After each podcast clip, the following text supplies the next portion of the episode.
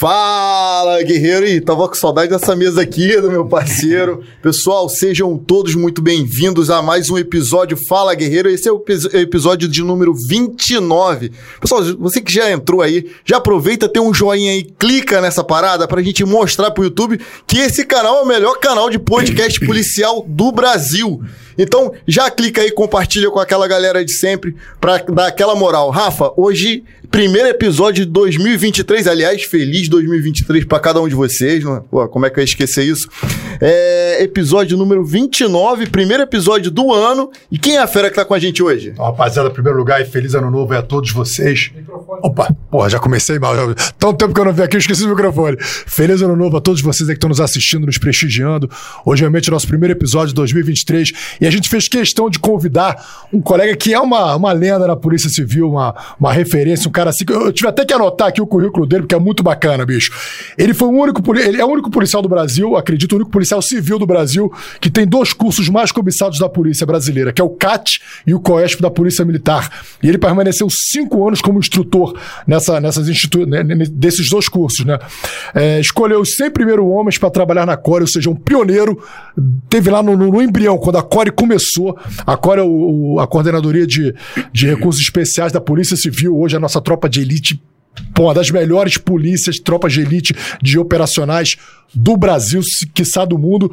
O único policial do mundo que tem dois certificados do Guinness Book em descida de corda. A gente vai ver até umas imagens aqui, se, se der tempo, a gente vai passar umas imagens aqui ele descendo. O cara realmente é uma coisa impressionante, é chocante. E ele foi apresentado ao mundo pelo canal History Channel como um super humano. Estamos aqui com o comissário Felipe Leal. Porra, que honra, meu irmão. Prazer. E aí, Rom? Valeu, Felipe. Como é que tá? Fala aí, Felipe, pra começar, irmão, como é que você tá? Tudo certinho? É, em primeiro lugar, eu quero agradecer a Deus. Estamos presentes, porque 2022 foi um ano muito complexo dessa doença e 2023 não sabemos. Agradecer a você, Rafa, esse grande policial, o investidor, o empresário, o Rômulo. Agradecer a nossa sociedade, a Polícia Civil do Rio de Janeiro, do Brasil e não porque do mundo, porque esse podcast com certeza ele já está pronto nos Estados Unidos, Eslovênia, França, Inglaterra, Argentina, por onde eu passei e estou passando. Amém. Isso aí, Vitor. Tamo junto, tamo junto. É guerra, guerra sem entrega, total Felipe, sem intervalo. Olha só, para começar, meu irmão, a gente quer ah. presentear você aqui com, primeiro com o nosso momento aqui, Urban Police, que é o nosso apoiador, que fazem óculos alucinantes. Meu irmão, se você já é polícia, você tem que adquirir uma polícia para tu ficar mais brabo ainda. E se você não é polícia, Aqui é o começo de tudo, meu irmão. Se começar a usar uma polícia, por favor, aqui é o presente aqui ah, pra ti. Guarda aqui, ó. Que isso? Mostra aí, mostra aí como é que é. Não, já vou. Ver se, se a gente escolheu o certo aí pra ti. Porra, meu irmão, aí. Se liga só, Bruce. Esse aí pro Rafael, hein? Olha, Puta! Que é isso? Bruce Willis, aí. É o Bruce na área, hein? É o Se Bruce liga agora. Willis, Sem um óculos, já tava assim, agora com um óculos, meu amigo. Lembrando que os aí. óculos da Urban Police têm proteção UV400. Que isso? E inscrito aqui do, do Fala Guerreiro tem 50% de desconto usando o cupom Fala Guerreiro. Eu ia falar o cupom lá do, do Instagram, não. Mas aí tem um link aqui embaixo, não tem o. o, o no, chat. no chat tem um link para você ver os outros modelos aí de óculos. E aí você, ah, enfim, deve ter a instrução lá, né? Bota Fala Guerreiro, você consegue, é 50% de desconto? É, você vai, Pô, você, você coloca o, o, item no carrinho e vai faz a compra normal. No final tem um espaço para você colocar o cupom, não vacila, coloca o cupom Fala Guerreiro e é 50% de desconto. Preciso explicar, 50% é a conta mais fácil que tem que fazer, né? Se custa 100, vai custar 50, se custa 200, vai custar 100, hein? Vai. E o outro presente aqui também, Felipe, esse aqui a gente fez especialmente para você, né, irmão? Por favor. Que isso, pelo amor de Deus. Esse aí tem um diferencial, tem um diferencial de todas as outras canecas. Rapaz. Vai girando ela, vai girando. Felipe Léo, comissário, não vou abrir Gira. aqui, não. Isso aqui. Eu vou até rasgar, que até logo tirar desse é, saco pode. plástico, né? Porque não é muito da minha prática de ser delicado com as coisas, né? Polícia que é muito delicada, já começa é, estranho. estranho. É. Olha só a caneca. Agora, só tem um detalhe Aí, aqui, ó, na lateral dele aqui, ó. Tô... Ó, tô vendo o cara na corda, Felipe, fala aqui, guerreiro. Ó, do, o rapelzinho aqui. É, ó. eu tô vendo aqui o cara na perna descida, fala guerreiro, Felipe Léo, comissário. Eu não sei se dá pra ver, às vezes dá pra ver. Dá, dá, Vira um pouquinho, dá. Vira um pouquinho aqui, ó. Mostrar aqui esse detalhe aqui, ó. Ó, dá pra pegar? É. Mais ou menos. É, já deu, não faz mal. Botou um detalhezinho no rapelzinho é, ali. ali que realmente, rapel, né? cara, o, o Filipinho, assim, depois você entra aí na, na, na internet, no, em outros vídeos do YouTube, bota Felipe ah. Leal, rapel. O cara realmente ele faz coisas extraordinárias no rapel ao ponto de, do, do History Channel procurar ele para fazer um, um, episódio de super-humano. São pessoas que realmente fazem coisas extraordinárias, que fazem coisas fora do comum. Mas a gente vai chegar nesse, você, nesse assunto. Se você escrever é, Felipe Leal super-humano, já vem um monte de, de, de, de sugestão de vídeos para ver. Então, cara, cara é diferenciado, né, meu irmão? Tá aí na polícia, 30 e quantos anos de polícia? 37 anos fazendo 37 aí, é. anos de polícia é quase o que eu Caraca. tenho de vida, Breno. Só é. um pouquinho mais velho que isso, né? É. Porra, 37 anos. Mas me é. conta aqui, Filipinho, ah. como tudo começou até você chegar à polícia? Por que, que você decidiu se tornar policial? Então, a minha, a minha infância, eu nasci em Bom Sucesso, Roraima, oh, desculpa, nasci em Bom Sucesso e fui criado é, em Olaria, Ramos, toda aquela área. Logo em seguida eu fui para Roraima. Meu pai foi gerente do Banco do Brasil. E depois de Roraima eu voltei para o Rio. Você morou, por que, que você foi para Roraima? Porque meu pai foi gerente do Banco do Brasil, foi convidado para trabalhar tá. em Roraima. Eu fui para lá. Logo em seguida eu voltei para o Rio, mesmo local. Bom sucesso a minha criação, aquela coisa de pique, pique bandeira, queimada, aquela coisa rolimã, arrancar a cabeça do dedo no asfalto jogando bola. Era mais ou menos muita briga, aquela confusão toda que os caras que tinham na comunidade Morro da Deus descia para jogar bola e a pancadaria estancava. Logo em seguida eu vim para Zona Sul.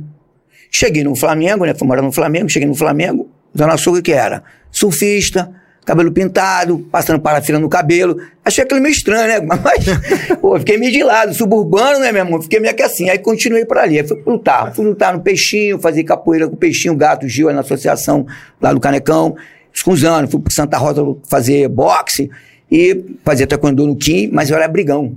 Era um cara brigão, meu irmão. Então, é subúrbio, né? Briga é normal que naquela época. E tinha aquelas brigas de academia, aquelas coisas do, do, do da luta livre com, com jiu-jitsu, que o Paulo nunca me meti, sempre fui alona, né? Sempre fui um cara sozinho.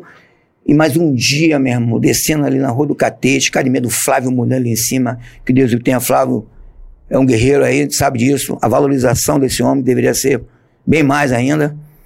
E o cara com a garota passou a mão na mulher que estava comigo. Aí, meu irmão, não prestou. Quando eu virei, o cara já botou, mas deu aquele mata, mata né? Pegou aqui, eu recuperei, a porra estancou e chutei o cara e quebrei minha perna, fratura exposta, e fui pro hospital, a academia do Flávio desceu, foi uma pessoal ali do metrô, foi uma briga assim, meu irmão foi preso, meu pai foi preso, aquela confusão toda, vendo o filho do jeito que tava, né? Eu operei, aí o médico no centro de perguntou, pô, sua perna tá toda preta, cara. Que isso, cara? Até acho que ela perdeu essa perna. O que você faz? Eu falei, ah, eu fico chutando árvore no aterro, fazendo, botando borracha, fazendo entrada de judô aquela ignorância, aquelas lutas que tinha no passado, né? Tipo assim, não tinha uma orientação. E logo em seguida me recuperei no Flamengo, fui conhecer, não podia lutar, né? Fui nadar e conheci a ginástica de solo. No Fluminense. E do Fluminense tinha um balé, é obviamente, que aí gostei do balé, mergulhei no balé. Fluminense. É, e do balé, e do balé também minha perna doía. Então não era pra mim ser, para mim estar ali. Minha perna tava doendo. Aí eu falei, meu irmão, o que, que vai acontecer que eu não sei mais o que tá acontecendo. Mas aí, quando tive a polícia, toda a minha família são de policiais, meu avô, coronel ah, do tu fez balé, tu, tu, tu, fez balé? Com certeza, carteirinha lá, De bailarino a, a policial. Se quiser é, fazer um treinamento comigo, só me ligar e tá assim, É, tamo junto e misturado, é. Já perceberam que o cara é resenha, né? É. tua família era polícia? Tu tinha é, meus, meus, meus avós, é, coronel do exército, ele era chefe da Guarda de Trânsito de Janeiro. O meu tio, Amazonas, que Deus o tenha, lá do meu pai, ali, policial em Copacabana, aquela época, né? Eu, eu tenho 86, ele tinha, estava completando 40 anos de polícia, bem conhecido no Amazonas. E o meu outro avô era delegado em Manaus. Então tinha toda aquela, né? Meu irmão lutador, lutador de jiu-jitsu, professor de taekwondo, né? Então teve assim uma revolução. Quando eu fui pra polícia, naquela época as pessoas não gostavam muito. Mas eu sempre brinquei de bandido e mocinho, e sempre fui mocinho. Eu já era um predestinado ao policial. Aí você é de qual concurso? Você, você fez o concurso de 80 82. Aí? 82. Isso. E, e, e, entrou em? 86. É, eu lembro que foi um concurso que durou quatro anos. Quatro todo, anos, foi. Se arrastou. Foi mesmo um concurso do, do Magá, do Magalhães? Do... Não sei, talvez. Sérgio Inácio? Foi, foi do Remão, Sérgio Inácio foi desse, desse, foi, foi desse essa turma, Isso. Né? É, qual, qual a matrícula? É o 257 é a minha matrícula. 257. É. E qual foi a primeira lotação? Bem, deixa eu ajeitar aqui. Eu acho que tu, tu é. baixou aí. aí. Isso. A minha primeira lotação foi na 16 E você sabe que eu não tinha o que ir, né? Então fui para onde? Carcelagem. Primeira escola foi a carcelagem. Na carcelagem era só um detetive. Na carcelagem. Pelo menos quando eu cheguei lá só podia ficar um detetive. Uhum. Durante o dia ficava era o chefe de carceragem, as pessoas ali, mas o delegado falava claro, ó, está no probatório, tá aqui a chave. Se fugir, vai pra rua. Então já ficava Ficar tranquilão, né? mega Pode. tranquilo, né? Eu tinha mosquito ali na 16 fazia aquela. Me levantava de mosquito que tinha demais ali, tinha que ficar preso, né, irmão? Não tinha jeito. Porque nessa época a barra era só mato, né? Isso, a barra, ela tinha esse diferencial, né? Porque não era tão conhecida. E o preso, quando o cara é preso, é preso daqui, da área 16, mas ele vinha roubar da, da onde? Da área 32, ali da Cidade de Deus, ou da Rocinha. Então, car o carcereiro, na verdade, ele fazia de tudo. Do plantão, ele ia pra rua, ajudava, troca de tiro ele ia, "Ah, o moleque é novo, tá cheio de greve, bora, manda ele. De dia, né? De noite não podia fazer nada, você tinha que ficar na carceragem. Mas então é o seguinte: toma a chave, se fugir É tudo contigo Tá mesmo. É. e teve fuga. Não, não teve porque suburbano, né? Aquele cara do subúrbio, vai chegar Não teve pau na fuga. rua. né? Ah, não teve fuga. Se tivesse fuga, era rua. O cara tá aqui, comissário. Mas por isso dá um jeito. Por isso, É. por isso dá um jeito pra tudo. Mas nessa época, o que aconteceu? Você tá com preso todo dia ali, né? Conversando, logicamente que você não tem nada a ver com a vida dele. Você vai fazendo uma amizade. E aí o preso tinha um cordão de prata. né? O preso olhou, ficou amigo, pô, gostei desse cordão, deixa eu ver esse cordão, Felipe. Aí eu dei o cordão. Falou, ó, vem buscar. Aí eu olhei pra ele e falei assim, é, pera aí que eu vou pegar a chave, só um segundinho. Aí fui lá no plantão, falei, irmão, preso pegou meu cordão. Ele, porra, porra, polícia, tu tá maluco? Pera aí, pera aí que a gente vai lá. Aí chamou o especial, vamos lá, né? Aí entramos, o cara devolveu o cordão daquele jeito. Então, De que jeito? de que jeito? Daquele jeito você sabe, né? Então, tinha o quê? Cinco, cinco, eh, cinco cárceres ali, né? Então apanhou quem, quem ficou olhando, apanhou quem tinha a ver, apanhou quem não tinha a ver, apanhou o sim- o simpatizante e o que ficou neutro. Aí a cadeia O indiferente Aí, total. é. Então a cadeia ficou, como diz o vagabundo, uma uva, né? Eu chegava lá, pô, esse carcereiro é filho da puta, isso não vale porra nenhuma, na minha, né, compadre?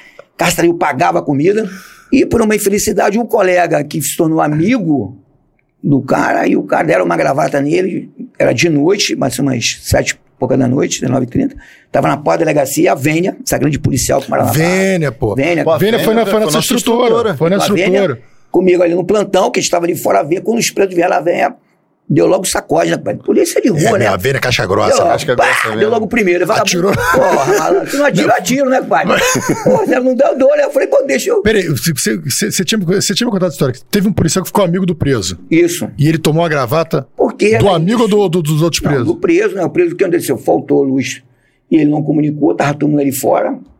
E ele foi trocar a lâmpada. O cara queria isso, achando que às 20 horas não tinha mais ninguém, delegacia, expediente. Só que a polícia no passado é aquela polícia que amava a polícia, né? Ficava na porta de bobeira, ficava conversando, ia porta da delegacia, ajudava o colega. E por uma infelicidade, esse colega já até morreu. Mataram esse colega ali na Cidade de Deus. E os presos fugiram, a Vênia no plantão, foi, deu um tiro, escorreram, aí todo mundo foi pra cela, né? Porque a Vênia não era fácil, não. Meu irmão largava o aço mesmo, não tem essa porra, não. O filho dele é, é- é policial militar também. Pô, Vênia é caixa grossa. Vênia, raiz, né, cara? Vênia, porra, é raiz. demais. Aliás, Pô, grande queria que você abraço, estivesse vendo, velho. Vênia. Um Pô, beijo pra você. É, Vênia, tamo junto. Pô, tá aposentado, acho que ela aposentou. Aposentou, né? aposentou. Grande guerreiro. Essa foi essa tentativa de, de, de, de fuga no 16. Agora, me conta uma coisa.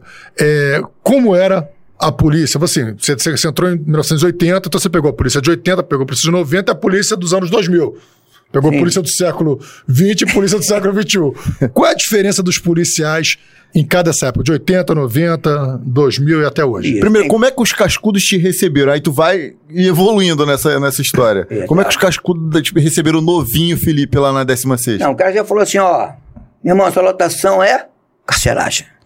Aí eu falei, pô, legal, vamos lá. O cara me deu a chave, a chave da carceragem. Tem um chefe da carceragem, vai te mostrar tudo que você tem, como tem que agir, como tem que se manter. Mas se fugir, tá na rua. Preso é preso, em qualquer lugar do mundo. E é uma verdade. Mas você tá ali com preso toda hora. Então, o, o cascudo, ele te, ele te recebia bem, entendeu? Ele, ele queria que a coisa funcionasse. né? Então, eu tive uma boa escola nesse sentido que a carceragem, ela foi uma, uma grande lição na minha vida, na confiabilidade do homem. Mas, não tinha aquilo, errou, meu irmão. Cara chamava atenção mesmo e ficava por isso mesmo, havia aquele respeito. Hoje, depois do decorrer dos anos, a gente percebe que fazer uma comparação de hoje com o passado é meio complicado, porque hoje a evolução, né, essa globalística que está aí, essa situação toda. Então, o polícia hoje já pensa diferente. O policial antigamente tinha aquele cordão de prata, né, óculos Ray-Ban e bolsinha. Tem um vários sistemas, usava uma pochete, era... Pulseira de ouro. é- Mudou. Hoje o policial é tatuado. Da cabeça ao pé. Tu olhou o cara na rua tatuado. Polícia. Ele já, ele já se marcou, entendeu? Ele já se marcou. Até porque aqui eu tinha uma tatuagem, né? Eu tinha uma tatuagem, mas o cara falou assim pra mim assim, ó, arranca logo essa porra pra tu entrar, porque senão aqui, negócio de tatuagem que não vai dar certo, Arrancou não. É faca, mesmo? cicatriz. É aqui, ó. Aí, ó. Ah. Aí arrancou mesmo. Eu queria, não. Eu, Mesmo pra você braço. você ia perder o braço. Mostra aí na câmera ali, mostra. Ó. Ó. Mostra- Levanta um Aí. pouquinho. Eu tinha uma tatuagem. Como é que foi arrancada? Tirar a tatuagem pra mim. Foi arrancada. Deu pra ver? Caraca, meu irmão. Uma águia com sol. Isso é uma parada. Não, aqui. Dá pra ver que ainda tem uma, águia- uma asa da águia. É, tinha a asa, tinha a asa, é. Ela foi abatida. Como é que tu arrancou isso, cara? Mas como é que eu? Você queria entrar pra polícia de qualquer maneira. O cara falou assim, meu irmão, tem que tirar essa porra. Aí eu fui no médico, mas tira, eu falei, tira, vem pra cá que a gente vai tomar anestesia dessa porra. O cara foi aplicando, rasgando, costurando, rasgando, costurando. Caraca, que loucura mesmo. Mas hoje não, né, cara? Hoje, a primeira coisa que tu vê no policial, ele quer mais tatuar, né? Quer dizer, é uma coisa que o cara fica marcado. Ele vai na praia e o cara, aquele cara tatuado, aquele cara tatuado. Então, eu, na minha visão, houve essa, essa evolução, mas porém. E os polícias hoje em dia são mais bonitos também, né? É, Os hoje, caras, hoje, são, os caras são bonitos, né, meu irmão? Cara, na minha época, eu, eu até quero mandar aqui um abraço pro Auro, que falou comigo que eu era feio pra cacete. Aí, apelido dele é cara de pedra, né, do Auro, né? Porra, é feio, porra, bota feio nisso, né, cara? Mas é tranquilidade. Podia fazer sobre polícia que fizesse sobrancelha na tua época. Meu irmão, eu vou te falar, quem gosta de cara é espinha, só vou te falar isso. Então eu não vim pra cá pra ser ator, porra. O cara que tem que ser polícia é por aí, malandro. Agora, hoje em dia, o cara, qualquer coisa, ele vai, ó, ele, vai, ele sai e fala assim, ó, deixa eu usar esse creme que eu tô usando. Pega um cara cascudo, o cara vai pegar o creme e vai jogar. Vai, pô, meu irmão, para com essa porra, cara. Pelo amor de Deus, Não, é né? barbinha fina, coisa Barbinha assim. fina, todo delicadinho, o bagulho tá meio sinistro. Olha Tira- assim. e, as queria fotos, Não, eu- e as fotos né, com a arma, né? Não, as fotos As é. fotos com a arma olhando pro horizonte. É mais linda. Eu não, Não, queria expor, eu não queria expor, eu não queria expor ninguém, não, mas tem um polícia que trabalha comigo, Hum. 82 DP de cavalaria, É. ele, ele usa a barba desenhadinha, aí fica, não, tua barba é igual de um midingo. E realmente, uma vez lá na nona, o cara tinha um camelô vendendo um negócio lá no chão, e eu tava ali, de braço cruzado, esperando o cara, o maluco virou pra mim, quanto é que é esse chaveiro aqui, velho? E confundiu com, com Confundiu com o ambulante lá do. Vem cá, e depois da 16, tu foi pra onde? Aí eu fui pra primeira DP. Primeira DP Praça Mauá. Na Praça É, Mauá. Praça Mauá. Então a polícia, ali a informação, polícia é rua. Não adianta que polícia é rua, porque você vai conhecer o pipoqueiro, o dono da pizzaria, o bar, padeiro, todo mundo você vai conhecer numa circunscrição e o cara vai ali, se tiver alguém de fora, ele vai te acusar, ó, tem um cara de fora aqui, então ele até gosta que o policial vai ali. E logicamente o que ele tinha ali? O cara do porto, né? Então descarregava aqueles marinheiros, mano. E aquelas mudanças que tinha ali, então era todo dia daquele jeito, a porrada estancava, né? Apanhava o marinheiro, apanhava a puta também, tudo junto, porque não sabia quem era. Então, pra ficar, pra ficar padrão, né, malandro? Porque se não fizesse isso, não ia funcionar. Negócio de conversinha, não, ca- não adianta, rapaz. Não adianta, vagabundo é vagabundo, rapaz. Não tem jeito, vai tratar vagabundo como? E na, e, mas assim, na primeira Mauá, o que, que tinha? Primeira. Desculpa. Na Praça Mauá, Ah. qual era o grande problema ali da Praça Mauá? Era, era, era a putaria. Não, não, não era putaria, porque é o seguinte, o cara, o traficante, ele não tinha onde gastar. Vamos botar o traficante da Providência. Ele ia gastar onde? No Whindersson? Num Palace Hotel? Ele ia pro puteiro ali na Praça Mauá, que a mulher barata, a mulher de 30 reais, 50 reais, chegava ali, botava o uísque. E o dono daqueles donos daquelas boates, logicamente que me chamavam e falavam assim, ó, esse cara tá gastando muito, cara. Quem é esse cara? Esse cara tá gastando muito, ele tá vindo aqui todo dia. Quando levantar o cara, a mulher tava ali, o policial tem que se infiltrar, né? Hoje em dia é câmera, se apagar a câmera de Copacabana, matou o polícia. Isso é uma verdade. Então o polícia se infiltrava ali, ficava ali, frequentava ali, e levantava que era o cara. Assim foi o Naldo da Providência, outros vagabundos que frequentavam ali, que a polícia conseguiu botar a mão nesses caras. Então, polícia, raiz, sabe que o polícia era na rua diferente, não posso fazer uma comparação do passado tanto, mas o policial tem que estar na rua, cara. Aquartelou, fechou, é você engessar o conhecimento e a cultura. Infelizmente, a polícia eh, tem, tem horas que ela dá uma recuada. Vem cá, o Rafael me passou uma foto tua, que saiu no jornal da época. Hum. Acho que uns três policiais correndo no alto da Providência. Aí Sim. aparece, aparece uns três na frente com colete, só de colete, colete aberto. E tu correndo sem camisa lá atrás. Era eu? Tem certeza? eu, é, é, o policial hoje, logicamente, que tinha um contato com a aeronave, né? Mas a polícia toda estava na rua. Tinha um Fox, meu Fox era meador, usava uma antena no carro. O cara já sabia que isso era polícia. É igual o cara tatuado hoje, o tatuado, polícia, é polícia. Então o cara já sabia, só que a polícia é extremamente respeitada. Então, um tiroteio na mineira. O cara ligava, ligava lá o CCOS, lá e tu ia com o teu carro. Teu carro né? pessoal. Pessoal. Você botou um radinho no teu carro pra poder... carro era. E aí quando você via uma situação, você informava. Você falava, olha, tá tendo um assalto aqui, entrava na, na frequência da PM, e você, ó, vou- vou procedendo, então Fox, 2, Fox 62 procedendo. Então tinha, tinha muita essa liberdade a polícia, né? Que hoje, infelizmente. Cara, você falou uma coisa interessante, assim, que eu sempre questionei. é, a gente é, não ter policiais a pais, mais, mais policiais a paisana na rua. Eu lembro assim nos Estados Unidos, a, a- quando uma vez eu fui viajar para pra Disney, que eu era garota, aí a, a guia, a guia falou assim: olha, vocês tomem cuidado de não fazer nenhuma bobagem, que é cheio de policial paisana na Disney. Na Disney. Meu irmão, você tá andando ali, bicho, tu não sabe quem é quem, então você fica. Então, assim, essa coisa do policial paisano é realmente assim, você dá mais segurança, você tem muito mais possibilidade de você fazer um flagrante. E é o que você falou também, a coisa da informação. Inclusive, você me falou aqui o, a vantagem de ter presos na delegacia, de você ter carceras na delegacia, que você pegava muita informação com os presos também. Isso, Procede? lógico, porque o cara era preso ali, exemplo, primeiro DP, o cara fazia a mesma coisa, ó, tá aqui a chave da viatura. Produzir. O que é que acontecia naquela circunscrição? Arrombamento, furto. É, então, meu irmão, o cara chegava de manhã, se tivesse o número de ocorrência levantada, já era bico. Podia escolher aí mais um número, porque a dezena estava escolhida. Então o cara tinha essa preocupação, ele cobrava, ia lá no odômetro, olhava no carro, o carro do cara rodou, não rodou. Então, todo esse trabalho, é, a polícia era muito cobrada. A polícia não tinha porta. Você entrava na delegacia qualquer hora da noite, de dia, o cara tinha até medo de dar uma ocorrência ali. Falei, primeira DP, aqueles corredores, daqui a pouco, ô, tá que houve aí, irmão? Ah, foi roubado. Ah, então chega aí. Aí quando ele via o que acontecia, ia ali para ali para o aterro, perto do aterro, na verdade, prostituição, o cara era roubado, então o delegado, não, meu irmão, não quero isso aqui não. Tá aumentando muito o índice de furto e roubo aqui. A gente tinha que clima de ronda direto. Essa era a polícia, entendeu? Passava mais tempo, mais tempo na rua, do, ia na delegacia só ver o que estava novo, né, cara? acontecendo. Todo mundo na rua. Quem que não gosta do cara novo, ele quer produzir. Então, ele cobrava, ó, quero chegar aqui. Detalhe, não tinha essa coisa de limpar a delegacia. Então, pegava o preso ali que chegava ali, alguma coisa, vamos limpar a delegacia aí, vamos dar uma limpada, um, dar um luxo pra você ir embora. Entendeu? Lógico que o cara não estava respondendo a crime nenhum assim, aparentemente que condenasse o cara. Mas o cara veio uma briga, né? Um tumulto. Tinha que separar o cara dali.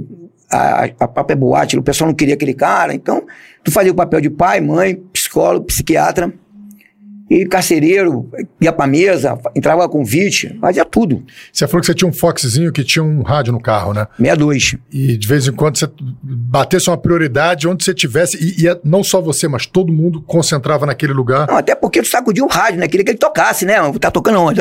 Aí, você- Já aconteceu episódio desse? Você tá no Demais, você lembra? Ó, Mineira, aí centro, Mineira, Morro do São Carlos, Turano, é, Pavão, Pavãozinho.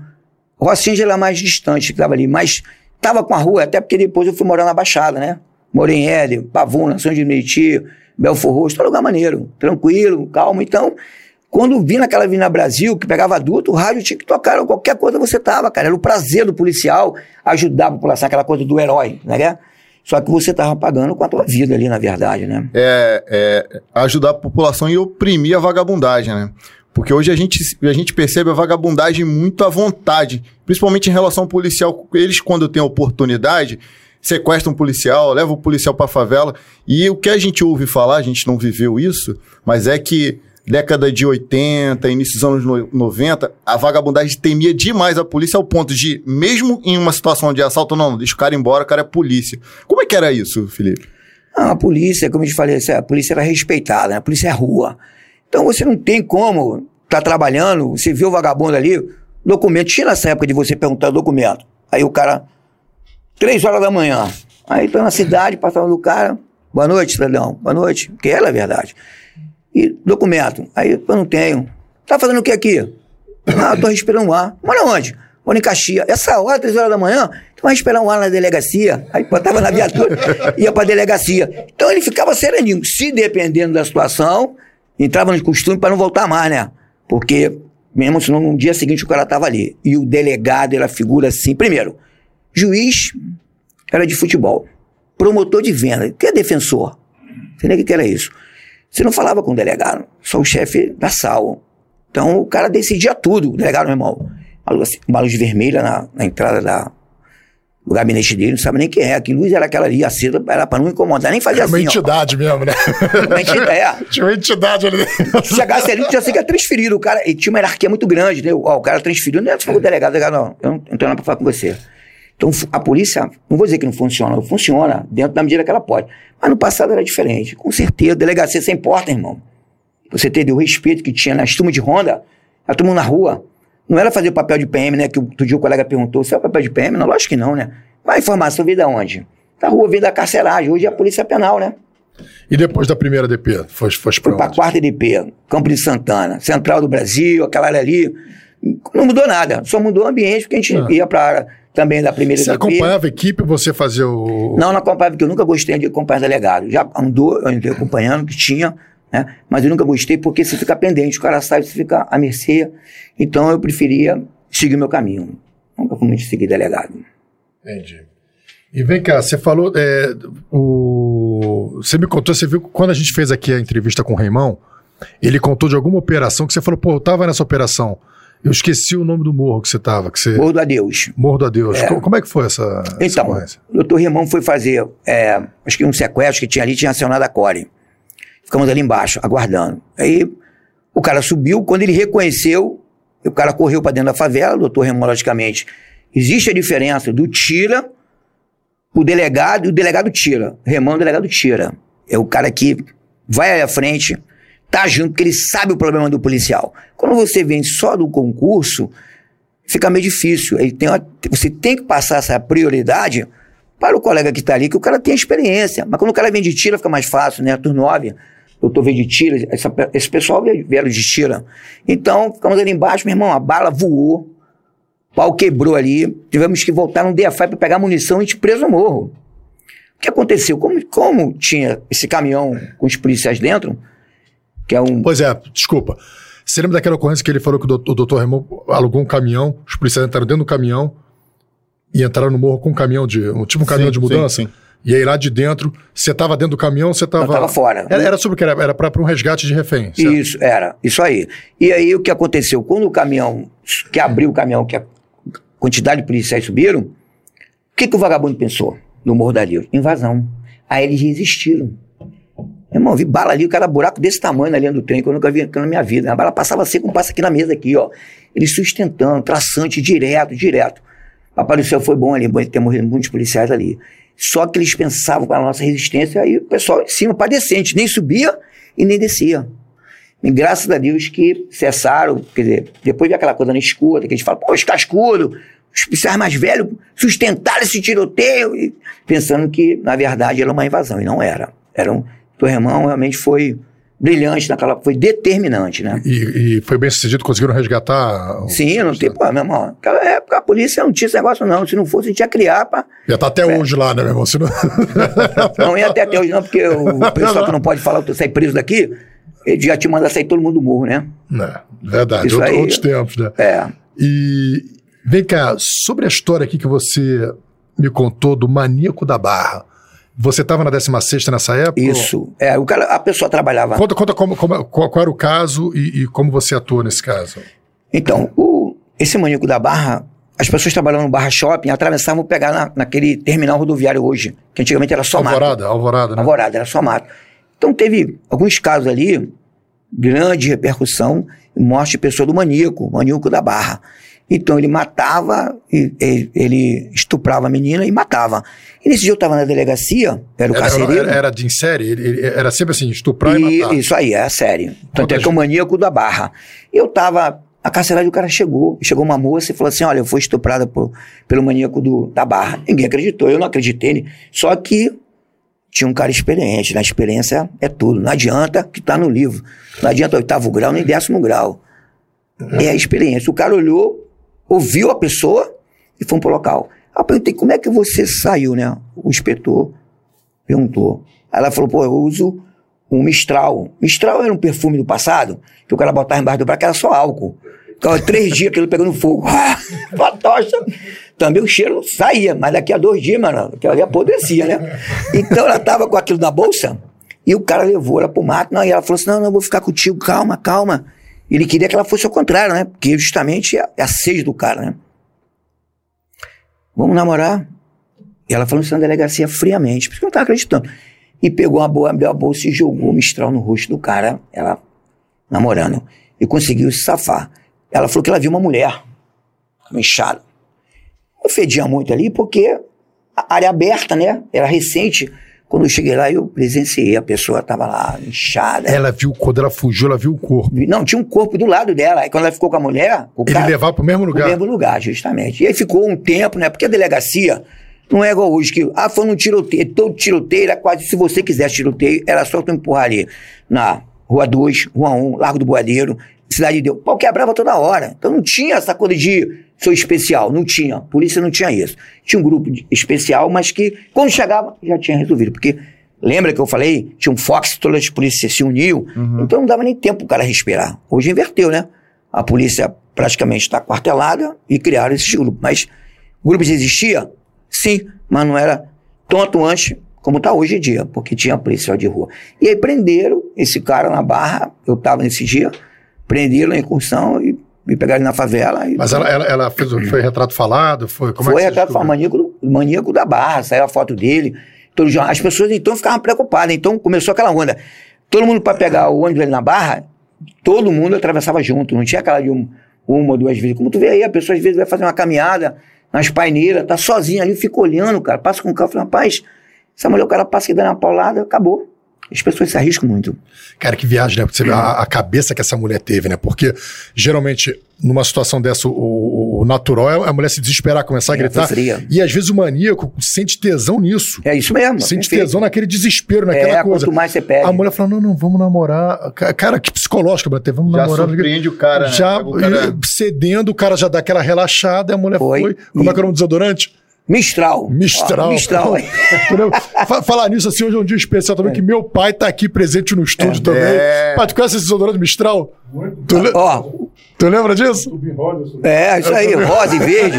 Quero ele botar embaixo do braço. Meu pai tá hoje aqui no estúdio, aqui, então... O aí, ó, nosso, o nosso aqui controle, na- nosso na controle de qualidade tá ao vivo Esse aqui aqui é meu hoje, ó. pai, esse aqui é o Careca, cascudo também aqui da Polícia Civil, lotado lá na DH. Meu segurança, Cara, né? segurança aí do... do... Do astro, do astro. Eu tô com segurança do Astro, É o né? É, lógico, porra. Do nosso super-humano. Meu canga. Pô, legal, pô, muito feliz aí poder estar recebendo meu pai no primeiro dia também.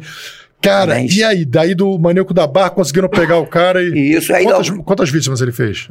Cara, fez umas cinco vítimas. Eu, pelo menos, umas quatro na delegacia. Logo depois, em seguida, que ele foi preso, eu saí dali, fui pra primeira DP, quarta DP. E da quarta DP eu fui pro Sinap, né? Que era Cal, Sinap e é, Core, né? Era GOI, depois Divisão de Recursos O Especiais. de Sinap. Sinap era o que? Era, era, era Era a de... Coordenadoria de Inteligência e Apoio Policial. Não, Sinap... s- coordena- Coordenadoria de Inteligência e Apoio Policial, Sinap. Tá. Veio da Cal, Sinap e Recursos. Então eu cheguei no Sinap na década de 90. Bem antes disso, Mas como é que foi parar na Sinap? Te chamaram? então é, eu fui para DRFA. Trabalhei na, na especializada, né? Uhum. E na especializada, na DRFA, era a mesma coisa, toma chave. Meu irmão, Grande Rio, você pode daqui até a divisa. Paracambi, lá para cima, tua divisa, Espírito Santo, Minas Gerais. Mas eu quero o resultado. Então eu tinha que trazer caminhão, cara. Final da semana tinha que ter aquela é, votação, quem vai ficar, quem não vai ficar. E tinha sessões de furto, sessão de roubo. Eram separadas, não é hoje só uma especializada. As delegacias tinham isso. Sessão de furto, sessão de roubo, não tinha sessão de homicídio. né? Mas a polícia fazia tudo. E nesse interim, que eu estava na delegacia Senap, foi quando aquela moça morreu na Providência, a Regina. Que Regina Célia, se não me engano, o nome, que o vagabundo A na policial. Providência. Isso. Eu digo a Joana Dark da polícia, né, cara? Só para só pra pessoal que é mais novo se inteirar, houve um caso em que uma policial civil foi sequestrada, levada para dentro de uma comunidade e estuprada e assassinada por, por criminosos. É, e é desse caso que ele tá falando. A gente na Cadepol, o Guilherme, ele contou essa. Ele, ele orientando a gente, falando. Aquele momento do, do fora instrução, que na verdade que, que a gente tem aquelas aulas de vida, né?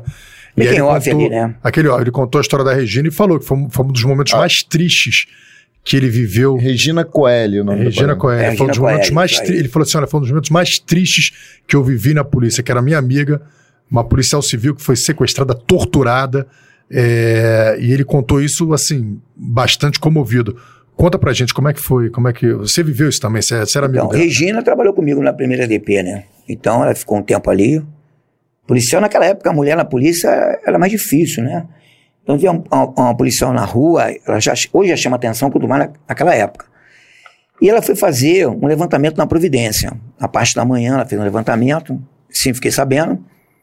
E na parte da tarde ela voltou. Então o vagabundo da Pedra Lisa abordou e encontrou a carteira, encontrou a arma, beleza, vou levar pro morro. Mas ninguém imaginava, cara. Nem ela imaginava que ia acontecer um crime bárbaro desse, ter levado pra Pedra Lisa. Lá em cima tem outra comunidade, né, que é a, a Providência Dividida, que era com o Naldo. Então, eu digo isso pra você porque quando nós aprendemos Naldo, um traficante. é, quando prendemos o Zoio, que era que participou diretamente da prisão da, desse cárcere dessa colega, ele falou: Naldo, deixa essa mulher embora, mano, essa policial. Isso vai Zoe era um problema." traficante comparsa do Naldo. E isso, um controlava a providência a parte baixa e o outro na alta. Então o cara falou na pedra ali: deixa essa mulher embora, não vai problema. Mas já devia conhecer ele da Praça Mauá, né? A gente trabalhava junto, trabalhamos junto. Então o que aconteceu ali? Ele levou ela lá pra cima, irmão, e fez aquilo que você já sabe, barbarizou a garota. E de presente ainda, vamos botar assim, né? A sacanagem que ele fez com o cara, ele falou: vou te dar um tiro só de 12 no abdômen pra ver se você tentou arrancar o braço da garota. Mas, irmão, o cara fez assim, uma coisa. Tanto eu digo, é a Joana Dark da Polícia Civil, nas minhas palestras, nos meus cursos. Eu sinto que a polícia deveria realmente valorizar esses policiais, né? Valorizar mesmo. E ela, deixaram ela ali na Rodrigues Alves, dentro da mala do carro. Meu amigo, Rodrigues Alves aqui. é, aí deixaram ela ali na Providência. Meu amigo, não prestou. Quando encontramos o corpo da Regina, ela estava morta, e o colega foi pro hospital e ele falou, antes de morrer, foi o Naldo da Providência. E aí virou aquilo, né? O caixão dela descendo e a polícia subindo. Já, já, já naquela noite já ficou doido ali. Já, vapo, já passou de cara, já, já aconteceu logo. Eu não vou dizer para você, a polícia, veja bem o que acontecia. Não é, eu digo, tipo assim, pagar na mesma moeda. Mas tinha que, ter, tinha que ter uma resposta, irmão. Pegar uma policial na rua, levar naquela pra lá pra cima. Então, ele já sabia da resposta. Então, naquela noite, já, já ficou logo duas na subida da Providência. Eu abri ela, já foi isso. Enquanto não pegaram o Naldo, eu participei da prisão direta do Zoe, né? Na serra, caiu na escuta, que ele vinha descer na serra, ficamos e prendemos esse, esse, o Zoe de noite num carro, o cara, ele veio acompanhado de uma família, conseguimos separar a família e conversamos com ele daquele jeito, né? Que você já sabe, e aí ele falou logo, eu sou, me chama de Zoe, mas eu não sou Zoe não, da Providência. Lógico que era ele, né? Foi pra DRFA, e lá ele falou, aí quando ele falou, falei pro cara deixar a garota, eu não participei da morte dela, ninguém fez nada disso. Onde é que tá o paiol? Onde é que tá o paiol? Onde é que tá o paiol das armas? Providência, de madrugada. Não, vamos pra Providência. Quando chegou lá na Providência, o pau já quebrou. Quem morreu logo de cara? O Zoio. Entendeu? Foi embora. E aí já começou ali. E logo em seguida. Já baleado tiro amigo. Tiro amigo, no caso, tiro do- dos inimigos. Dos amigos dele. É, porque ele já entrou na favela à noite, então ele achou que não ia acontecer nada. Entrou com vocês. E justamente, ele achou que tava tranquilo, foi o primeiro a ser baleado. Falou, falou, vai na frente, irmão. Já que tá tranquilo, já foi tomou logo o primeiro. Então já ficou ali. E logo em seguida, depois, veio o Naldo, né? Que morreu ali na 21 de abril, com a criança no carro, deu um tiro no colega e acabou morrendo ali também. O cara não ia se entregar porque ele sabia o que ele tinha feito. Um crime bárbaro, né, cara? E pronto. E aí começou a ganhar essa notoriedade, o vagabundo que matava o polícia, e a polícia não dando trégua. Favela todo dia, toda hora, de um morro pra outro, no Sinap, rua. Essas coisas de arrastão que tem aí em Copacabana, que teve Copacabana recentemente, e naquela época lá, em 93, Sinap na rua, meu irmão. Garota, Jaqueline, aqui, a colega, co- colega nossa da DAS, se filtrava na areia com um colega para levantar quem era quem, já sabia que eram os grupos, os líderes, né? Ali, velho, quando chegava na praia de Copacabana que via, meu irmão, porra, paiava todo mundo. Simpatizante, amigo, quem não era. Só sobrava Banhista. Banhista, todo mundo. E aí, que aconteceu? Ficou uma uva. Ninguém quer mais apanhar mais, né? Lógico, meu irmão. Repressão. Todo dia sendo roubado em Copacabana? É. Não, tem, tem, tem dois pontos que você fala assim, cara. É, é uma pena, mas quando você não tem a, a educação, quando você não tem. A pessoa começa a entender uma linguagem que é da, da barbaridade, da violência. Então, você vê que esse, esse, o criminoso violento, ele, ele só respeita quem pode fazer o mal ainda maior a ele, né? É, é uma peça assim, é o ideal, a questão é a realidade. Existe o mundo ideal e o mundo real. Então, o bandido muitas vezes, ele, muitas vezes não, ele entende a linguagem da violência. Entendeu? Ah, mas. Não, isso é, isso é a realidade, entendeu? Vamos encontrar um caminho de mudar isso através da educação, através da informação, através de, da conscientização? Sim. Mas hoje a realidade é: o cara violento, ele vai entender a linguagem da violência. Ponto. E outra coisa que você falou também interessante, a resposta que teve em relação a, a, a barbaridade que fizeram com a colega. Quando o bandido faz isso com um policial, ele está fazendo contra toda a sociedade, porque o policial é a última barreira de proteção da sociedade. Então, quando ele agride o policial, ele agride o braço forte do Estado, aquele que traz a proteção, aquele que traz a ordem, aquele que garante a lei, aquele que garante seus direitos, é, aquele que garante a sua vida, a sua liberdade, e o bandido vai e ataca justamente esse muro, essa contenção, mostra que é, se ele faz isso com essa barreira, o que ele vai fazer contigo? Ou seja, o objetivo dele é justamente te escravizar, é botar, é subjugar a sociedade quando ataca um policial. Então, isso é, é uma mudança de mentalidade que eu acho que, que, que o Brasil e os operadores de direito têm que ter. Atacar um policial, um operador, um, um, um homem que combate o crime, é é querer, é, é, o desejo de subjugar a sociedade. Ele não vai hesitar em fazer isso quando tiver a oportunidade, né? O bandido, o, o Rafa, o vagabundo, teve um vagabundo preso na minha época no Recursos Especiais, chamado Claudinho da Mineira. Todo mundo sabe esse vagabundo. Esse vagabundo falava para mim. Eu conversava com ele, pô, Claudio, você é um cara inteligente, cara, larga esse. Seu Felipe, eu gosto de ser vagabundo. Eu sou vagabundo. Vou morrer vagabundo. Ficou 20 anos preso, quase 25 anos. Saiu, puxou aquele bonde lá em Jacarepaguá, onde morreu o sargento Bop puxando bonde, 25 anos. É vagabundo. Vagabundo só fala uma linguagem. Ou é cemitério, ou é a cadeia. Não tem outra saída. Então, quando ele atinge esse policial, como foi o caso dessa minha colega, especialmente que eu tive prazer de rodar para dentro da viatura, cara, a gente ficou louco aquilo ali, cara. Qual, qual é o, eu pergunto a você, pergunto a você que do outro lado aí, que pode fazer alguma coisa. Qual é esse amparo que você dá a esse policial quando ele se aposenta? Qual é esse trabalho psicológico? Essa valorização desse homem que está defendendo você. Eu defendo muito o PM, está na ponta da lança. Quando eu estou na rua, vejo um PM, eu falo, graças a Deus ele está aqui. A gente não valoriza o ser humano, entendeu? Essa é uma cultura do Brasil, independente de quem quer que seja. Eu fico muito triste nessas declarações. Eu sofro isso, né? Às vezes uma declaração a mais, o cara acha que você é o dono da verdade. Não é. Nós somos todos mortais. Mas a minha experiência, o tempo que eu tenho na rua de vivência, faz com que eu não tenha outro pensamento. Bandido bom é o bandido morto. O bandido ele só respeita o mal que pode sofrer, né? Essa que é a Isso. verdade. É, e, e, o, o Rafa colocou muito bem colocado aqui, e, e a gente percebe o criminoso muito à vontade. Porque parece que foi criado. Houve isso, houve uma época em que os criminosos temiam e respeitavam muito a polícia por conta de uma série de coisas que você já falou aqui. E rolou um período em que o próprio Estado demonstrou para o criminoso, através de reiteradas decisões que a gente já falou aqui várias vezes, não vou nem ficar aqui para não ficar batendo palma para esse tipo de, de autoridade, é, limitar o policial. Aí o próprio Estado começou a subjugar o policial e a sujeitá-los ao ponto de nós termos episódios aqui no Rio de Janeiro, na Baixada Fluminense, de policial que durante a folga foi plotado por criminosos e arrastado por um cavalo como na época medieval bandi é, é, bandidos que sequestram crimino é, que, criminosos que sequestram policiais e arrastam para dentro da favela como se fosse um prêmio. E a sociedade encara, encara isso como normal. Recentemente, militares do Exército, do Exército Brasileiro, ou seja, braço forte, mão amiga, maior, maior defensor da pátria, pelo menos assim deveria ser, erraram o caminho ali na região dos lagos, entraram numa comunidade mataram e, e, mataram e queimaram os corpos do, do, dos soldados ainda vivos. Tinha um sargento, se não me engano, tinha um, um que era do exército, outro que era da marinha. Jovens, 30 anos de idade, e o Estado até hoje não deu, não deu a resposta.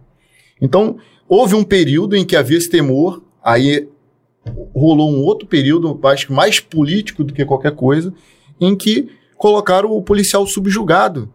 E o Rafael falou sobre mudar isso. Sabe, sabe que eu não acredito muito nessa, nessa mudança? Era, era algo que a gente tinha, perdeu, que para conquistar são talvez mais umas duas, três, quatro gerações, a depender de como vai se desenrolar esse próximo ano. Esse, esse, esse comentário que você fez, Me lembrou outro comentário, o Careca tá aqui, ele vai lembrar. Pegaram um policial da Polinter, meu amigo, esquartejaram o cara, só achei o tronco.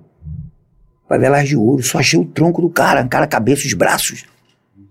O outro policial na ECO 92, do federal, entrou errado ali na, na comunidade, pegaram os dois federais, eram três, lá pra dentro do cara, fizeram tiro-alvo com o cara. O cara abriu o cara no meio, jogou o cara aberto dentro do, dali da Banha de Guanabara, e o cara do exército olhando não podia fazer nada. Como é que pode isso? Como é que você recebe quando você vê Jorge Lauro, amigo meu, trabalhou comigo na primeira DP, fui o primeiro a recebê-lo na delegacia e fui enterrar esse rapaz.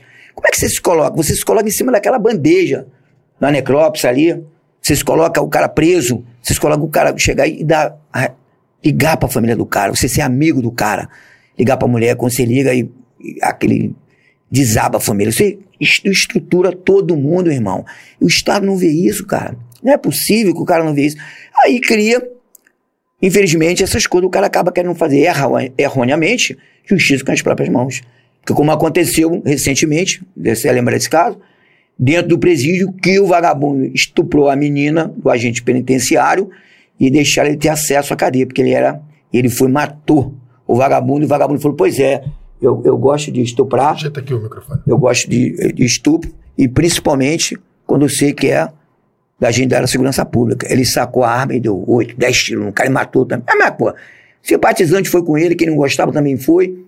E tá aí, vai ser policial, provavelmente ele não vai ser preso. Trabalhou na emoção. Como é que o cara estrupa tua esposa e fala para você, eu matei mesmo, e vai ficar por isso mesmo? E aí? Qual a estrutura que o Estado te dá? Você cara? não tem nem como exigir um comportamento diferente do cara. Se o cara ouve isso e, e não, ok, eu vou respeitar os teus direitos de preso aqui. Cara, esse cara é anormal para mim. Não. Ele tem que ser Ele estudado. Ele preso, né, né cara? É. Cara, eu acho assim, meu irmão, tem, tem uma coisa muito de, de que a questão cultural, né, irmão? E a questão cultural é muito, por exemplo, a, a mídia, o, a música, o cinema, o teatro ele a longo prazo ele vai criando a cultura, né? ele vai direcionando o pensamento e as ideias da sociedade. Então, eu lembro na década de 80, a gente assistia muitos filmes do, do Rambo, o Schwarzenegger, o Jean-Claude Van Damme, o Braddock, o Chuck Norris. E esses caras, a maioria dos personagens que eles faziam eram policiais. Ou soldados. É, os policiais ou soldados, exatamente. Isso. Então, na cultura americana, é, a valorização do policial e do militar é muito forte por causa de principalmente dessa, dessa parte cultural que eles tinham de valorizar esses personagens. Era o herói, aí tinha toda aquela saga do herói, né? Mas era o. Em contrapartida, assim, na nossa é, teledramaturgia, no nosso cinema, a valorização nunca era do policial. O policial, quando entrava um personagem policial, era sempre um corrupto, era sempre um cara, porra, de, de caráter duvidoso. E o bandido os atos do bandido eram sempre justificável por essa situação, aquela situação. Então existe uma valorização muito maior do bandido do que do policial. Hoje, nos Estados Unidos, a cultura está mudando. As pessoas estão se tornando hostis à polícia. Gradativamente estão se tornando hostis à polícia, por causa de um trabalho da mídia, um trabalho de, cultural que está sendo feito agora. Ou seja, daqui a algumas décadas, cara, a, a, a sociedade americana, se continuar nesse caminho, vai começar a ver os policiais como a nossa sociedade vê. Então, eu acho que aqueles aí, esses operadores aí da cultura, saibam que vocês têm muita responsabilidade mesmo no direcionamento da sociedade. Hoje eu vejo, pô, quem faz. Acho que foi ontem, cara, teve alguma pessoa ligada num evento do governo cantou a música de um de um cara que já foi preso MC, duas vezes pela polícia, que, que é frequentemente visto dentro de comunidade um de festa maneiro. com fuzis. Eu quero não é, é um exemplo maneiro, não é um exemplo. É, é um MC fulano de tal, não vou falar o nome dele, mas não é um exemplo maneiro para criança. Se a liderança entendeu? máxima da cultura nacional é, enaltece, eleva o nome de alguém que sabidamente faz shows em comunidade, pagos com o dinheiro do tráfico, comprovado através de robustas provas. Se a, se a pessoa que responde pelo máximo da cultura nacional dá esse tipo de eloquência, precisamos exaltar o nome de fulano, que é o cara que já tem passagem pela polícia, que é amigo de criminoso, que topa fazer show, shows que são pagos com dinheiro do tráfico, com fuzis em cima do palco. Para onde vai? Para onde vai a cultura nacional? É em, que, em que direção caminha? É, porque a pessoa, Mas... tem que entender, a pessoa tem que ter um entendimento seguinte: ao promover essa figura, que é uma figura é, desajustada, entendeu? É. Tudo que o Romulo falou, ela está, de uma certa forma, levantando e trazendo essa pessoa como uma referência para o meu filho, para a filha Sim. do Romulo, Entendeu? Pô, quem é esse cara aqui? Ah, legal. E aí tem, uma, às vezes, a melodia da música é legal, às vezes a gente se apega na música muito mais na melodia do que na letra. Daqui a pouco ela tá cantando aquela letra e tá se influenciando por aquilo, né? Você Então, sabe que eu tava na rua trabalhando e você vê que é cultural, né? Aí passava com a viatura, o garoto respondia à mãe, a mãe falava assim: Ó, o policial aí, eu vou te prender. Ó, policial, pega ele. Falou, minha senhora, senhora, por favor, quem vai preso vai ser você. Vou já, vou, já nos costumes, né? Por favor, seu filho. Então, não, ó, titio não é mal, não, titio é bom. Entendeu? Eu olhava assim pra pessoa, pra mãe, pô, tipo, você é louca, uma né? energia cara? negativa, né? Mandar a polícia te prender, vou Isso, chamar a é, polícia. Aí a garota- isso comigo não tem um mês. Pode, pode concluir, pode concluir, Felipe. Aí a pessoa te olha de uma maneira, já te, pô, quem é esse cara? Ó, vou chamar o policial. É. Então eu acho que, quando eu fui para os Estados Unidos, que eu dei um tempinho, fiquei morando nos Estados Unidos, a valorização do homem, quando eu cheguei lá, foi outra coisa. O policial, teve uma morte do policial, e aí eu fiquei olhando, vi uma carreata de vários ah, carros para tudo que é lado. Eu falei, o que é aquilo ali, cara? Não, o policial estava atrás do bandido, ele bateu com um carro na árvore e morreu helicóptero, aquele cortejo, tudo ligado. Eu falei, meu Deus, você imagina, é Houston, né, cara? Texas, né? Todo mundo anda armado. Um assalto. Dez carros do teu lado, tem dez fuzis. Então o vagabundo sabe que se ele meter a mão, ele vai morrer. E lá tem uma coisa chamada o corredor da morte. Se atirou no policial, acabou. É, pode ser juiz, pode ser médico. A valorização do agente público é muito grande. Eu estou falando de Houston, né? Porque Nova York já são outras tribos, mas Houston, aquela coisa bem radical, lá, meu amigo, lá não tem essa parada não. O cara tirou, ele vai entrando. com- Até porque o policial ainda dá um cartão pro vagabundo, ó. Seu policial, qualquer você me liga. O que, o cara respeita, entra num bar, não fica olhando. Fica de costa pra rua. Eu tava me, me lembrando na época de década de 90, 80, policial de costa pra rua. Ele falou, não, aqui não tem isso não. Aí eu tentei colocar a progressão em área de risco lá, foi super engraçado, ofereci esse trabalho. E o cara falou assim, progressão em área de risco pro policial aqui, eu acho que você tá no curso errado. Fica na corda que é melhor. Quer dizer, ele falou assim, quem tem que ter progredir é o vagabundo, não é o polícia, entendeu? Que você via a inversão de valores Uhum. bem diferente. E como é que é pra você, ao longo desses 37 anos de carreira, você vê toda essa passagem hoje, você vê essa mudança na polícia, essa mudança de, de valorização da, da, da polícia, como ela era antes, e, e o que, que isso causa em você? Ó, o Rafa, vou te falar, cara, eu sou um cara assim que eu sou igual o Flamengo. Vai falar pra você pra câmera. Entra na fila, tem gente. Ou você vai me amar, ou você vai me odiar por causa disso. A valorização do policial é importantíssima, cara. Lá fora, tu vê copo da SWAT, demonstração da SWAT, que a SWAT tem mais de 60 SWAT no país. Mas naqueles grupos operacionais, o firefighter, o bombeiro, demonstração, chama criança, cultural. Então vejo isso, a polícia hoje. Primeiro, não é vocacionado, o cara faz prova. É para juiz, promotor, defensor não passa? Você é delegado. Estão entregando 20 mil, né? cara? 18 mil. Aonde ele vai conseguir emprego aqui fora? Porque o cara não tem experiência nenhuma. Então, essa é a valorização dele. E o tira que tá na rua? E o passado? Pra tu estar sentado aqui, irmão, eu sentei muito ali atrás, respeita a minha história, porque se tu não respeita, eu faço tu respeitar. Tu vai passar vergonha do meu lado. Então, eu faço isso mesmo. Eu respeito todo mundo, mas se não respeitar, irmão, 62 anos, fazer 63, o que, que eu tenho a perder? Fala aí. Mais nada. Eu tenho quanto tempo de qualidade de vida? Mais 20 anos, se tiver, acabou, parceiro. Ou eu estou mentindo aqui? E é uma verdade. Então, a polícia tem que ver isso. Com tristeza que eu vejo essa desvalorização do policial. Não é no Rio de Janeiro, não. É no Brasil, porque eu viajo para Roraima. Um abraço, pessoal dos policiais de Roraima. É, é Santa Catarina, Espírito Santo, desde Curitiba, Manaus. Então, eu vejo o policial nesse sentido muito, ele é assim, abandonado. É, poderia haver a instituição abraçar esse policial, né? Mas, irmão, isso é com o tempo, como você falou, são décadas e mais décadas, décadas e mais décadas, para você poder resgatar esse símbolo. Vou fazer uma pergunta, você lembra da invernada de Olaria? A invernada já não foi da minha época, né? Foi antes ainda, né? A invernada. Os camburões, eu ouvia falar naquela época, né? que era, ainda era mais você era daquela área ali, não era? Você- Sim, tinha olaria, sim, a gente viu o camburão, tudo. O que, que era a invernada de Olaria? Conta aí pro... Não, a invernada de olaria, cara, era, era policiais que trabalhavam ali, não posso falar muito que eu não, não tenho conteúdo, propriedade, mas eu via falar assim, os policiais são da invernada, né? Então, o que é invernada? Ninguém sabia o que que era. Eu posso te falar muito bem, mas sabia que no passado, quando via um carro da Polícia Civil, nem Polícia Militar, mas quando falava invernada de olaria ali, o pessoal daí pode até esclarecer melhor isso aí, falar com mais propriedade. Mas eu sei que a polícia era muito respeitada. E veio dessa, vamos colocar assim, passo a passo, né? E aquela coisa do policial da Baixada, aquela coisa que tinha, pô, não vai pra Baixada que tem um escador na morte, não vai pra Baixada que tem mão branca. Então tinha aquele respeito. E a invernada veio antes disso, né?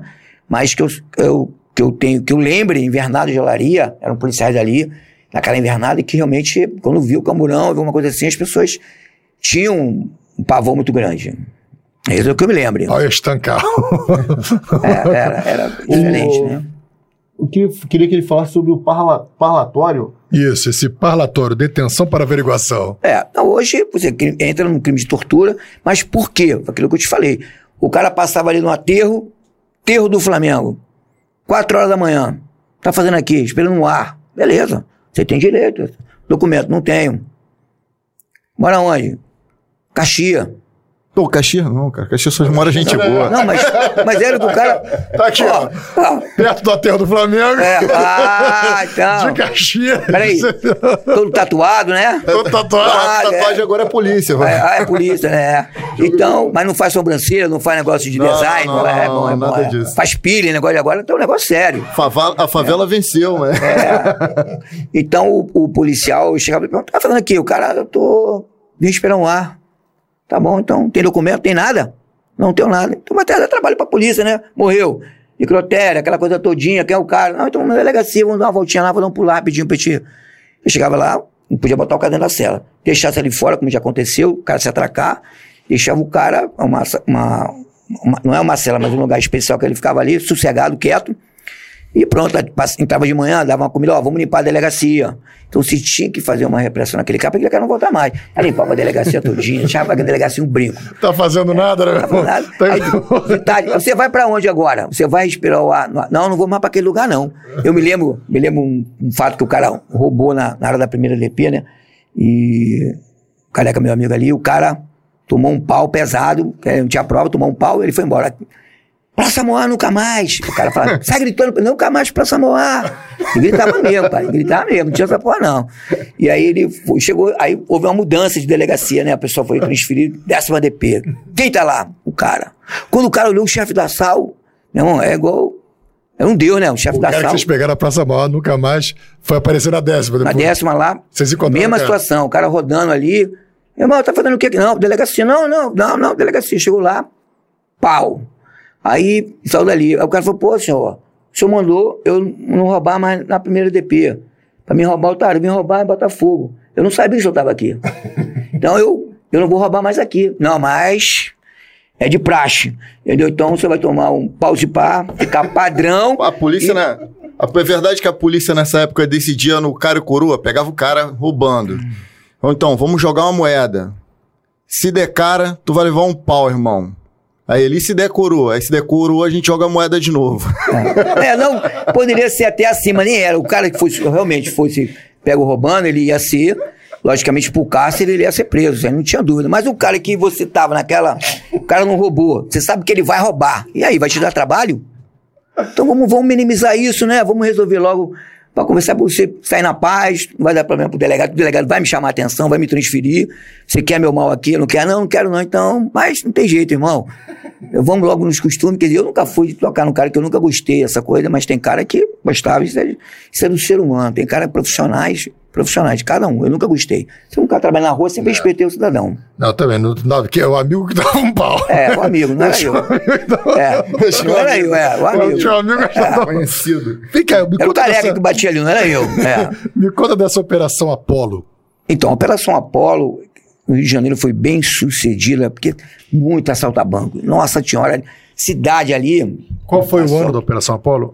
Cara, começou em 86, né? Não, 86 repressão, não. assalto a banco. 86, 87, 88, 90 ali já tinha eh, já Operação Apolo. E eram carros, era uma, era uma, uma especializada, né? Os Opalas, escrito Operação Apolo, que você trabalhava. E as delegacias tinham as turmas de ronda. Então, por exemplo, na quarta DP, eu trabalhava, tinha a Operação Apolo. Eu trabalhava turma de ronda. Porque o delegado João Kleber, Fontinelli, poucos delegados também que tira. Então ele fazia o seguinte: chegava na delegacia, trabalhava na mesa, que é o plantão, carceragem, hospital, que tinha ficava no hospital, entregando convite, ronda bancária. E ele rodava com você cada mês em cada setor. E aí você escolheu. Onde é que você quer trabalhar? Você vai produzir melhor aonde? Aí tinha aquele cara que não era vocacionado, que era muito difícil. Ah, eu quero ir pro papel. Eu vou fazer assim. Ah, papel, porra. É frouxo, vai embora. Ficar lá no papel lá, no cartório lá, ficava. E a turma de ronda, quer ficar onde? Do garoto novo, né, cara? Ah, então tu vê, eu fui pego no morro, sem camisa, cabelo comprido, até falo, né? Olha como é que eu tava. Se hoje em dia é exemplo, acho que não, mas na época, para tu se infiltrar naquela subida, tinha que ser assim. Tu ia subir como? Todo caracterizado, com luneta, com cara, ó, o polícia lá. A um quilômetro já sabe que é o policial. Então, você entrava e tinha. É, confundia a cabeça do cara, né? Só que tá todo mundo na rua. Então a Operação Apolo foi bem sucedida, tirou esse. baixou o índice, zerou assalto a banco no Rio de Janeiro. Era 5, 6, 7, 8 assaltos a banco. Dentro da delegacia tinha um rádio. Daquele que o pessoal do banco apertava um, um, Isso. um sinal de pânico? Pânico. E tocava, tocava no painel. O painel, o cara olhava, olhava lá. Rua Vontade da Pátria. Tem imagem, tem uma imagem antiga disso na internet que o, os policiais pulavam por cima do balcão da delegacia, montavam nas viaturas e. É, o cara tinha amor aquilo que ele fazia, né? Ele queria, ele queria aprender. Aquela coisa do herói, né? Tem, história, a mudança, é natural. tem um outro lendário aí que tá mandando mensagem aqui pra gente no chat, fez até um superchat. É mesmo? Túlio, Túlio Costa, coloca aí o Túlio. Costa. É o Túlio, é o Túlio lá. Mandou um superchat pra gente aí, ó. É. Bota os comentários anteriores dele, por favor. Pipinho! É. O- esse, não, deixa eu te contar só. Esse, esse Pepinho, olha bem, Túlio, todo tatuado aí, tirando foto em Caxias, no Instagram de luneta. Você é suspeito em falar. braceta, né? Foi o Túlio que inaugurou, Ó. então. O Túlio que dividiu essa geração, é, a geração tatuada. Grande super-humano, É, Pipinho. é, eu já, ele já até mudou pra mim ficar calado. Isso é um eu vou falar mais nada. Eu até ali só, tá? lá, lá. Aí. Respeito, mas. Eu vou parar por aqui. Pô, brincando. Túlio, saudade de você. Tudo tem que Ó, vir aqui, não, pô. Túlio tem que vir. Túlio Túlio tem que vir é um- aqui. um grande policial, um cara amigo também. É. Muito, trabalhou muito. Falcão, porque antes de vir essa, essa, essa geração Falcão, já estava lá no recurso. Então, ele é um cara que merece todo o meu respeito, sabe? Que eu tenho o maior carinho por você, Túlio, amigo da DAS, um policial que soma. Cara, o Túlio, o Túlio é a formação, acho que da- do caráter dele, dele é, É, da não, polícia. Túlio Ele, ele é- tá com 18 anos de idade. É por isso que me chama Ele de Pepe, É, o cara é grande pra cacete. Mas tem uma foto dele que ele, ele, ele, ele costuma postar ele com a. Acho que ele tava com a 12, uma escopeta. Parece até um, Meu irmão, um rifle, né? menino, 18. Imagina, imagina o cara entrar com 18 anos de idade. Pô, 18 anos de idade, não, saiu da adolescência. Pô, então assim, toda a formação do cara foi ali dentro da polícia e justamente Sim. nessa época que você que você nos conta, né, cara? De- Muito legal. O Túlio é um Muito cara que maneiro. merece o meu respeito, Túlio. Tamo junto, irmão. Pô, tem outro superchat também aqui do Luiz Henrique aí. É o Luiz Henrique? Pô, valeu, Luiz Henrique. Obrigado, meu O irmão. Luiz Henrique já é policial nova geração, o topetão lá. É, é e- sobrancelha não, né? Você é ó. um time muito bonito, ó, Luiz Henrique. Parabéns pelo projeto desse podcast. Não sou polícia, mas curto demais essas conversas. Estou nos Estados Unidos, mas Poxa amo no Rio de Janeiro. viu? Tá? Uma pena que estamos perdendo o país para vagabundos. Vocês são guerreiros. Luiz Henrique, obrigado pela Luiz Henrique, força. Henrique. Valeu, Meu irmão, irmão. Deus quiser, a gente não vai perder, a gente vai estar aqui Vai na não. batalha. E, pô, obrigado, meu irmão. Obrigado mesmo aí por, por nos acompanhar. Vamos, vamos ver, algum- bota lá no, no, no chat aí do começo aí pra gente ver quem tá nos acompanhando. Tem muita gente aí mandando um abraço aí pro Hope Gabriel, outra lenda da PCS. Valeu, Gabriel, tá sempre conosco aí, meu irmão. Gabriel. Gabriel tá sempre Obrigado, meu camarada. Boa noite a todos. Leandro Dias, boa noite, comandante. Ope, fala, Obrigado, guerreiro. Leandro, por mais uma vez estar com a gente. Opa, cheguei, Daniel. Valeu, Dani. FX. Obrigado aí também, irmão. Tamara, Tamara sempre conosco. Beijo, meu amor, fica com Deus. Boa, peraí, eu não li a Tamara, não li a, a mensagem Anterior, da Tamara. anterior. anterior. Boa noite, já por aqui, começando com o pé direito. Feliz 2023. Convidado Rafa, convidado Rafa e Rômulo. Bora! Valeu, Tamara, obrigado. Valeu, Tamara, obrigado. Patrício, Sargento Patrício, meu colega também, obrigado, Patrício. Boa noite, feliz 2023. Valeu, meu irmãozão, tá sempre com a gente também, o Patrício. Ele até fala, faz um comentário sobre um- um- a operação Grande Felipe Leal. É, ele deveria contar sobre a amizade dele com policiais de São Paulo e o Rodrigo Fuku, Fukuoka, ex-chefe do Garra. Isso aí. Você. Isso aí. Guarda, guarda isso aí que eu vou falar disso aí. Vai, a gente vai valer aqui. Você fala da, da sua amizade com o Rodrigo. É, Fucoca. Rodrigo, Rodrigo Fucoca. Fucoca. É. Fucoca. Isso. Tá. É, a gente vai falar disso. Marcone Medanha, grande professor Marcone. Grande Marconi. Boa Marconi, noite. Marconi, irmão, Marconi. amigo. Boa noite. Perdi as contas de quantas vezes o Felipe Leal foi meu instrutor operacional, principalmente no rapel operacional. Obrigado. Abraço. Pô, Marconi é grande, hein, bicho? A corda tem que ser. Não, Pô, a mas a corda corda tem que ser né? grossa. Tem que ser uma corda operacional. Tem que ser uma Aquela corda, né? Tem que ser uma, Uma corda cursada, né? Obrigado, É. meu irmão. Não, a turma toda, quando eu postei, todo mundo, pô, trocentos alunos que você já fez na Não, polícia. obrigado. Boa noite aos meninos do podcast. Obrigado, Gabriel. Obrigado, meu querido, tá sempre com a gente. Matheus Costa, valeu, meu camarada. Vamos que vamos. Tamo junto, Matheus. É, ficou ótimo o óculos. Aí, gostou do óculos? gostou, né? você- Vou até botar é outra você vez. tá- Peraí, vou botar outra vez aqui, ó, aí. Se ficou maneiro. Então tá, o porra. Bruce, aí. Caralho, então, Bruce Willis. né? Aí, Guerra sem trégua, total sem intervalo. Vamos lá.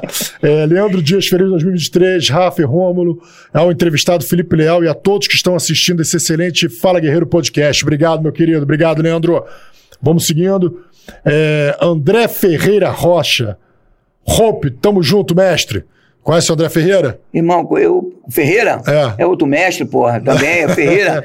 Você é o Ferreira das um antigas, caso, que é o é, Ferreira eu- Cascudo, da DAS? Eu acho, não sei se Eu é o Ferreira é da DAS. Se for, Tu vai- vou, peraí, vou botar aqui Ferreira pra contar pra gente, Contar peraí, história de só- Copacabana. Tem muita Só história, né, Só irmão? seguir mais aqui o... Tem que fazer uns cinco, aqui tem que ser uns cinco programas desses pra falar. é. Vamos seguindo aqui no. Érica Brito, Hope, melhor podcast policial do Brasil. Érica e Esther. Sai Ah, fora. Esposa do. do... A minha- minha filha me Érica, cobra, meu irmão. Um beijo, Meu obrigado. amor, Érica te amo, obrigado por estar falar, ele não vai acompanhando. fazer a barbinha não, porque se fizer, eu... Ela me conhece, Valeu, Érica. ela, ela me conhece. Seu comentário imparcial, comentário de uma, de uma telespectadora que. Meu amor, te amo. Esther, te amo. Não esquece, hein? Dormi no seu quarto. Vamos seguindo. É, delegado Vitor Barbosa, grande Vitão, Grande, obrigado. Vitor. Tá com a gente sempre, meu irmão, obrigado. É, Saulo, Saulo! Evangelista, porra. O Saulo que indicou, o Saulo que me parou e falou: Pô, "Tchau, Saulo? Boa noite, Saulo. Saulo Não, de o Saulo, Petrópolis. é, é- o Saulo é um cara. Ó, Saulo, você é um cara fora da curva. É. Você deve ser aproveitado na Core, na tropa de elite. Eu estou lhe falando isso pra você. O pouco que eu te conheci, conhece o homem são pelas atitudes. Não é pra falar, porque isso aqui, ó, todo mundo fala o que quer. Parabéns, irmão. Tamo Aí, junto. grande Felipe Leal, abraço a todos, aos amigos Rafa e Rômulo, valeu. O Saulo que me Valeu, falou, Saulo. Rafa, chama o Filipinho, me parou, falou, meu irmão, você tem que chamar o Felipe, contou a história. Aí eu falei assim, porra, claro, o Felipe, pô, foi meu professor. Cara, que são muitas. A gente, É, tem, a gente muita tem muitas gente, figuras maneiras na polícia. E Isso. realmente, assim, na hora eu não tinha me ligado. Quando ele me falou, eu te liguei, porra. E aí, tá aí, né, meu irmão? Porra. Você tinha razão, Amigo. Saulo. Você tinha razão, meu irmão. Tamo junto, Saulo. Obrigado, meu querido. É, Gabriel Manuel, gostaria de saber se existe um campeonato mundial entre as polícias do mundo de rapel. Tem um campeonato Não, de não rapel? tem, porque é uma atividade específica, né? O cara vai descer até sabe por quê. Quando eu fiz o, o recorde, não tem ninguém na ponta da corda. Tem coisas que você. E você sabe que ali corre um risco muito grande. Então, eu- são coisas que tem que estar treinando o tempo inteiro, treinando. Infelizmente, não poderia ter, mas não tem. É. Mas a gente vai falar sobre, sobre essa coisa do rapel, porque assim, é interessante que o- a demonstração que você me fez, e depois a gente vai se aprofundar mais nesse assunto, é, os- dos dois tipos, né? o rapel resgate, o rapel intervenção. Cara, eu vou te falar uma coisa. é, a- ele, ele fez uma demonstração, assim, num- era uma ponte de mais ou menos 20 metros de altura, ou um pouco mais de 20 metros. Cara, ele chegou no- lá embaixo, eu acho que talvez em um segundo. Não, conta, conta como é que foi. Então, Pessoal, o, Porra, o- meu irmão. A Não, gente tinha situação- decidido convidar o Filipinho para participar aqui conosco, Isso. por toda a trajetória dele na nossa instituição, que no caso é a Polícia Civil do Estado do Rio de Janeiro. E o Rafael me ligou e falou: Romulo, olha só, vê o que, que você acha. O Filipinho propôs de eu encontrá-lo e ele vai fazer um salto e eu vou estar filmando ele lá de baixo para fazer a chamada pro programa. Eu falei: pô, Rafael, o cara é o primeiro convidado do ano. Tu não vai deixar esse cara se machucar, não. Então, o que acontece, cara? O, o Felipe, assim, ele se especializou em rapel e realmente o que ele faz é algo extraordinário. E a gente vai, vai mais lá na frente, a gente vai falar sobre isso.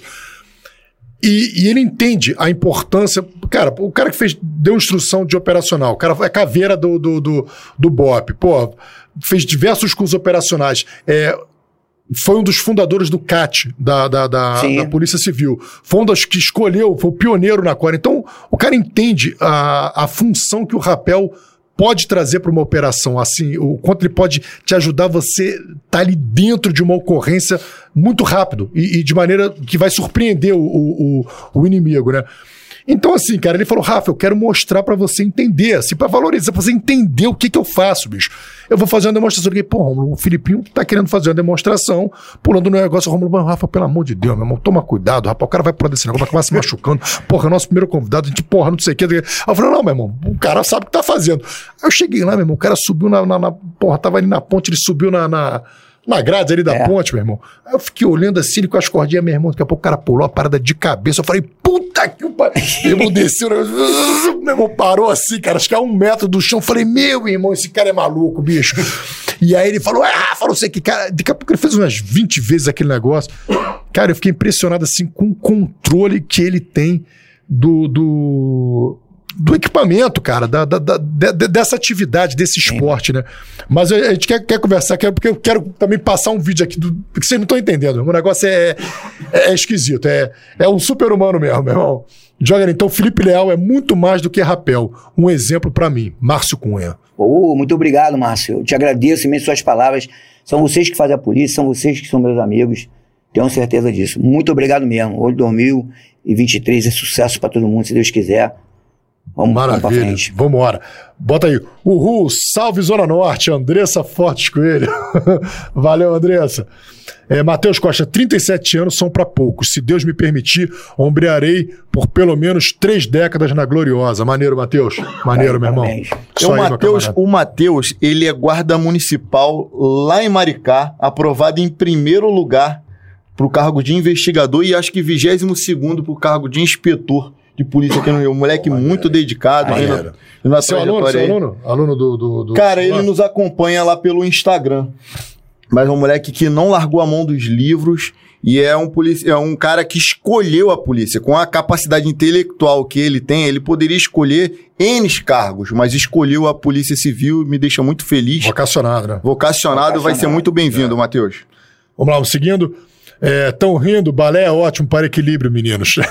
Não, e- isso aí você falando na situação do balé, Verdade. eu vou te falar uma coisa aqui. Você sabe que o bailarino teve um curso na Polícia Civil, no CEPAR, e eu fiz questão, convidei uma pessoa. Cheguei lá, botei o cara assim, e ficou olhando, né? O cara não era da polícia, né? Era abertura. Eu falei, sabe quem é esse cara aqui? É o segundo solista do municipal. Olha que eu tô lhe falando, você ser solista do balé do Rio de Janeiro, solista, segundo solista, que ele Você- era. Ah, não, o cara, eu pensei É, que era você. Não, não era eu não. Quem dera que tivesse sido eu, cara, um solista, é um cara altamente reconhecido. E esse cara era negro. Ainda mais, as pessoas ficaram olhando, eu falei, polícia é cultura, cara. Poder a satisfação, a honra e detalhe. Esse cara, ele foi baiano comigo no passado, lá no início, ele falou, "Ah, vou seguir a carreira aqui dentro. E agora ele quer fazer prova pra polícia. Pô, maneiro, Eu maneiro. ver só, isso é a mudança, né? A vontade. Eu falei, não, cara, eu vou te, eu vou te convidar, eu vou levar. Ele contou a história dele, que ele guardava a roupa no armário, que o pai dele não podia saber, que estava em cima dele. Que são pessoas que, essa valorização, o cara lá da cultura, da dança, o cara hoje mora na Holanda, é casado com uma francesa, e ele.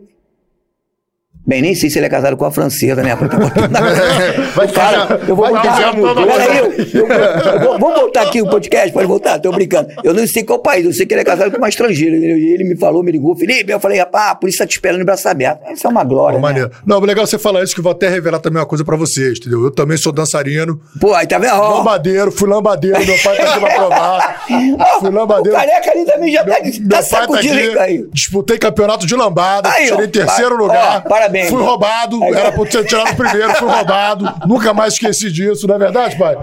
Aí, Passista de escola de samba. Fui passista da Grande Rio também, lá de Duque de Caxias. Dava Aí. aula, deu aula de samba lá nos Estados Dei aula de Unidos. samba nos Estados Unidos. aí. Então, só. Tá Esse é o vendo? caminho. É. Se você quiser ser um bom policial, eu tenho que primeiro passar pela dança. Ela né? dança, pra dança, porque ele na já vai dançar. Ou ele vai pra um lado ou vai pro outro. Você tem um. No Nordeste, no máximo, um chachado. tiroteio, às vezes você pode. Não, não, ó. E eu vou te dizer mais, vou te dizer mais. Ali ele já vai dançar, ou ele dança da polícia, dança da maneira. Exatamente. O careca já tirou, o careca já tirou o teu casaco pra dançar ali, né? Não, calma aí, careca. Ah, tá com a garganta. Vamos, vamos seguindo aqui. É, bailarino do Teatro Municipal, Flávio Ferreira. Tu foi bailarino do Teatro Municipal. É, Isso, né? isso.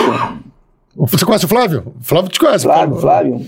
É. Esse aí, esse colega aí, esse rapaz aí, ele é de Petrópolis, é parceiro, amigo, me acompanhou muito no, na parte de corda, me ajudou muito, saí dali da Tijuca com ele. Eu acho que ele até se mudou pra Petrópolis pra me sair do rapel, que eu não aguentava mais me levar de, que ele me levar de moto, rapaz. Eu de moto e a, a família dele ficava preocupada, que a gente ia sozinho, seis horas da manhã ali pra treinar as paineiras. E aí eu acho, Flávio, um abraço, você guerreiro, irmão. Maneiro. Uma honra ter você aqui. Vamos lá, seguindo aqui mais um pouquinho. Rafa, mande um abraço para minha mãe Maria Célia. Ela sempre assiste o Fala Guerreiro. Inclusive, ela disse que você come pra caramba. e perguntou se você quebrou a dieta, pô, bicho. Não, eu, eu, eu consegui tá fazer dieta, eu consegui fazer dieta um dia só nesse programa, que eu fiquei aqui resistindo. Quebrei logo no próximo. Hoje eu trouxe o seu Maria Célia. Maria Célia, um beijo pra senhora, obrigado por nos acompanhar. Que Deus te abençoe sempre. Tenha um feliz 2023 e continue com a gente, tá? Meu pai tá aqui, a dieta foi pro espaço, Maria Seu Célia. Luiz Paulo veio pra regrar aqui a nossa etiqueta que tava falhando um pouco. Tem mais, tem mais aqui? Não aguento o senso de humor desse programa. Valeu, Andressa. Obrigado. aí. Andressa, parabéns. Ia falar que Felipe tem uma Glock areia, mas é uma Desert Eagle. É, eu tinha uma. Eu sempre gostei dessas armas assim, mais Eu só- passivas, né? eu só- 10 antigo, né? É uma, era uma 44 Magno. 10 Pistola areia é coisa de quem tem tatuagem. É, não, mas aí não, né? Não, é porque ele tinha. É, é- é quando ele fala É da Glock, nova polícia. É, isso aí da nova polícia. Eu acho que ele tá querendo pra polícia. Flávio, vem pra cá. Vai lá, seguir mais um aqui, depois a gente. é, ele é muito engraçado. Pô, Felipe é a figura, você é, sabe viver. É isso aí, parabéns. Vamos lá, seguir mais uma, mais uma. Boa noite, parabéns, Antônio Duarte. Pô, obrigado. Acho que o Antônio Duarte acho que é o, o- o advogado, pô. Obrigado, pô, obrigado, Antônio Duarte. Tá nos acompanhando aí, advogado da minha mãe, pô. Pede pra ele contar quando voltou dos Estados Unidos e foi resolver um BO em Angra dos Reis. Anota aí, né? Eu sei, esse aí, pô. Esse é, esse é do, do. Peraí, acho que tá aqui esse aqui, pô. Do. A gente Foi fica aqui, igual. foi É aqui, do, né, é do aquele cara que. Como é que era o nome dele mesmo? Rapaz, me fugiu a memória agora. Pô, mas eu tenho anotado aqui. Tem, tá Bota aí. Angra, bota aí. Não, isso aqui, isso aqui, não, eu te, isso aqui já anotou, pô. É, meu irmão, chegar lá. essa história. Beto Preto. Gato, Beto Preto. Beto Preto, irmão, Essa história é, Que fantástica. Deus eu tenha sentado lá no colo do capeta. Um Beto abraço. Preto. Não, ele vai, ele vai falar do Beto Preto. Obrigado, obrigado, Flávio. Vamos seguir aqui com a nossa pauta aqui. Então, Ai, vamos lá. meu Deus. Primeira DP Nunca Mais, falamos da... da, da- é, Pois é. E aí você fica nessa, pô, tem um cara meio agoniado. Cara, eu vou te falar, eu fiquei impressionado. O Filipinho passou lá em casa cedaço pra me levar lá um sol do cacete. Fui eu, careca, careca tá sempre com ele, careca tá aqui com a gente, mas tá sempre nas aventuras Meu guardião, né? Meu guardião. E aí você fez uma prisão na Pedra da Gávea dos ladrões de turista. Isso. Eu lembro, eu, eu lembro quando passou no jornal. Eu vi no jornal essa prisão. Isso. Como é que foi isso aí? Era um domingo, né? Aí eu tava na Core, aí o pessoal, vamos pra onde? Ah, vamos rodar lá na Ipanema, lá na beira da praia. Eu falei, beleza, tem um local muito bom. Pedra da Gávea. Pô, Pedra da Gávea. Não, é Pedra da Gávea, meu irmão. Vamos tocar a Pedra da Gávea. Aí foi uma Pedra da Gávea. Chegou ali embaixo, eu não vou subir, eu vou subir, meu irmão, vamos treinar, meu irmão. Aí eu peguei a trilha com o colega e começamos a subir. E, mas isso passou e fomos devagar, colete todo, pô, pesado, 762. Tava um pesado mesmo. Mas ganhando condicionamento físico. Passou um, um casal, eu falei, não, meu irmão, que isso? A mulher passou por mim igual uma flecha, me esculachando, eu vou atrás. Quando eu, mais na frente, na pedra do navio, a mulher, o cara falou, não volta, volta, volta, volta. Aí eu, logicamente, já ligado, eu falei, pô, saí da trilha, né? Aí a mulher ficou assim, eu falei, volta que eu vou tirar, eu vou tirar. Aí ela mergulhou pra cá. Quando ela mergulhou, já sei, quando eu saí, meu irmão, cinco caras. Dois na contenção, três ali embaixo. Eu já saí rasgando sete meioca, né? Blá, blá, blá, blá, blá. Ainda bem que não pegou ninguém, graças a Deus, né? Mas, aí, blá, blá, blá, é Aí- de tiro. Total, Ainda bem que total. você é é, de tiro. Ainda bem, graças a Deus, né? Aí larguei lá uns 10 tiros de 762 e o colega de 380 rajada, de- deu um rajadão já. E os caras, meu irmão, vão morrer. Aí deitaram ali, os dois deram dois tiros e fugiram. Nesse dia, eles conseguiram prender na Pedra Grávea quase 100 turistas. Era um domingo de manhã. Porque o cara vai para ver o pôr do sol, leva a câmera, ele não imagina. O vagabundo, ele sai, corta pela trilha, assalta e volta pela trilha. Fica um dia caminhando por ali. E como tem hoje, né? continua esses assaltos ali. Volta e meia tem assalto. Aí depois no registro na delegacia. Pegamos esses caras voltando pra delegacia, né? Chegando na delegacia, e o povo lá em cima, né? Mata! Mata! Aí, mata! Eu falei, que matar, rapaz, tá maluca? E, e, e vai matar o cara, se entregou, nada disso. Delegacia, nego, mata, que ele me, maltratou, o cara me deu coronhado, achou que era PM. Mata! Falei, não, não tem nada de matar. Levamos pra delegacia. Chegou na delegacia, o delegado falou, tudo bem. É, ó, doutor, tá vindo aí quase 100 pessoas. O delegado Ele tinha até saído pra almoçar. O plantonista deve ter ficado É, feliz. não, tinha que chamar três escrivães lá. Motorista, pô, Motorista tem jeito de mandar isso pra décima Ele ficou louco, ele ficou louco. Aí falou assim: chama os escrivães de reforço, três. Três escrivães, três. Aí eu falei, doutor, eu falei pro cara, irmão, vou. Vamos jantar, vamos almoçar, né, cara? Pô, vim treinar de manhã, peguei essa, essa ocorrência, não, tá bom. Aí eu peguei, dei a volta com um camburão, né? Um camburão. Um cara no meio da rua, taca-lhe uma pedra no ônibus, na, na- no vidro principal, pega na cabeça do motorista. Pá! O motorista quase subiu meio fio, machucado. Eu falei, e agora? Eu cheguei com a delegacia ônibus lotado. Aí o cara olhou pra mim e falou assim, o delegado já tá. Falou, o que que houve? Falou, o cara deu uma pedrada aí na, na Avenida Nabitiba, aí o ônibus, aí o cara... Aí o ônibus, o cara machucado pro hospital, Lourenço Jorge. Iam fazer o quê? Já, a gente ia almoçar. Ó, faz o seguinte, eu vou trazer a churrascaria pra cá. Não sai mais não. Não sai mais não, por favor. Nós estamos quase 200 pessoas aqui pra ouvir. Por favor, não saia. E nós não saímos, ficamos ali até a noite ali, pagando a ocorrência, pagando as furtivas. Foi, foi uma ocorrência pesada. Saiu até no RJTV na Saiu, época, saiu. dia muito interessante. Pra lembro. polícia, uma apagada da luz, que era do doutor Márcio Franco, né? Que era o, era o delegado da Core e o, a pessoa que estava ali responsável era o José Lourenço. Um abraço a vocês todos aí. Zé Lourenço. Zé Lourenço. É, ele que era o chefe ali, entendeu? O cara, meu irmão, a parada é essa. E obedece quem tem juízo. A situação é essa. Graças a Deus, fomos bem sucedidos na Core. Parabéns aí pra gestão. Pô, bacana. Vem cá, você, quando a gente estava conversando também, você falou sobre é, alguns personagens ali do crime, né, que, que davam trabalho na, na sua época, que foi o Denis da Rocinha, o Naldo, Brasileirinho e Buzunda. Buzunda? Ou Bu- Buzunga. É. Bu- Buzunga. É, isso aí era no início, né? Quando eu cheguei ali na 16, 86, que eu tava na, na carceragem, tiroteio, aquelas coisas tudo. e, Ô, doutor, não, vai lá, vambora, entra na viatura. Pegava uma palha, dois, três caras. Nego dava tiro no chão, às vezes dava tiro pro alto, buraco na viatura. Porque usava o quê? Uma Winchester. Era uma 12. Muito sensível a arma, né? A Walter também, o cara tem que saber trabalhar, é complicado. E naquela época nós tínhamos uma vantagem. Não podia ter a técnica que tem hoje, obviamente, mas não também não andava com o dedo no gatilho. Isso a gente não andava. Isso era princípio da academia de polícia. Então, lá era Buzunga, Naldo, Brasileirinho. Então, as nossas incursões, na verdade, eram resultado de policiais que iam para ali e ficavam encurralados e aquela coisa de somar para ajudar. Não era operação da 16ª DP. Né? Então tinha operações do BOP, tinha operações do COI na época. Então quando precisava da polícia, a gente estava na rua, já ia para ali. Então eles deram trabalho.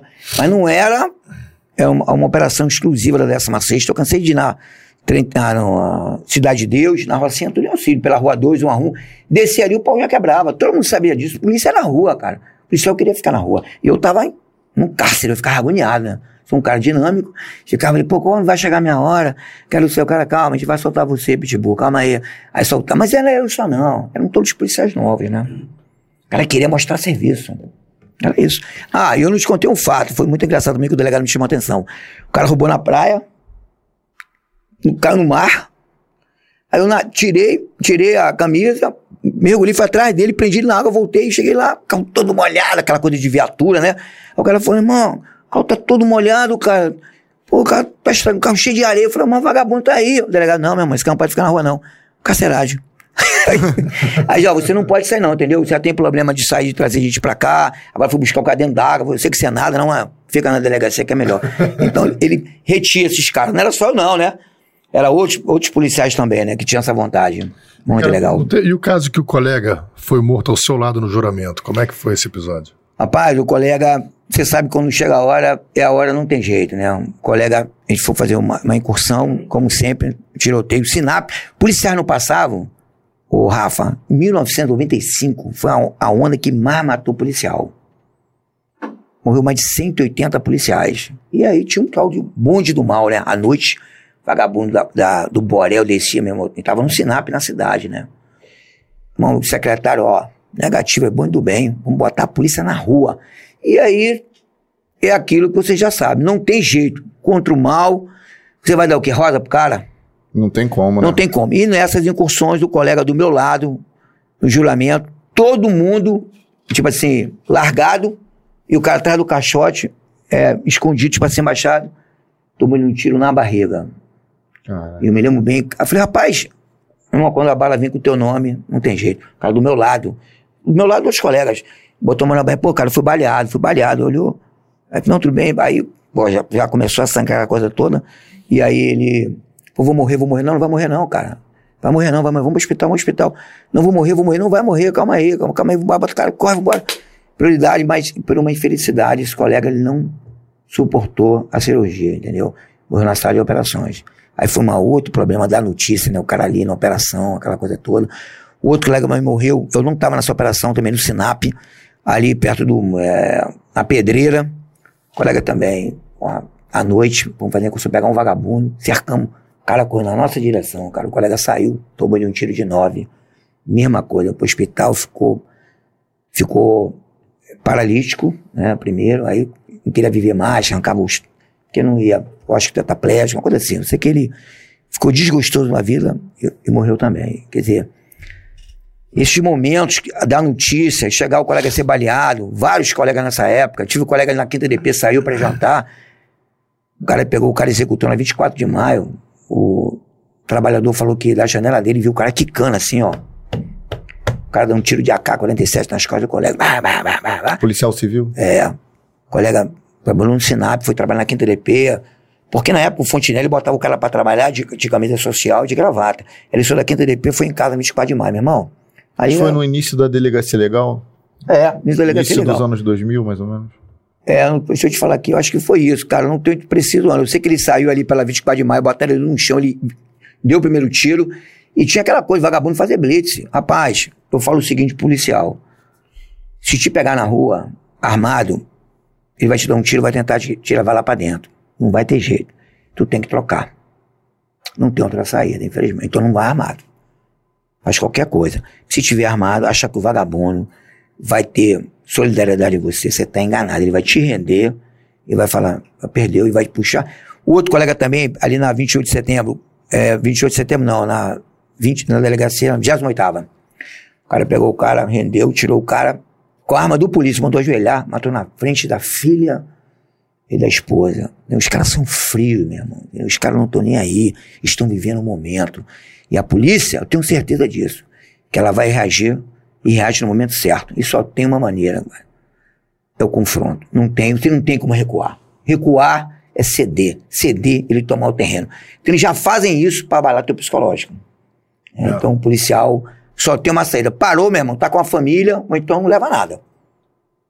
Porque se tiver, o negócio vai ser, vai ser complexo. Como é que é esse, esse bonde do bem? Como é que funcionava?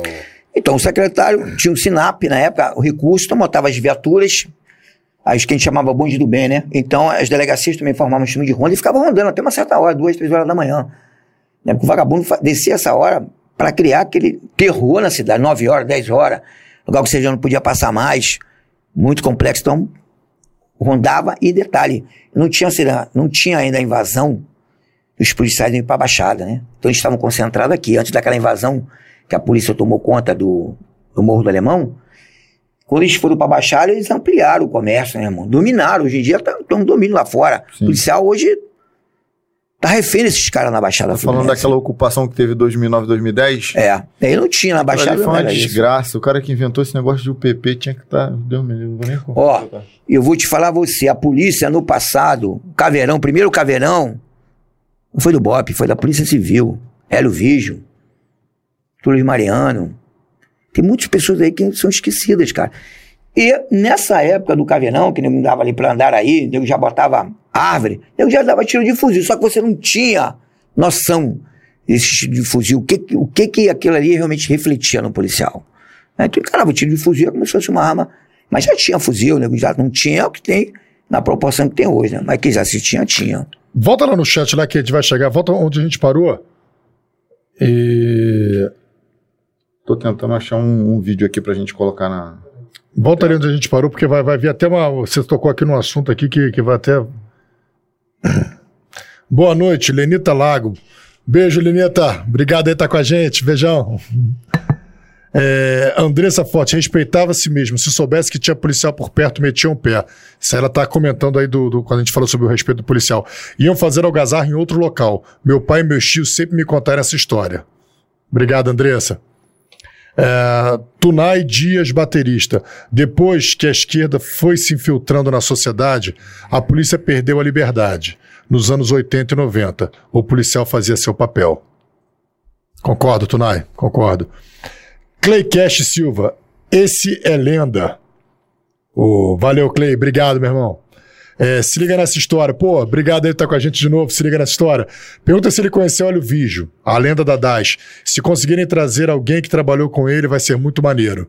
Você trabalhou com o Vígio? Então, eu não trabalhei com o Vígio. Eu não era policial de anti-sequestro, nunca fui. Trabalhei na DAS, mas nunca fui policial de estar ali investigando. O meu trabalho, como eu sou um cara dinâmico, então eu gostava de estar na rua ali, naquele tumulto. Já dá, não, é uma coisa já reservada. Tem muitos policiais da DAS aposentados. Paulão, um abraço para você e companhia, que deveriam ser extremamente valorizados, né? Você trazia um cara Mas da olha, trouxe o caveirão, o primeiro caveirão do Rio de Janeiro foi... Foi, foi, na, foi que na época não tinha caveirão, era um era carro... Era entorpecente? Era, entorpecente, era um carro amarelo, chama-se morcego carro negro. Forte, carro, carro forte. forte. Morcego negro, depois tiraram aquela cor, botaram outra.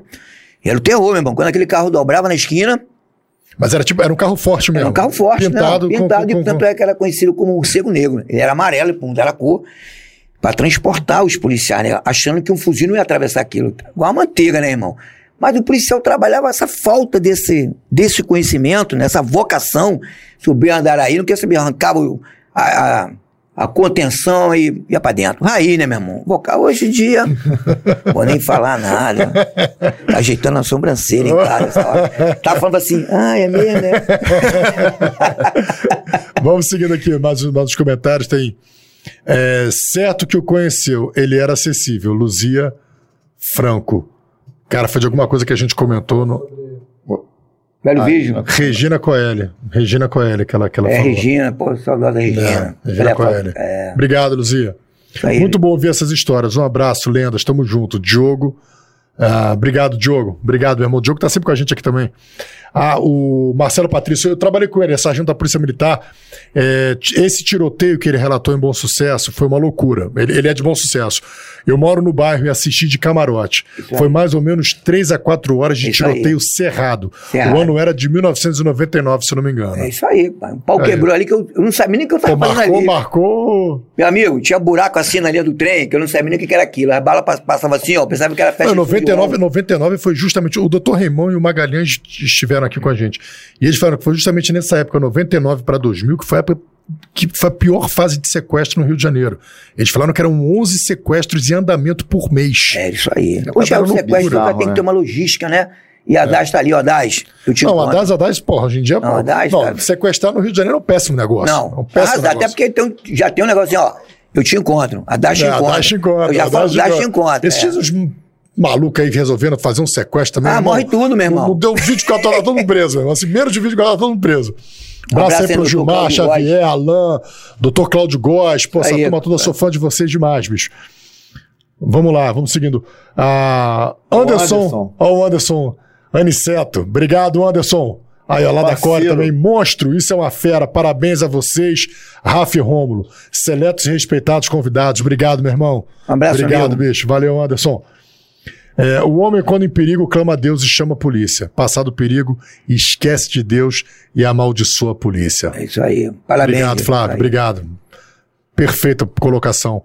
Tô amando ouvir o Felipe. Liliane Lopes. Doutora Liliane! Ô, Beijo tem, uma, pra você. tem uma falha, doutor, aqui, eu vou contar aqui, eu estava no curso lá na no CEPA, na Pedra da Gávea, na subida. Aí mesmo, chovendo pra caramba, assim, ca- caindo uma aguaceira, aí eu parei o carro, não ia subir a Pedra da Gávea. Ela tava fazendo chovendo. curso. Tava no curso. Só delegado, né? Aí eu olhei assim, o carro, tô, delegado, tô, tô com a perna machucada, pelo amor de Deus, meu amigo, cara, gente finíssima. Mas aí, o estado psicológico, eu falo o seguinte, polícia não é porrada, tiro e bomba, parceiro. Se não tiver o psicológico, não adianta nada. Cacedor de brevet, tá cheio. O cara faz o curso, no outro dia, vira o cão de manga. E o psicológico? Onde é que tá em cima disso? Então, eu me lembro muito bem que ela falou pra mim assim, eu falei, doutora, vamos subir pé da gávea. Aí o cara, tô machucado. Eu falei, pega o facão ali, corta, corta o galho ali pra gente fazer logo uma maca aqui pra subir. Aí eu cheguei perto dela, fiquei no braço dela falei, doutora, a senhora confia em mim? Ela falou assim, sim e não. Eu falei, não, tá bom, doutora. Maravilhosa, doutora, parabéns Mas aí, a sincera, senhora né? guerreira, entendeu? Obrigado. É, doutor Helena, um beijo doutora, enorme pra ti. gente finíssima, foi muito Não, é bacana. demais, é eu esqueço demais, mais nunca né? mais. Confio e não. Sim, não, e tá certo. né? aí já eu subir perto da Gávea, meu irmão, só delegado. Detalhe. Você a sua ideia era fazer uma maca e, o- e a Não, galera carregar Não, teve um detalhe, deixa eu te falar só no uma Cepar. maca de bambu ali. Não, eu, eu- eu esqueci de te falar isso. O Cepar era, era no Caju. Eu levava os caras do Caju, atravessava a favela ali, a bala rodava.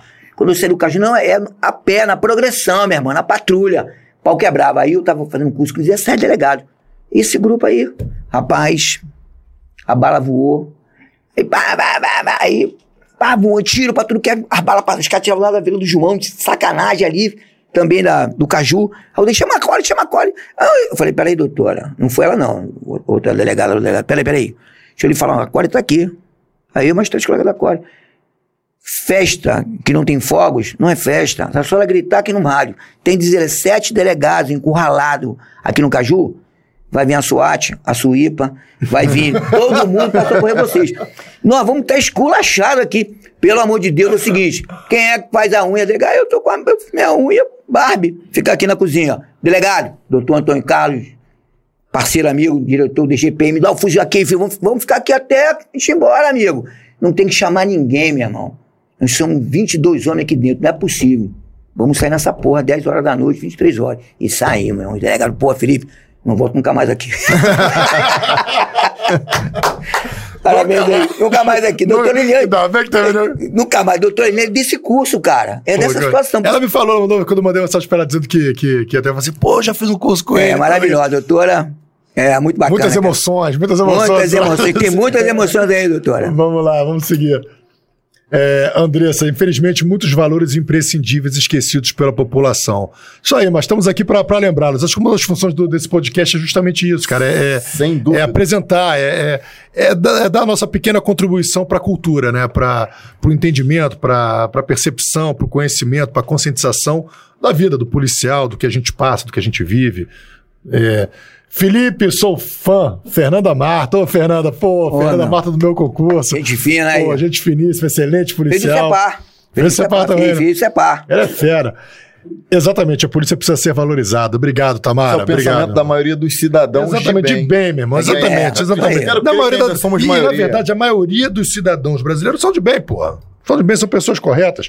Vamos lá. é, nos Estados Unidos, eles respeitam mais as forças armadas por conta das guerras.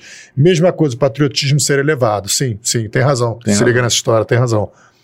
É, o melhor que nós temos, saudades da Fernanda. Valeu, Grandinha. Fernanda. Valeu, Um abraço, Fernanda. amiga. Obrigado. Mais uma aluna, né? Mais uma aluna do Filipinho. Vamos seguindo. É, Grande Felipe Leal, quando voltará a Roraima?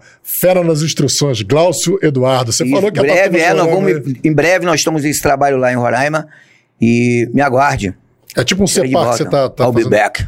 Tá fazendo é, um- de é volta. fosse É, porque o negócio é em inglês também. Às vezes é em japonês, né? Eu tava no curso lá, eu perguntei pro cara que assim, é no curso, lá no CEPAR, no BOP, né? Aí eu parei um japonês, aí eu falei assim, ó, eu quero saber. Você fala inglês? Eu falei, não, não falei, eu falo mandarim. Eu vou, meu curso é mandarim. Eu perguntei pro cara, fala inglês pro cara aí, pergunta aí como é que é o curso. Aí, como é que é lá na, na China? O cara pegou, deu um depoimento. Ah, tudo em, chinês, né, mano? Aí os alunos olharam, o que que ele falou? Que vocês se fodam. Aí seguimos no curso.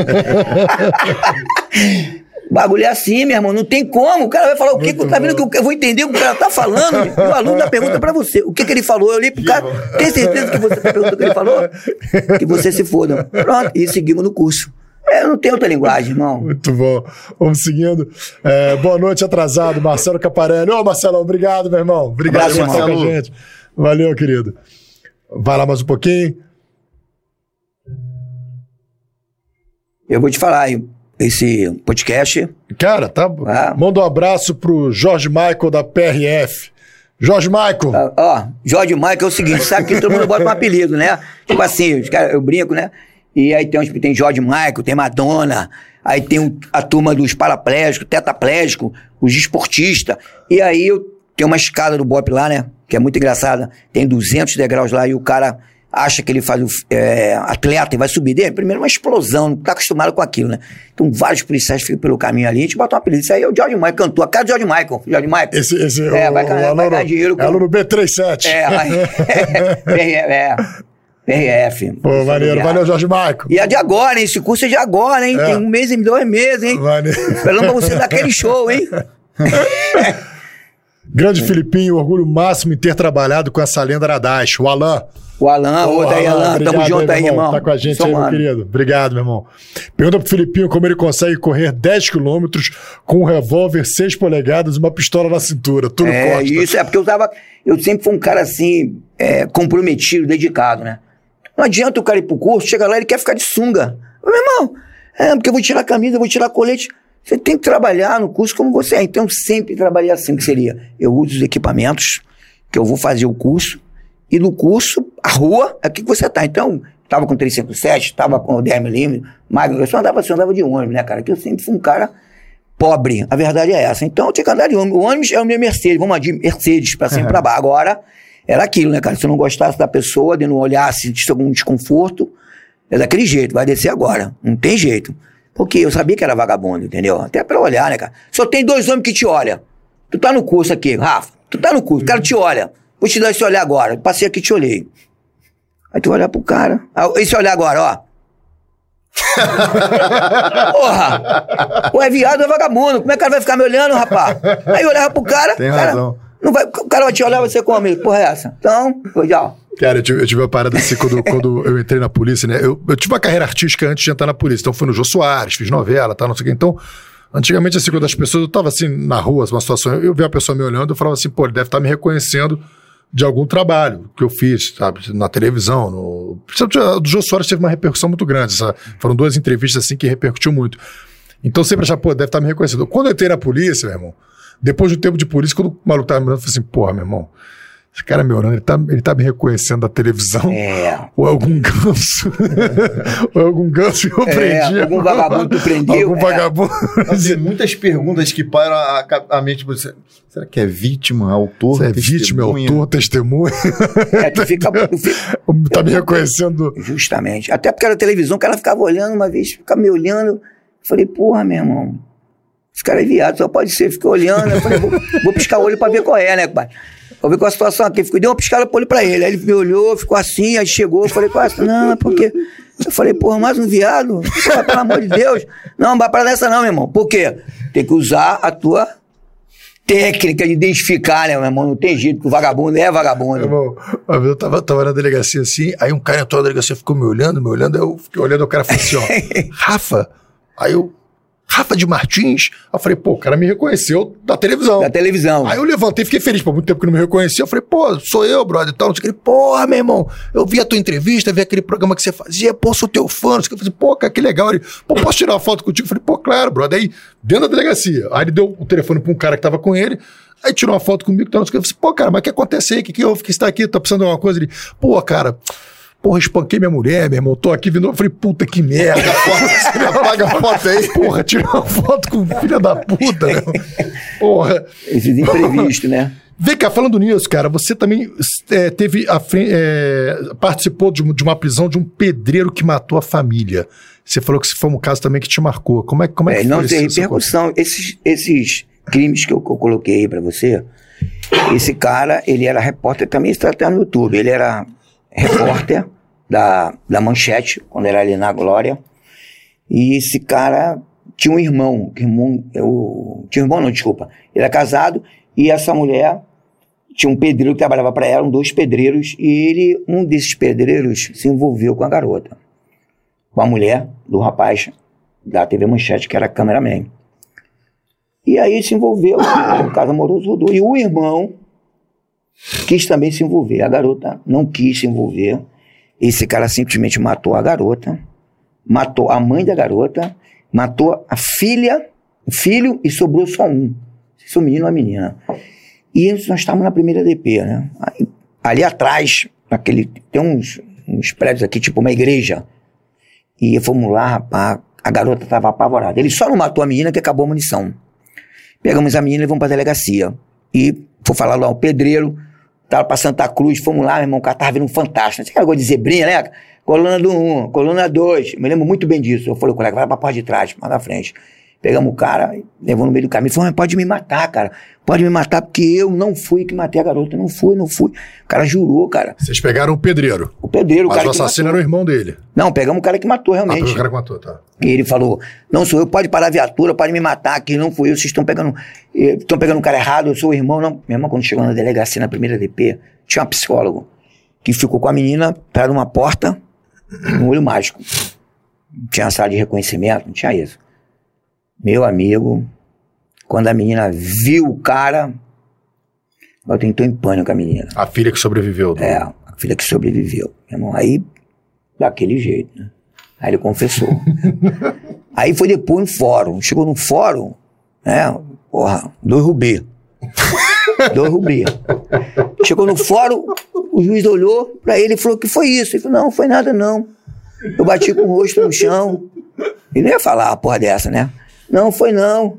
Ah, tá bom. Aí voltou, foi condenado. Aí eu fui, fui chamado em juízo, comprovado que tinha acontecido. E aí ele, o juiz falou assim: você tem uma memória muito fértil. Vou resolver aqui, deu quase 30 anos pra ele. Pô, aquilo. É, meu irmão, triplo homicídio, né, mano? E a delegacia, a primeira DP, então, ali ela mega, super, power. Respeitado, né? Porque a polícia não era fácil. O... Não, é melhor o seguinte, Hoje ela- ela Rubi- pisa. Não, hoje em dia você parece o, o cara Rubi. parece com os Eu olhos de não vou Rubi. falar o nome de quem, não vou falar o nome de quem, qual o cargo. Encontrei com um cara, não sei o que, o cara, não, aqui, o meu queixo tá caindo. Eu falei, pô, eu li assumir até um susto, é um cara fera, né, compadre? Eu falei, Ih, malandro, contaminou. contaminou, vou me afastar. Vou me afastar.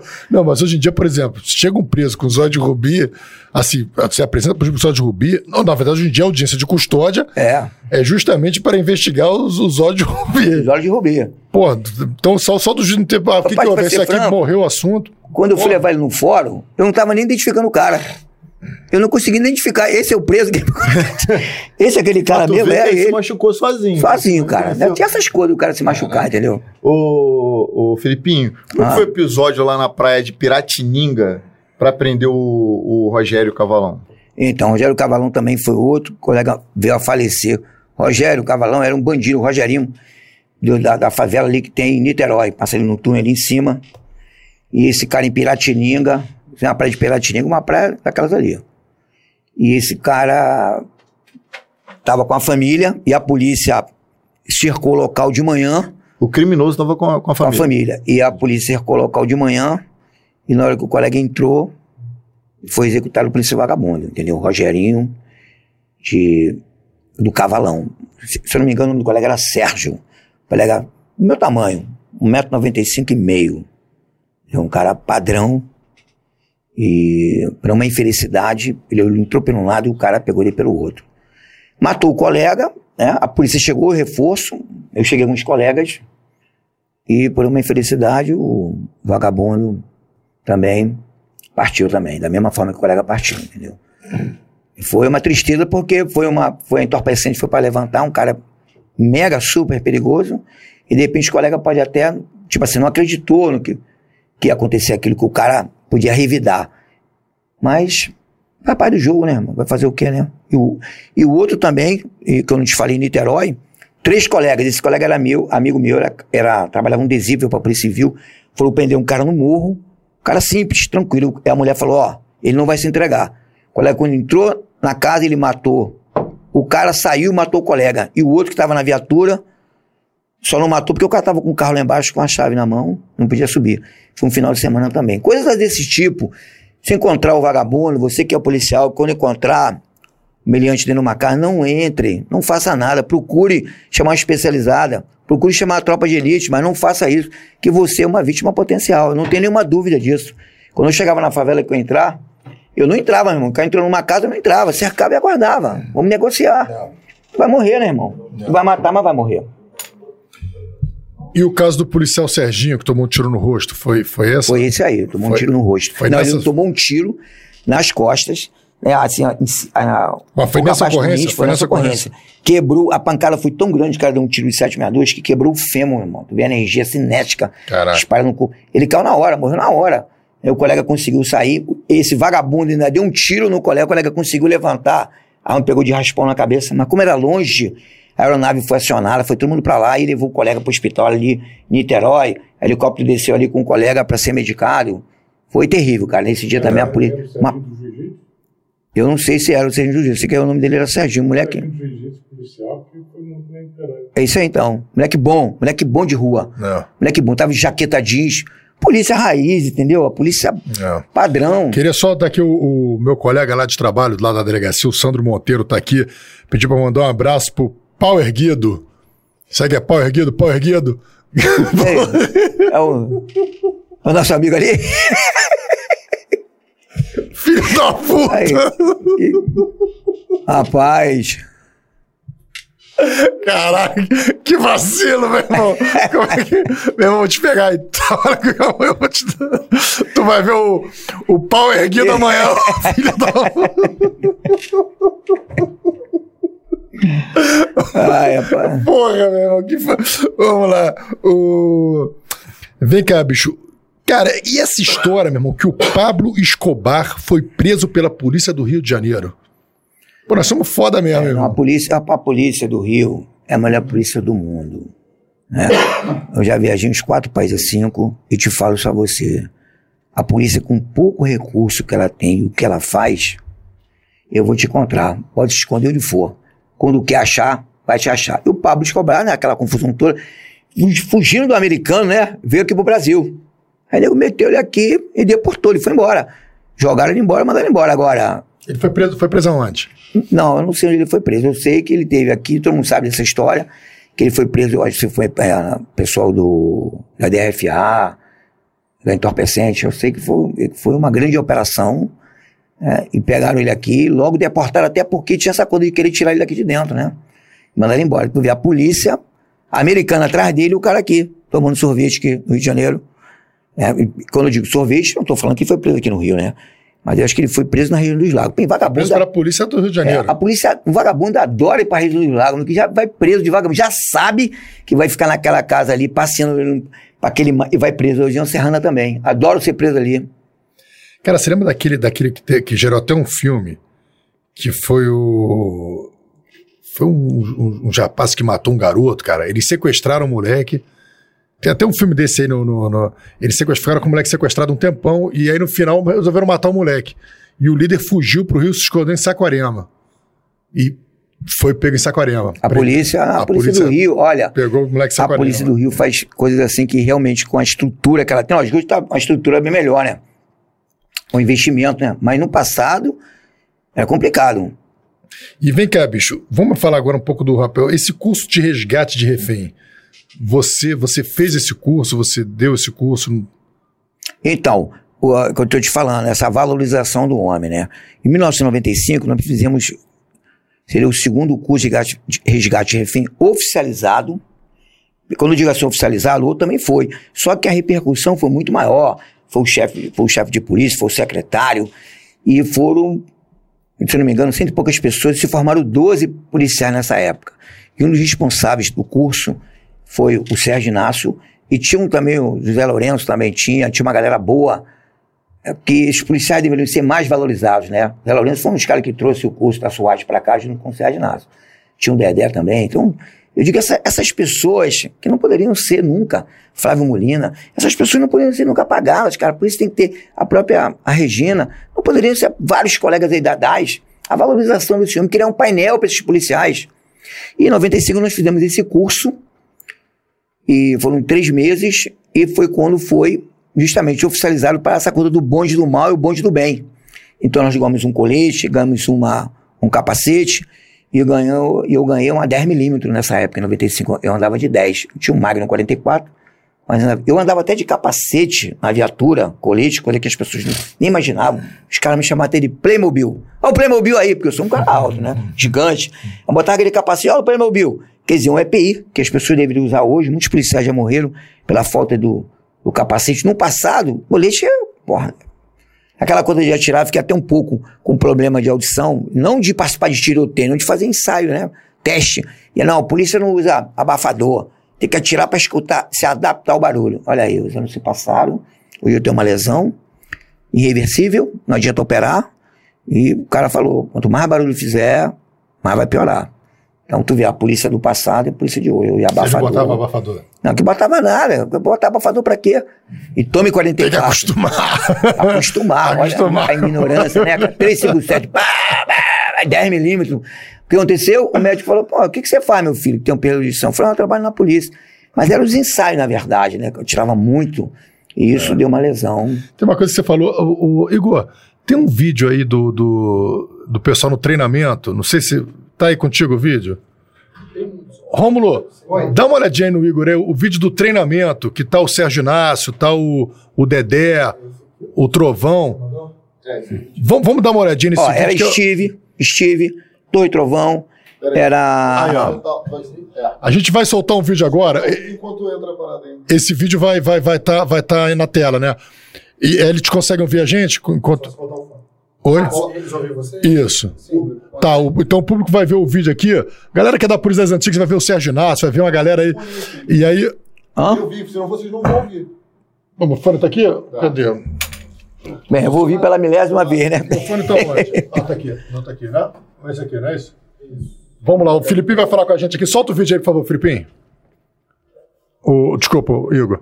Então aí, esse é o Sérgio Inácio. Sérgio Inácio, Sérgio Inácio é os cornos do Silvestre Stallone, né? meu é. Ah, lá no fundo, lá o Dedé, à esquerda. Aqui o Dedé tá aqui à Dedé, esquerda, é. né? Ali é o Torres, tem um Torres, tem um Saibro. Você é aquele baixinho ali. É, sou o cara mais alto ali, Você ó. é o baixinho ali. ali, é. Eu sou o cara mais alto, 1,95m. ali, né? Isso aí foi, era um treinamento de quê? Isso é o término do curso. esse curso da SWAT que eles trouxeram. Isso, esse é o curso que o Sérgio Inácio trouxe chamado Resgate de Refém, que já tinha havido esse curso, Aham. mas pelo menos dessa vez teve uma repercussão devido ao número de mortes que estava acontecendo no Rio de Janeiro. Foi criado esse grupo. Ali tá o Steve, tá o Dedé, aí tá ali o. Que nome do delegado? Olha só, isso aí. aí- aí no- no- o Adonis já era piloto nessa Ah, época. o Adonis, meu irmão, o Adonis nasceu pra máquina, né? É, né? Máquina tá pro Adonis. Olha só a turma aí da polícia, pô, camisa maneira, hein? É, por isso, ali tinha um todos, estava o. Deixa eu ver como eu me lembro daqui. O Luizico, delegado da Federal hoje. O Steve, Elinho, ó, o Mauro, o falecido Mauro. O Saibro estava, o Mauro, o falecido Mauro, esse aí, ó. Esse o bigode. Torres, é. O atropelado, cara. Ah, Fernando, Felipe, é, você aqui, né? isso aí. Olha só a parada aqui é o seguinte, ó, os caras agarravam no braço.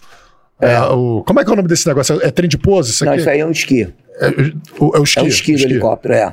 E agarrava no Não, braço ali ali, o cara rodava, quer dizer, tu vai ver que o, o corpo vai até dobrar, né? Dobra, ele vai lá fora, meu irmão. Olha lá, vai lá fora. Quer saber, não. Se É o soltar ali. treinamento dos caras, meu irmão. Não, se soltar ali, tá ali, ó. É. E nós chegamos na demonstração assim, né? Lá no Caju. Ali, eu sou da esquerda, eu tô ali atrás. Aí já é outro grupo. Ó, escorregado aí já era mesmo. É. Entendeu? Aí. Problema. Pô, bicho, perigoso o negócio, o treinamento perigoso, né? Extremamente, né, cara? Mas o cara tem que ser vocacionado, né? Não tinha. Mas hoje o treinamento já, já mudou muita coisa ou é, é- continua esse padrão Não, aí? porque eu, eu vejo desse Não, e tem que ter esse padrão, porque tem que ter o básico, né? Então tu sabe que se entrar na, se entrar na aeronave, tem que segurar no esqui, tem que ser um mata-leão. Tá maneiro, tá maneiro. Pode, pode voltar com a gente aqui. Queria só. Se quiser, pode, pode, tirar, Isso. pode tirar o fone. E aí? Era só essa demonstração mesmo, que. Pô, então a galera agarrava. Então esse, era o resgate de reféns. Esse era o curso, né? E como tinha uma passagem, a disciplina na aeronave, o que acontece com o policial? Que eu acho muito interessante, a polícia, a polícia Civil fez muito isso. O policial tá na rua, às vezes ele tem que entrar na aeronave, então ele não tem mínima noção, né? Como é que ele vai entrar? Agarrar onde? Corre por, por trás do helicóptero, pela frente. Então, a Polícia Civil hoje, que hoje é o SAER, que era o SEGU ano passado, Coordenadoria Geral de Operações Aéreas, então ele direcionava, ó, a polícia não pode vir para aqui, para ali. Então o curso tinha essa parte de aeronave também, até porque a gente precisava.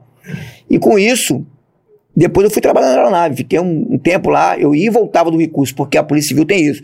Você fica uma parte no chão, uma- se precisar você vai para a parte aérea, a parte aérea você vai para o chão. Então eu, eu trabalhei nesses dois lugares, menos tempo na parte aérea, com certeza, na parte de aeronave, mais na parte dos recursos especiais. Mas quando faltava alguém tinha, eu estava à disposição, ó, vou lá, eu ia direto. E vem cá, e aí como é que foi? Você- fez um resgate de um traficante na pedra, né? Isso. Na época, eh, eh, na verdade, O Adonis contou essa história também. É, isso, na verdade, para você entender, a gente treinava muito, eu treinava muito. Eu sempre fui um cara dedicado, chinado na corda. Eu não sei o que aconteceu ali, que eu fui pra corda. Eu morava na Zona Sul, caminhava ali pela Mas é como rua. começou essa história de. de- Então, de- eu, eu sempre gostei Rapel. de mocinho, bandido, aquela coisa de filmes de agente fantasma, aqueles filmes do passado que nego hoje são esses heróis que estão aí. E eu vi aquela coisa de corda. Então, ia pra mata, subia, escalava, o pão de açúcar, tudo escalameada, não era escalada com corda. Então, em 95 foi como eu oficializei mesmo, através do Sérgio Inácio, que me apresentou a corda com o resgate de refém. E eu passei a gostar da parte de altura. Dali, tinha uma torre de celular na Barra da Tijuca. Meu irmão, era todo o serviço, eu estava ali fora do meu serviço, treinando um esqueleto, e ali, e os policiais falaram, rapaz, esse cara vai acabar morrendo aí, morrendo aí, morrendo, eu treinando, treinando, comprando corda, e procurando fazer curso, e fazer curso de escalada. Por quê? A diferença do Adonis e alguns policiais. É, o Adonis, ele fazia curso na terra, que eu digo, sai do ar para acompanhar o curso ali embaixo, para ele saber como o policial se comporta. Então ele lá em cima, ele sabe o que o cara está precisando ali embaixo. Isso é mega, super interessante para o conhecimento do, do piloto. Aí o piloto às vezes não faz isso, não sabe o que, que o cara está passando embaixo. E nesse dia, teve esse resgate que o cara jogou o vagabundo do Chapéu Mangueira, ele ficou preso é, numa contençãozinha ali, num platô, melhor dizendo, num platô.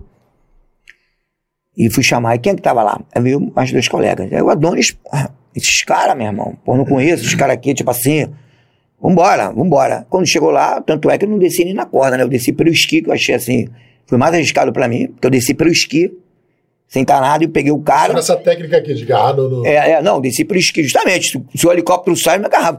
Porque o Adonis estava tirando tinta, assim, ó, da grama na pedra. Eu falei, meu Deus, hoje, com certeza aquela pá pega numa pedra daquela, um vento, pô, o helicóptero ia despencar. Mas o piloto, né, irmão? O piloto faz a diferença, né? O cara tapa a máquina, né? A gente tem que respeitar isso. Repercutiu muito essa- esse resgate. É. Foi o aí. melhor resgate da Polícia Civil, considerado pela ANAC na época, pela ANAC. E é pra você que. Caraca, essa é boa pra caraca. você que acha que o, que o policial desconsidera a vida só por ser a vida de um criminoso. Isso. Do- os policiais se arriscaram, se arriscaram até demais pela vida de alguém que tá disposto a matá-los. É. É isso aí, quando, quando eu desci no helicóptero, foi engraçado que o cara tava sem. A, eu já sabia que era vagabundo, que jogou lá de cima, tava sem a mão, o cara botou, cortou a mão dele, cego, arrancaram pelo calcanhar, pelado, todo, tinha se cagado todo, tava mal. Quando o cara veio, eu falei: peraí, meu, tem da AIDS. Eu falei: não, não, vem não, que eu aqui, ó. Segurei que tu vai cair nesse vazio aqui, meu irmão, tu vai embora. Peraí. Aí peguei o cara pelo braço, botei no helicóptero, ele pegou, puxou. Quando puxou, meu irmão, eu segui no, no helicóptero, o Adão já puxou, meu irmão. Eu já, eu já entrei no helicóptero, porque o helicóptero tombou e já me jogou lá pra dentro, né? Eu vou jogar ele lá pra dentro. Então eu já vim escalando ali. Então era uma atividade extremamente arriscada. Sabia, as pessoas eram técnicos. E quem sabe que vai trabalhar lá no SAE, nesses heróis que nós temos aí, anônimos. Falando, em helicóptero, Adonis, rapel, é, teve, teve, nós tivemos uma lenda aqui, que era uma, um especialista em, em artes marciais, importou muita coisa aqui, aqui para nós, que foi o Molina, né? O Flávio Molina, meu amigo do Flamengo ali. Foi ele justamente quando quebraram minha perna que a academia desceu. Que desceu a academia todinha, porque minha irmã era lutador de taekwondo. Eu fazia taekwondo. Eu lutava, então todo mundo se conhecia ali. Então quando, pô, o cara quebrou a perna do Felipe embaixo, a academia em peso, foi na esquina. A academia desceu em peso, né? Então, meu amigo Flávio Molina, o filho do Flávio Molina, meu amigo, muito bacana. Eu acho que o, o- é, bem, quem sou eu, né, para dizer alguma coisa de Deus. Mas eu acho que foi assim uma morte que faz falta até hoje na instituição. A gente, como referência. a gente sempre que tem a oportunidade aqui, a gente homenageia o, o Molina. Com certeza. O, o doutor Raymond era muito amigo dele, se emocionou aqui quando falou do, do Molina. Sim, cara. O Adonis também, muito amigo dele. E agora você, o Serginho Acrílico também. Serginho Acrílico, parceiro, Ele tá irmão. sempre com a gente. Sempre aqui Então. com a gente. Quer, quer Não, não, obrigado. Quer- Eu, eu aceito, cara. Olha, eu vou te falar uma coisa. Deixa eu só fazer uma, uma, uma pequena pausa aqui rapidinho, cara, porque Um é, é, é- porque a gente sabe que a história estava boa aqui, eu não posso deixar. Mas eu vou até beber aqui no copo, já que é Coca-Cola, vou quebrar um tabu. Porra, frango no pote chegou para a nossa, para a nossa alegria! para a nossa alegria! Ó, rapaziada, frango no pote lá de da onde Do mesmo? Center Shopping Jacarepaguá, do Jonas e da Cintia, um colega Papa Mike, tá sempre dando essa moral aí pra gente, mandando esse, essa cortesia pros nossos convidados e pra matar a nossa fome Poxa. também, que a gente também tá Pô, aqui cara, na mesa, eu, né? eu, eu- vou te falar uma parada. O negócio é bom. Todo mês a gente conversa, eu e o Romulo, a gente conversa assim, que é tipo, bota o frango no pote pra poder pô, promover, que o cara dá uma moral pra gente. Ele fala assim, pô, Rafa, A gente come frango no pote igual um bicho, cara. Pô, a gente devia segurar a onda, tal, não sei o que. Eu falei, não, Eu não, verdade. Vamos, vamos, vamos segurar a onda pra. Vou deixar aqui o negócio aqui bacana, tal, para as pessoas verem. A gente não precisa ficar com medo, porque. Sei lá, passa às vezes uma impressão. Só que, porra, tá Não, foda, velho. Eu, eu que sugeri. Só pra entender, aqui. eu sugeri não comer ao vivo, porque, tipo, pega malzão, Rafa. Pô, eu botei. É a- feião, a gente. A gente mostrou, pô, Porra, mandei até um mano. vídeo pra ele de um, de, um, outro- de, um, de um cara comendo durante a entrevista. Olha só como é que ficou horroroso. Aí, mas enfim, vamos lá. Não, mas a gente vai. eu- desculpa aí, tá, bicho? mas Eu vou comer aqui porque eu não sei resistir. Eu sei que tá agoniado aí. Ó, imagina hoje mas- o, o, Mas eu não vou. o Luiz Paulo tá aqui pra regrar a gente. Pazão, pode comer também. Meu pai também fala, porra, meu pai um dia falou comigo, ele tá aqui e falou assim, porra, você parece uns bichos comendo, porra, o Não, negócio não, chega, porra, aqui. feio pra Não, cacete e tal. vocês vão. Mas, mas, porra, é porque é gostoso mesmo. O... Bota aqui o politicamente incorreto aí que fez um superchat pra gente também, porra. Pô, politicamente incorreto, obrigado, meu irmão. Ele até faz uma pergunta aí pro, pro, pro, pro Filipinho. Ele, ele já tá maceteado, ele, ele joga daqui, ó. Aqui, ó. Pô, obrigado, meu camarada, pelo superchat. É, do Politicamente Correto. Não sabia que a PSEG tinha seu CAT. Comenta mais sobre, sobre isso aí, Antigão, e boa noite aos ouvintes. Nós temos, assim, não tem mais o CAT na, na mas você foi um dos fundadores do CAT. Conta como é que foi esse processo, o que, que levou vocês, quem foi que participou, como é que, foi, como é que consistiu o curso. Foi É, pioneiro, bem, né? O CAT, quando eu vim, quando eu fiz o COESP, eu fiz o CAT na, na Polícia Militar, eu trouxe para a Polícia Civil. Fez o CAT e o COESP na Polícia Militar? É, Pô, maneiro. fiz dois cursos lá. Então, na Polícia Civil, ele não tinha esse procedimento de progressão em área de risco. E hoje é progressão urbana, progressão de alto risco, né?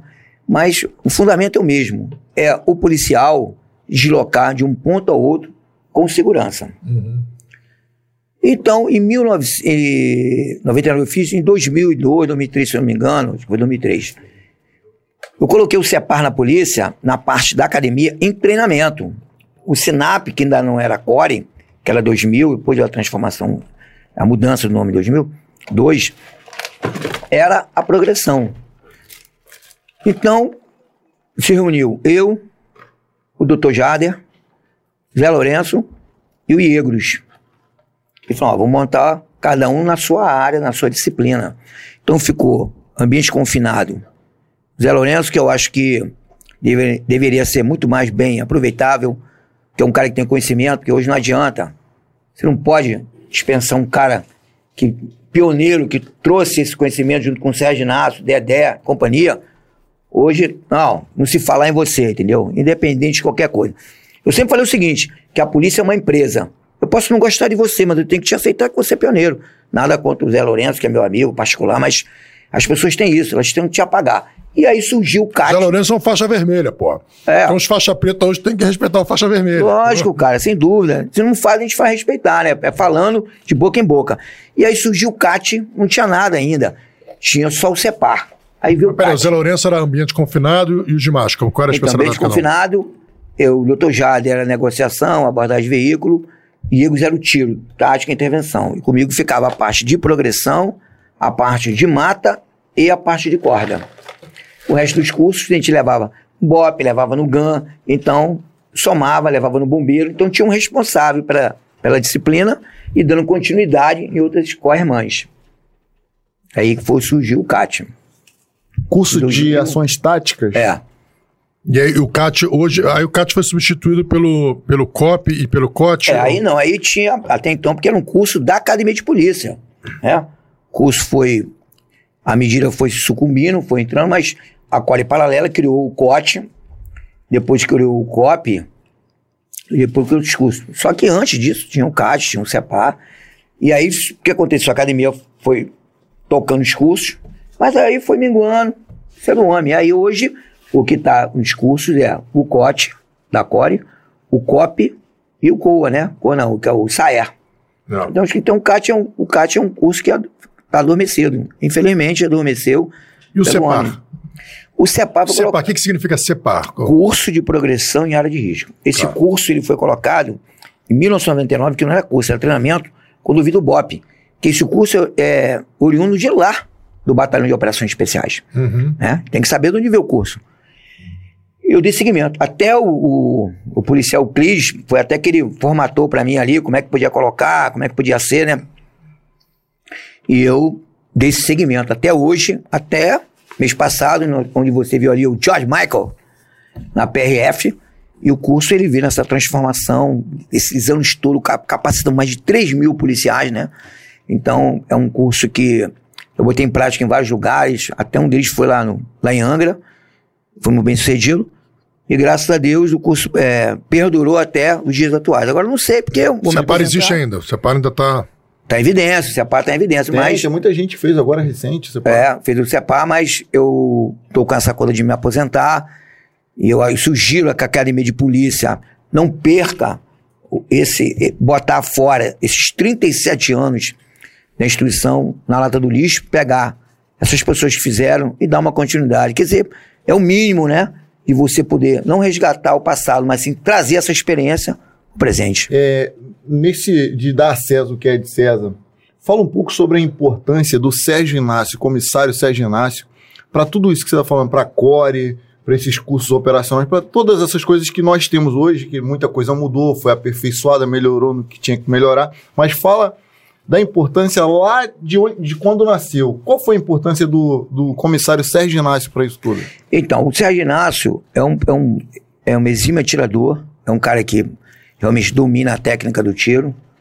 Eu acho que ele mora no, no Brasil, acho que não mora mais, mas foi fundamental na minha formação em 1995 juntamente com o José Lourenço, também, que não pode esquecer que é uma lenda.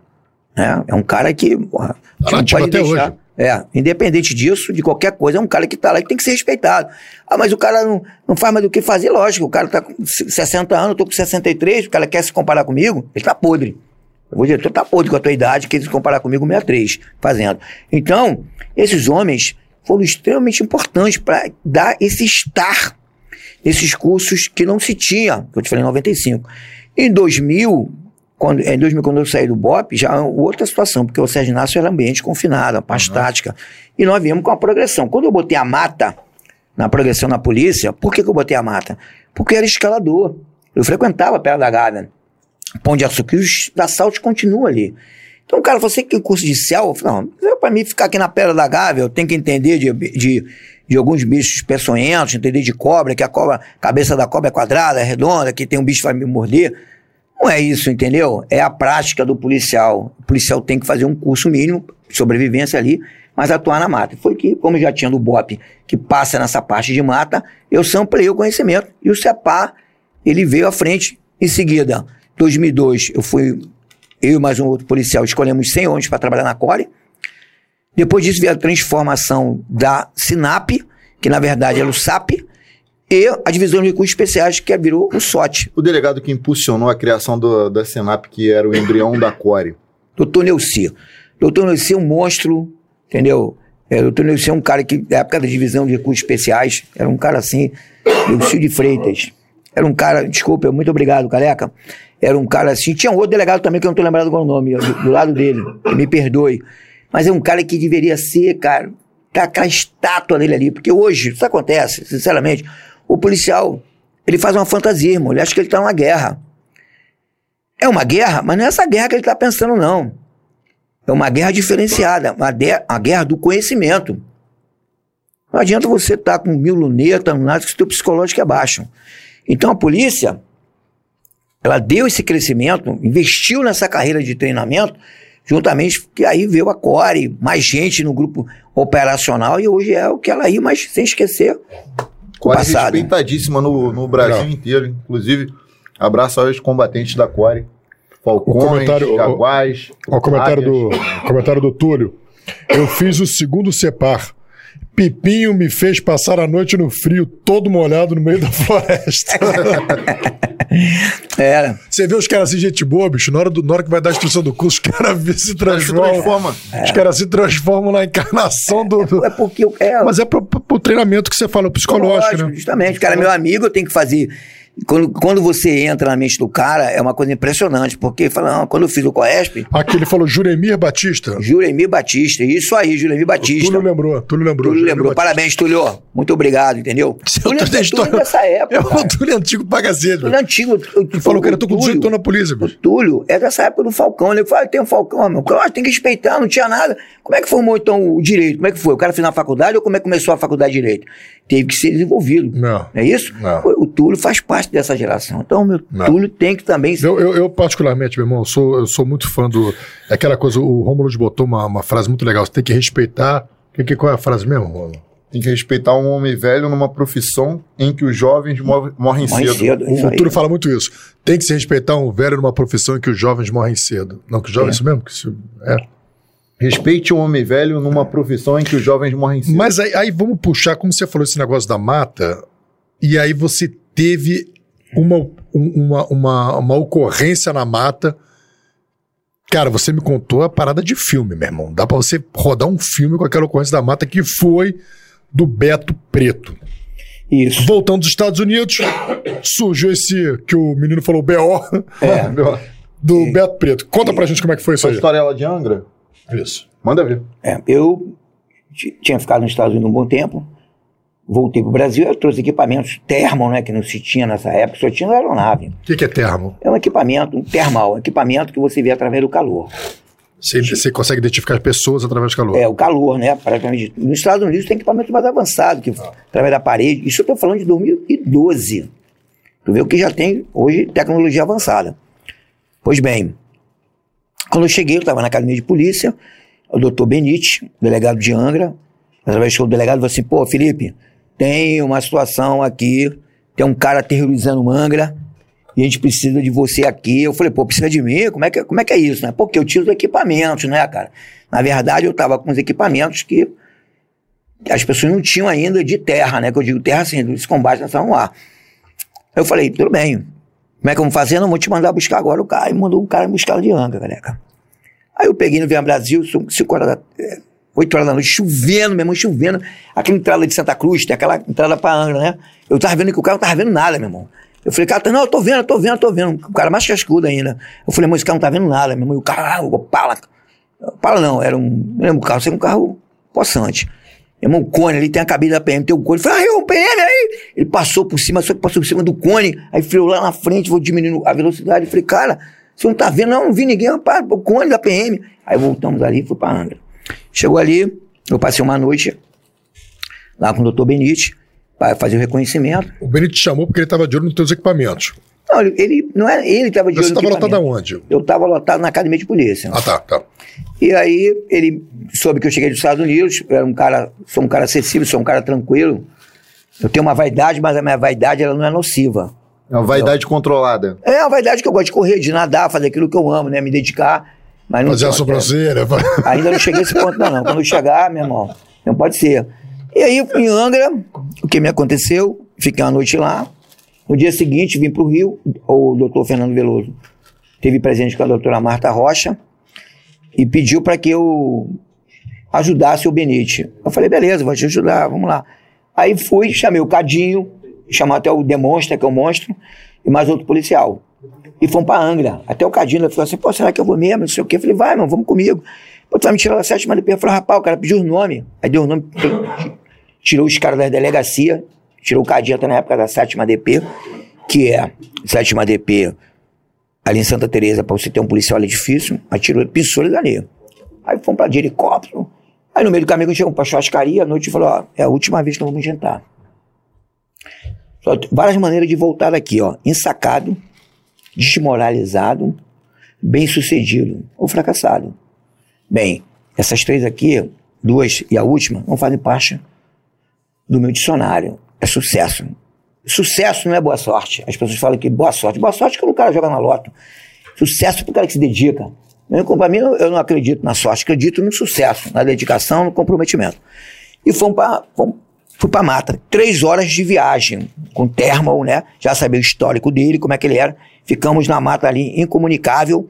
Um período, um tempo ali, tivemos que dormir na mata e tinha, já tinha atacado uma patrulha da PM, inclusive o rapaz tinha tomado um tiro de 12 Um homem quase Esse um estava sendo caçado na Caçado. mata, ele já, ele já tinha arrebentado já, já algum- algumas Esse, unidades. esse Beto Preto foi caçado pela Polícia Civil, pela CORE, pela PM, pela, pela Polícia Local, pela Polícia Federal.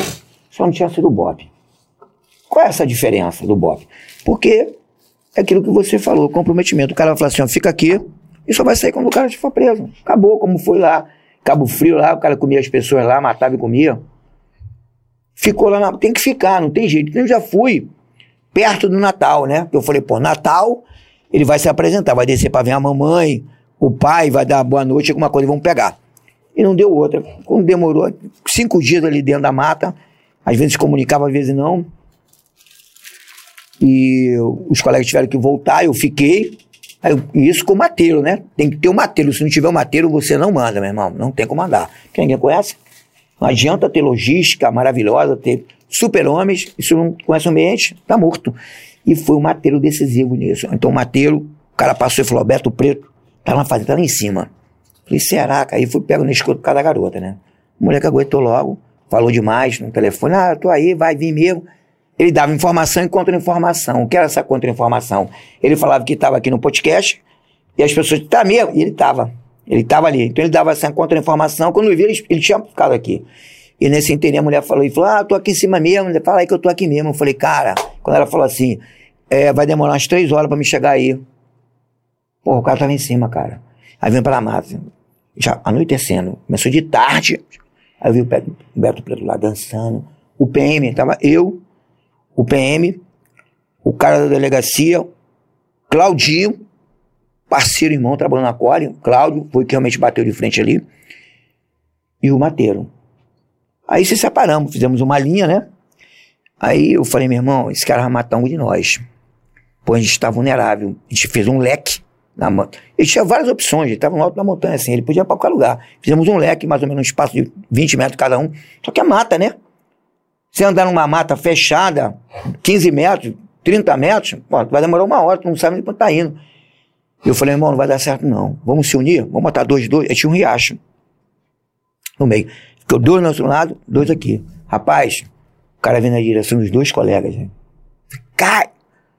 Aí já atravessou a cachoeira, né? Aí caiu o pau, quebrou. Bah, bah, bah, bah, bah, bah, bah, bah. Aí o colega travou a arma do colega, e o colega começou. Segurança, segurança, segurança, segurança, segurança. segu- Segurança, arma travou, travou. E o cara, bam, bam, bam. Isso o Beto já tinha morrido. Os dois bateram de frente. O Cláudio, Claudinho, parceiro, e esse Beto Preto. Um atira no outro. Meu amigo, o cara deu um tiro de FAL, aquele ferrolho de precisão, assim, a seis metros do Cláudio, mais ou menos. Errou, pegou na arma, fez um buraco assim, ó. Pegou até fogo, ó. A violência do cano, né? Tiro de. Tiro de. De ferrolho, né? Buscar o cara longe. Errou, e o Claudinho deu um tiro nele, pegou no osso, no meio do plex, quebrou. E aí o Claudinho começou a gritar, pô, segurança, e eu tava do lado, né? Só que eu não sabia aonde. Aí eu vi o cara, quando eu vi, segurança do vagabundo aí, todo camuflado. Pá, pá. Aí eu. bah, já peguei logo ali, já foi. Foi o primeiro. Aí já ficou. Aí o outro saiu correndo na cachoeira, igual o predador mesmo, por onde. Eu, bam, bam, bam. E o colega dando. E o cara foi embora, meu irmão. Fugiu. Aí o cara morreu na hora, o outro ficou ali. E ligamos pro delegado. é, e aí ele caiu na escuta, falando, rapaz, os caras saíram, porque eu- a roupa camuflada, não se tinha roupa camuflada ainda. Eu tava com a roupa camuflada. E ele caiu na escuta, falando assim, rapaz, os caras paraquedistas, não sei o que, surgiram do, do nada, do chão, pelo amor de Deus. O Beto, então, quando o Beto Preto morreu, foi assim uma coisa do outro mundo, ninguém acreditou, meu irmão. E eu fui, cara, para fazer o quê? Um laboratório. Eu fui para ver os meus equipamentos. Eu trouxe bota, eu trouxe roupa é, de prova, é, waterproof, essas provas d'água, para ver se realmente funcionava. Então eu fiz um laboratório. Lógico, tive sorte também, né? Deu assim, sucesso. E o Papai do Céu também mostrou o mal ali, que o bem vai vencer o mal. E aí descemos. Aí a mulher faltava um. E agora? Aí eu entrei no carro, peguei o telefone, cliente na frente, assim, eu aqui atrás, a mulher do meu lado, eu de capacete, colete, tudinho, aí eu, alô? Ah, ah, sim, a casa tá cercada? Peraí, peraí, vai, o que vai matar o... Não, não mata ninguém não. Ô, doutor, a casa tá cercada. Ah, não, tá bom, peraí. Aí a mãe do cara ouvia, né? Falei, doutor, nós temos até 9 horas, porque eu vou pegar o pessoal, vou soltar tudo de paraquedas em Manaus. Os paraquedistas já tá tudo pronto. O capitão me informou agora. Então vamos pegar a tropa até 9 horas. Até 9 horas, se não sair, a gente vai invadir, vai matar. Aí a mulher, não, pelo amor de Deus. Então, minha senhora, só vez que eu tenho que soltar em Manaus, paraquedista, tá tudo lá dentro, dentro da favela. Não tinha ninguém, amigo. Só no psico. Você ouviu no, no cara falando, achando que era paraquedista, É um né? tu aproveitou a Porque eu história, tava né? camuflado com capacete, nego. Não usava isso, né, nego? Aí ela, posso ligar? Pode, pode ligar. Ligou. É verdade? Não, mas é verdade. Eu vi os caras camuflados de capacete. O cara bateu de frente comigo. Os dois, peguei um outro, fugiu. Naquela mata. Aí, vou me entregar. No dia seguinte, ele- um pastor, o cara viu aquele cajado, desceu, e sozinho na mão do delegado, se entregou e não tinha ninguém na favela. Tu viu o psico, que é uma coisa que realmente estrutura tudo. Jogadores aí, bota a camisa, psico. Vai jogar vôlei, ah, não tô bem. Por quê? Psicológico fraco, irmão. Polícia é polícia e tem que trabalhar o psico. Ah. E pronto, isso foi. E a ganha bravura, foi muito legal isso pra completar. Ganhou bravura? Ganhou bravura? Pô, ganha bravura, se eu se eu contar isso, você vai gostar. Ganha bravura. E quando eu ganhei a bravura foi o seguinte. É, como eu ia ganhar a bravura? Que eu- é, o delegado de lá, não, o juiz de lá, pediu para abrir uma sindicância. Como é que o cara morreu? Ninguém tomou tiro. Você imagina apagar das luzes, ficou naquela, aí o careca, o irmão dele, que é, que é meu amigo, que é juiz de Angra, que é parceiro, o cara é guerreiro, né? Sabia da operação. E falei, vou procurar o juiz, cara. Pô, isso é covardia, meu irmão. Estão querendo fazer conosco. Somente comigo, com um colega. Eu fui me dedicar tudinho. Eu tava no vazio, né, cara? Aí o, dele- o juiz pô, fez uma carta. Eu tenho comigo, eu tô escrevendo um livro, né? Que vai virar no futuro um documentário. Tudo isso que eu tô falando, mais coisa. Fez uma carta se apresentando, a chefe de polícia na época, como morador de Angra. E depois se apresentando como juiz. Parabenizando a toda a equipe, mais especial Felipe Leal, pelo comprometimento e a dedicação. Que tirou um elemento que estava aterrorizando Angra do Reis. Estava. Hoje, sentado no colo do capeta. Só que eu posso dizer isso, só a vitória, irmão. É, ainda, ainda temos hoje grandes, grandes juízes, né, que estão de fato do lado da lei, defendendo a lei. Em bre- e, inclusive, nosso próximo episódio será com um respeitadíssimo juiz aqui do, do, do tribunal, desembargador hoje, né? Acho que é. Do, do Tribunal de Justiça do Rio de Janeiro, o doutor Alexandre Abraão. Pô, isso aí é dif- diferenciado. O irmão do meu amigo foi tira. Tem uma foto com ele pendurado lá na montanha, escalando. Então ele sabe. E um fato engraçado, que ele estava ele tava almoçando ali no, no iate de, ali de Angra, né? Só promotor, o juiz nem sabia, né? Aí eu tô assim, o cara, Filipinho, Filipinho. Aí eu olhei assim, fala aí. Aí o cara, não, aí veio o garçom, o cara que te chamando ali. Eu falei, pô, e aí, pô, fala aí, chega aí. Aí eu, quando eu vi, só de, hoje o irmão dele é desembargador, já tem um juiz, todo mundo. Senta aí, Felipe, aqui, eu te apresentar aqui, pois seu Filipinho aqui, papapá. Felipe, que porra, participou da operação lá, liquidou aquele vagabundo lá. Aí eu falei, doutor, eu não sabia nem como dirigir o cara, né? O cara amigo, olhei assim, eu falei, excelência, doutor, não- bem, vamos lá. Eu não vou sentar com o senhor, porque eu tô sentado com meus amigos ali. E aí, essa é uma foto de consideração e respeito, eu ficar aqui. Então, o senhor me perdoe, perdoa todo mundo, eu vou voltar pra lá. Aí, não. Sabe o que é isso? Respeito meus colegas, né? Respeito quem tava ali, né? O cara me convidou, podia ter ficado ali, né? Mas Valorização, né? Se a, gente, se a gente não valoriza os nossos colegas, Quem? como é que a gente vai querer exigir que a sociedade ou outras instituições Isso, nos valorize? né? Exatamente. É igual quando eu percebo um policial falando mal da instituição na, na presença de, de particulares, que não tem nada a ver com a instituição, não sabe como é que funciona internamente a instituição. Eu chamo pro canto. Porque isso eu aprendi, aprendi com a minha avó. Uma vez, a, a minha avó estava chorando porque alguém estava falando mal do meu pai. Eu falei, pô, vó, mas meu pai vacilou nisso aí mesmo, não sei o que. A minha avó foi e falou, nunca mais repita isso. Ninguém fora da nossa família pode falar de um familiar nosso. Nós podemos falar internamente, mas fora da família, ninguém pode falar. Porque se nós não nos respeitamos entre nós, quem é que vai respeitar a nossa família? É basicamente isso que o Rafa, uma, uma metáfora do que o Rafa falou. Filipinho, você é da, gosta da, da subida, da mata, do resgate. Fala sobre o resgate nas paineiras. Já falaram sobre isso? Não, não falamos não. É, mas eu vou te Aqui é contar. das paneiras. Eu vou te contar esse caso engraçado do, da, da bravura. Só pra Sim, finalizar. pra concluir, concluir, é, É, e eu ganhei a bravura, fiquei todo contente, né? Falei, pô, 20% no salário, né? Eu fiquei, pô, 20%. O salário vai subir. Aí eu fui, peguei, comprei a Toyota. Ah, na loja. É, Toyota, daí eu vou levar esse carro. Salário, fiz as contas na segurança, moro na segurança. Tudo bem, beleza. Aí veio o contra-cheque, irmão. Eu e falei, que isso? Rapaz, é 20% em cima do soldo, é 400 reais, 15 reais. Isso é uma covardia. Eu acho assim, o policial se arrisca numa bravura e ganhar 20% em cima do soldo. Isso aí, eu, mas pelo que eu faço show, secretário de segurança, que é o chefe da Polícia Civil, valorize esse policial. Tem que entrar isso no salário do polícia. 20%, eu quase devolvi a Toyota. Fui na loja, falei, pronto, vou devolver. Aí tive que dobrar a segurança, virei um escravo mais ainda da segurança. Entendeu? Então, são essas coisas, sabe? Que o cara não sabe, ele tá pensando que ele vai ganhar 20% se não está lá em cima do soldo. Então, eu acho que deveria haver, rever esse cara que ganhou. é, apesar que Porque teve o uma, salário, o soldo é pequeno, né? É. Você vai juntando Ju- periculosidade e tal, não sei o apesar que teve uma chuva de, de, de bravura, não teve? Uma chuva de bravuras aí? Isso aí, já, isso aí já melhorou bastante. Quando a gente entrou, 2000, finalzinho de 2013, isso era, era horrível. Aí houve a, a, a, a integração da, da delegacia legal pro, pro salário.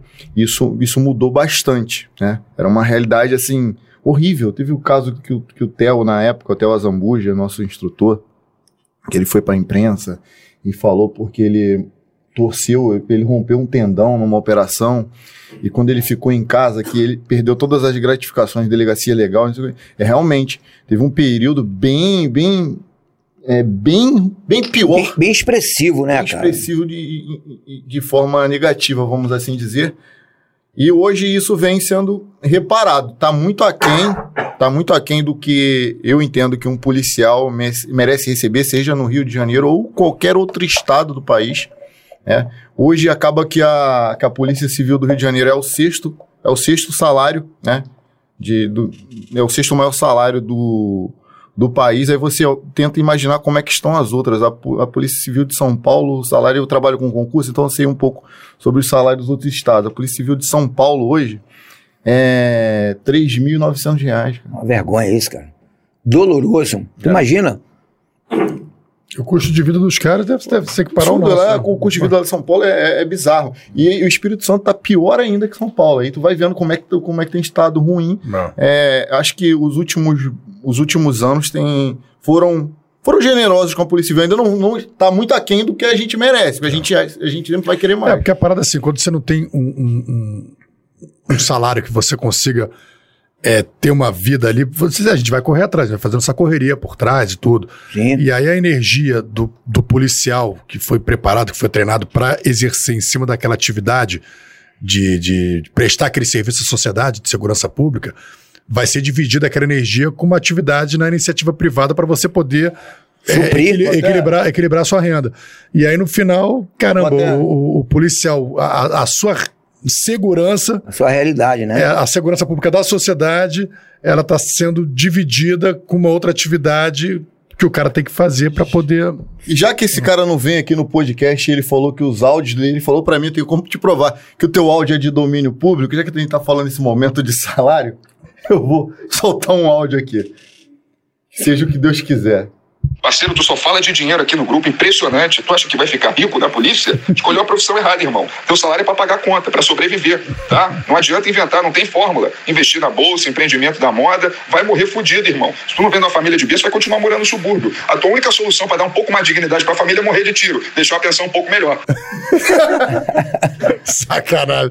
Isso é o Nicolas, grande Um Nicolas. abraço, Nicolas. Deixa eu te falar, querido. Aí você. Teve um resgate que você me contou, cara, que parecia coisa de filme. Filme de terror, né? O resgate dos corpos nas paineiras. Como é que foi isso aí, cara? Isso, bem, como eu te falei. Como Te eu chamaram, te chamaram. é, Felipe, chama o Felipe. É, trabalhava com escalada. E um colega me procurou, escalador, e falou, Felipe, rapaz, ali nas paineiras, tá cheio de corpos lá embaixo. Cemitério ali, clandestino ali, matava. Eu falei, pô, bem, como é que é isso, cara? Não, meu irmão, tá cheio de corpos. Aí, o colega comprovou, olhou, os caras já estive lá, meu irmão, tenho certeza. Aí, Peguei liguei o delegado, expliquei a situação. E tinha naquela época operação em conjunta: Polícia Militar, Bombeiro e Polícia Civil. Fomos para as paineiras, 100 metros de corda ali no paredão. Antes de chamar o bombeiro, o delegado falou assim: pô, se não tiver ninguém aqui, meu irmão, vocês estão fodidos, porque tu falou que tem nego pendurado. Eu falei, eu falei escalador, né? Falei, cara, tem que ver se é verdade mesmo. Essa... Não, meu irmão, eu já vi aqui, pode ter certeza. Cara, quando eu desci, a primeira curva das pedras, eu comecei, eu cheguei na, nas árvores, os corpos já estavam pendurados ali, esqueleto, tudo preso ainda na. Eu fiquei assim, eu, fui um predador, eu falei, eu olhei assim, eu nem acreditei que tava, eu estava vendo aquilo ali. Não deu nem para acreditar. Era, era, muito corpo. Macabro, macabro, o negócio ficou feio mesmo. Aí eu desci, falei, meu Deus, resgatar isso daqui, como é que vai tirar esses caras daqui? Aí fotografia, filmei, falei, meu Deus, cara, os caras, meu garrado, esqueleto do cara. Roupa, nego, nego jogava do, do, do lado de batia cima. na pedra, ficava na árvore. Na pé, ficava na árvore, a gente desceu ali, 100 metros ali naquele buraco ali. Aí eles tinham botado para tudo contaminado, cara. O negócio tava muito feio. Aí de, voltamos, ligamos pro bombeiro. Na época rodou até uma vaidade do bombeiro. O bombeiro ele queria ter descido primeiro, aquela coisa toda, mas a gente já tinha descido, já tinha identificado. E aí o bombeiro, não, vocês vão descer conosco. Não, não vai descer nada, cara. A situação é essa aqui, descemos e subimos, é com você mesmo. Eles desceram, cortaram pela trilha, naquelas elas bacias, não era nem saco plástico, né? Os caras trouxeram os caras na bacia. Aí tome viagem para pegar corpos, né? Foi nas paineiras. E o outro foi no Cantagalo. O outro também resgate macabro, que eu participei. É, o colega também, cara, tá cheio de corpos aqui lá em cima no Vietnã, conhecido ali no Morro do Cantagalo. Aí pavão, pavãozinho, Cantagalo, que dá ali pra Lagoa. Uhum. Quem quer ali também. Quando eu meti a corda que eu desci, mesma coisa, os corpos agarrados nas árvores. Porque eles matam ali e jogam lá de cima, né? Aí o helicóptero, nessa época, desci, botei tudo num saco, tava tudo no esqueleto, pedaço de coluna, eu esquartejava e jogava. Então que eu pude trazer, coloquei num saco plástico, um sacão enorme, e botei, amarrei com o escalador também, e saímos de aeronave. Posado em cima do, do Morro do Cantagalo, viatura ali, bombeiro, tudinho. Então fiz esses dois resgates ali, macabros realmente, que marcou. E esse também lá, lá do, do Pão de Açúcar, que me deixou mais aterrorizado, foi esses dois, e principalmente esse do Cantagalo. Quando eu cheguei assim também, os caras cortavam as pernas. Cara, ficava, aqui, né? Aqui, aqui é, na Zona Sul. Isso, aí cortava as pernas, ficava só a coluna cervical e o, e o, o pescoço do cara, arrancava os braços. Pra que lado que era? Ali pro lado da lagoa? Ali? É, aquele ali, tem aquelas colunas brancas ali. ali mesmo, coisa extremamente de filme, meu irmão. Eu falei assim, eu falei, outro filme, Predador 2, eu brinquei com um amigo, esse meu amigo, né? E resgatamos corpos, quer dizer, eu digo a você, a polícia desconhece isso, né? A polícia sociedade, né? Mas essa, isso virou jornal. Cara, é crueldade também, né, irmão? O que os caras não entendem, meu irmão. Essa vitimização do criminoso. Os caras são ruins, brother. Os caras são ruins. É a lei da sobrevivência. Romantizando, né? romantizando exatamente. Queria falar isso. Romantizando o crime. Essa romantização do crime não Mas é, outra é coisa. Outra coisa, no passado, vagabundo não ficava em evidência, não. Não tinha essa coisa de virar jornal muito tempo. Virava jornal e acabava. Hoje não. Hoje o cara vira, vira música, é. cantor. Tu conhece Enviado? Tu conhece o Enviado? Então tu conhece o bandido? Não tem como, meu irmão. O cara é aquilo que ele é, vai ser sempre. Não tem jeito. Vem cá, Filipinho. Que história é essa que você sequestrou um avião? Ô, rapaz. Que é isso? essa aí, essa aí rapaz, foi o seguinte. Eu fui fazer um serviço aqui pro delegado lá em Belo Horizonte, né? Serviço da polícia, beleza. Pega um cara lá, tava eu, falecido espiuca, pô, eu tô com 62.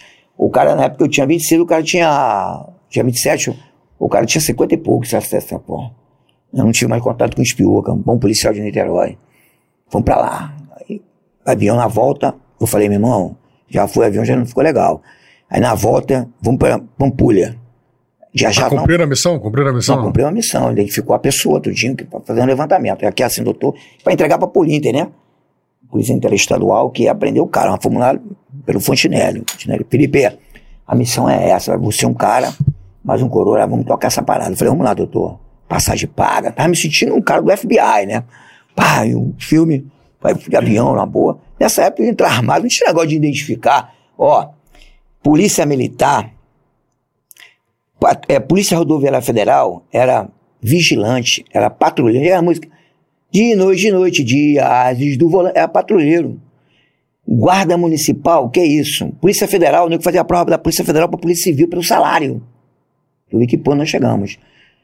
Polícia Federal nem se metia, não tinha nada. Tu entrava no avião armado, identificar a carteira, a polícia ia embora. Lógico, estava armado. Na volta, meu irmão, tô sentado assim, o espilca desse lado aqui, eu tô assim.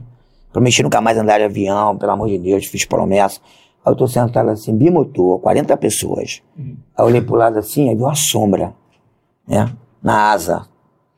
O sol bateu, aí eu falei, olhei assim, meu irmão, ó, o vento assim, ó, na pá, assim, na, na hélice, né?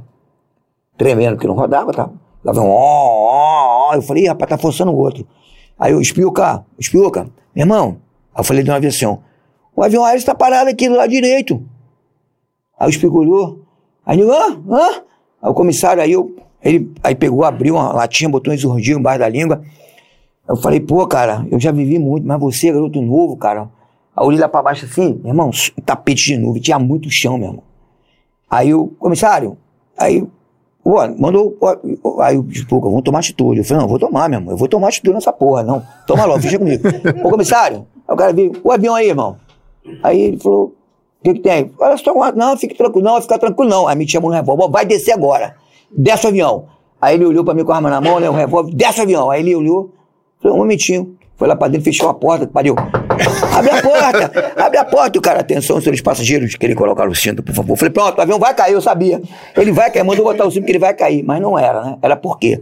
Todo mundo em pé, o avião ia rodar, mano. Aí ele ia cair, ele ia virar. Porque todo mundo começou a se levantar.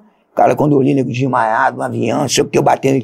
Aí ele falou: não, vocês vão ficar aí. Eu falei, meu irmão, volta esse avião aí, cara. Volta pra Pampulha. Ele falou: rapaz, esse avião fica tranquilo, ele vai chegar no Rio, é meia hora pra voltar, estamos chegando. Aí, vou chegar no Galeão, fica tranquilo. E dá a volta, passou pelo Pão de Açúcar, ali na frente do Pão de Açúcar. Falei, cara, desgraçado, com, uma, com a hélice só, vou matar esse piloto. Aí ele, ah, aí quando eu olhei assim, ah, barco, bombeiro, Polícia Federal, bateu um nego desmaiado no avião. Meu irmão, o piloto sumiu. O piloto sumiu. Alguma, Apertem os cintos, o piloto sumiu. sumiu. Cara, eu falei, pronto. Eu já tava nervoso, o, o- o policial tava comigo. Foi na época do Bottomush. Aquele. Aí, aí o Spielberg gritou: Pô, isso é um Bottomush de asa. O avião ia cair, vocês obrigaram o avião a subir. Aí a federal nem se meteu. Os caras, a polícia, a polícia de Janeiro. Eu tô dizendo que juiz era de futebol e promotora de vendas, nem se metia com a polícia, não, nesse sentido.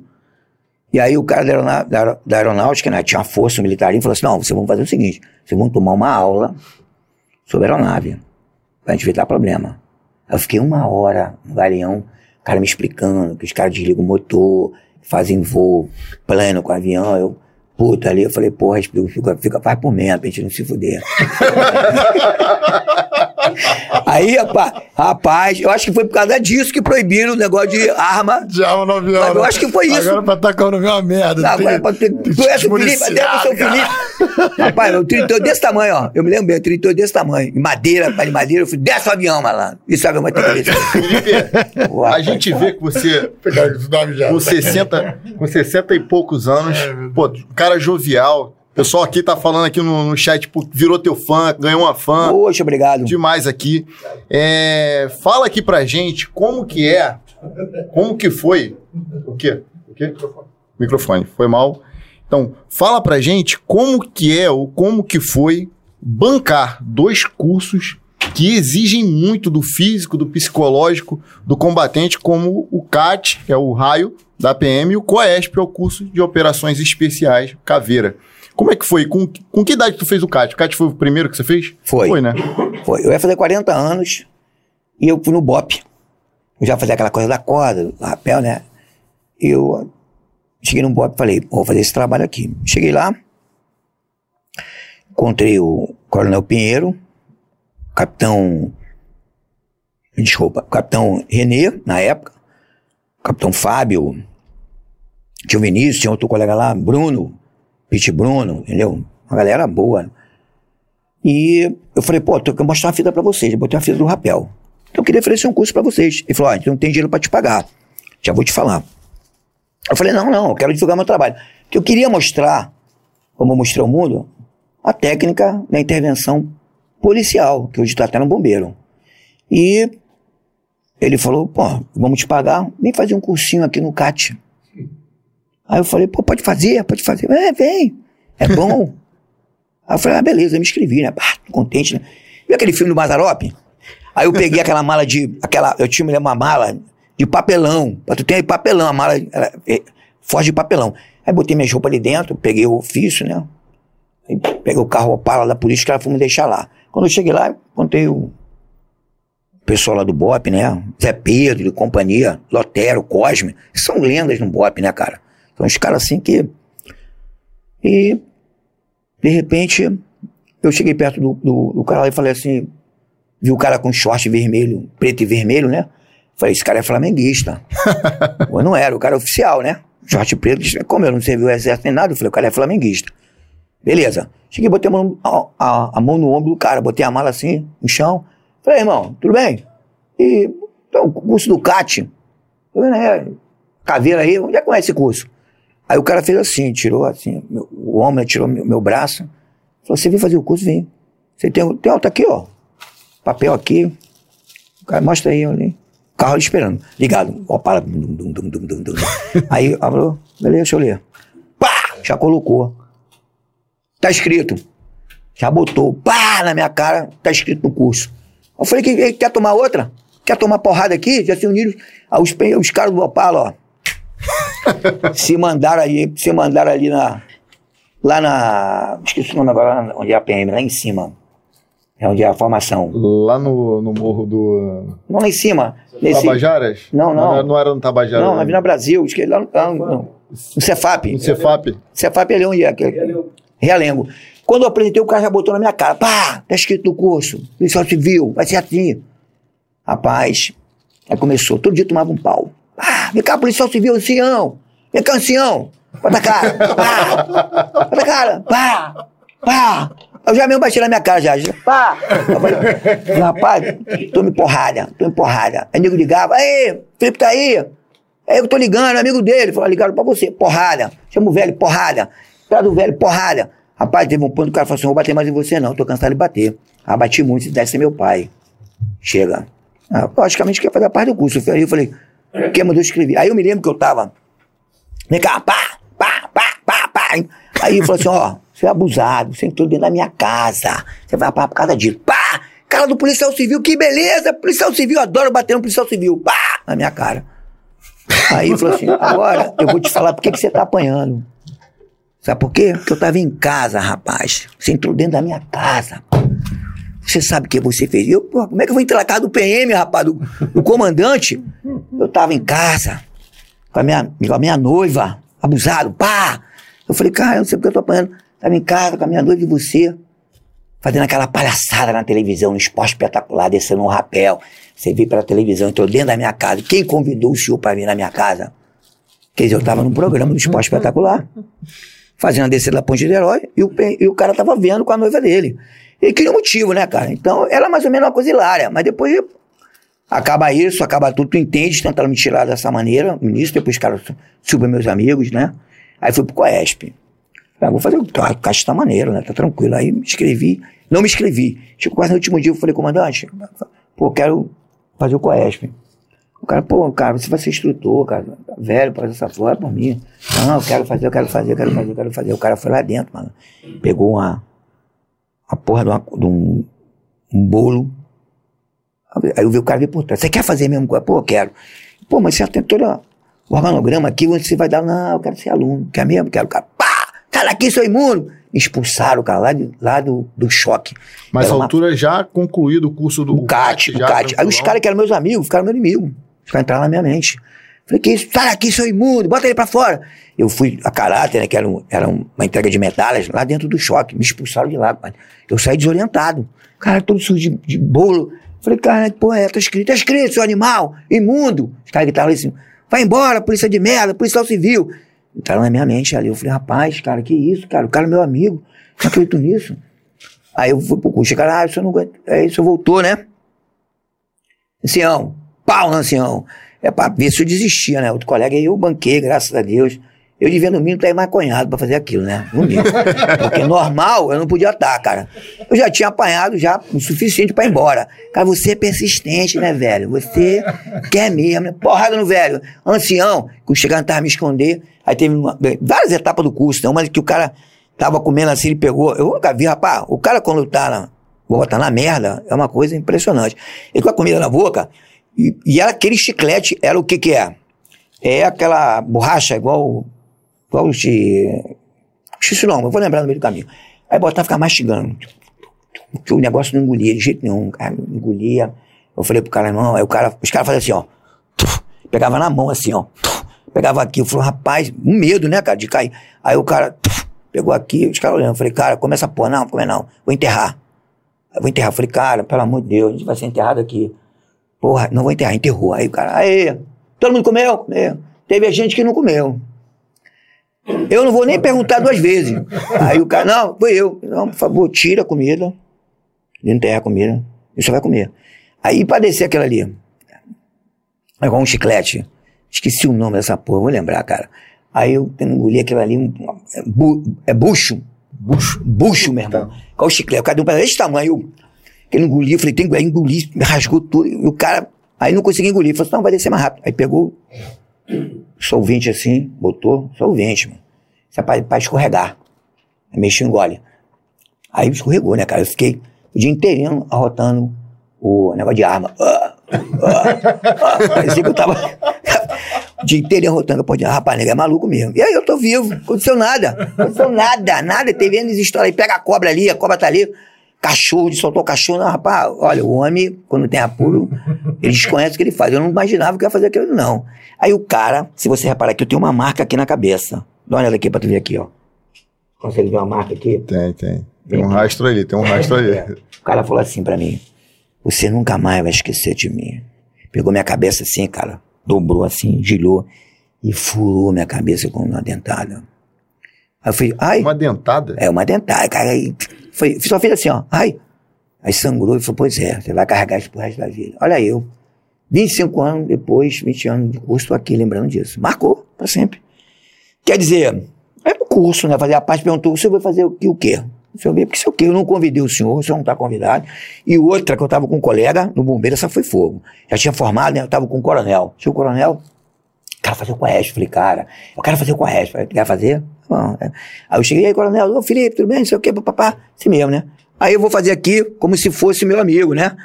Aí ele, ele é o coronel, eu sou o Dutra, o amigo. Rapaz, quando eu apresentei o cara, ele falou assim, ó, coronel, ele quer fazer o curso lá do BOP. Aí o cara fez assim, muito prazer. Aí o cara falou assim, Felipe, como é que tá a situação? O cara ignorou o cara. Eu olhava pro cara e falei assim, ó, oh, vai não, hein, que eu já te marquei. Tô te olhando. Você é mal desejado. Vou olhar bem pra você. Aí o cara, ali, um abraço aí, Felipe. Ó, não vai não, hein. Quer dizer, o cara entrou na mente do cara ali. E o cara não foi fazer. Entendeu? O cara não foi fazer. Porque é uma coisa assim, realmente surreal. Parece que o cara tu vai morrer, meu irmão. Entendeu? Ele te leva assim ao extremo que há essa necessidade daquele momento para ver a tua mente. Porque porrada o cara aguenta, gás o cara suporta, corrida é medalhista, é herói, mas o psicológico é fundamental na ação policial. Não adianta ter corpo bonito, todo cheio de dividido. Se o primeiro tiro o cara se esconde, entendeu? Não tem como. Então, psicológico nessa Aí tu hora. foi instrutor, você voltou como instrutor, tanto no CAT quanto no COESP? Depois. Sim, isso. Aí o que aconteceu? Eu estava na Core e dava aula na academia de polícia dessa parte de progressão, treinamento, e fui convidado pelo, pelo, pelo cara justamente dessa expertise da corna, né? E fui para lá e fiquei lá durante cinco anos aproximadamente à frente da instrução em altura. Né? Porque não se tinha essa coisa de intervenção. Tinha o cara descer, é, chamavam de marinho, botar, mas não tinha uma coisa especializada. Então, teve as proteções, cordas, até porque eu venho nesse trabalho até hoje, pela NEAC, né, Associação Nacional de Empresas de Acesso por Corda na área da Indústria, que é dentro do país, né, que eu sou instrutor hoje dentro da, dessa associação, que dá treinamento para o Brasil inteiro, né, e reconhecido internacionalmente. E aí eu fiz esse trabalho no BOP, e fiquei lá cinco anos. Depois, obviamente, tive que sair, né. Aí voltei, saí de lá, na Core, da Core ali eu já fui para as delegacias, saí da Core. Melhor, me convidaram a sair, né? Aí Mas, fui embora. conta a história aqui, que você, você falou que no, no, no Coesp Ah, você tem o direito de fugir. Que, que, Isso, você tem direito de fuga, né? No final. Você pode fugir. O cara. Caminhão tem nego que se joga do caminhão, gemado, caramba, quatro, o cara se joga do caminhão. Se fugir, vai se formar. Pô, mas pra tu fugir dali, meu irmão. E aí o cara deixou a gente sossegado, ó, ninguém vai fugir, tô tranquilo. Aí o cara resolveu fugir, o bombeiro. Colega aí, o bombeiro, que hoje é comandante do bombeiro aí, o cara amigo, resolveu fugir.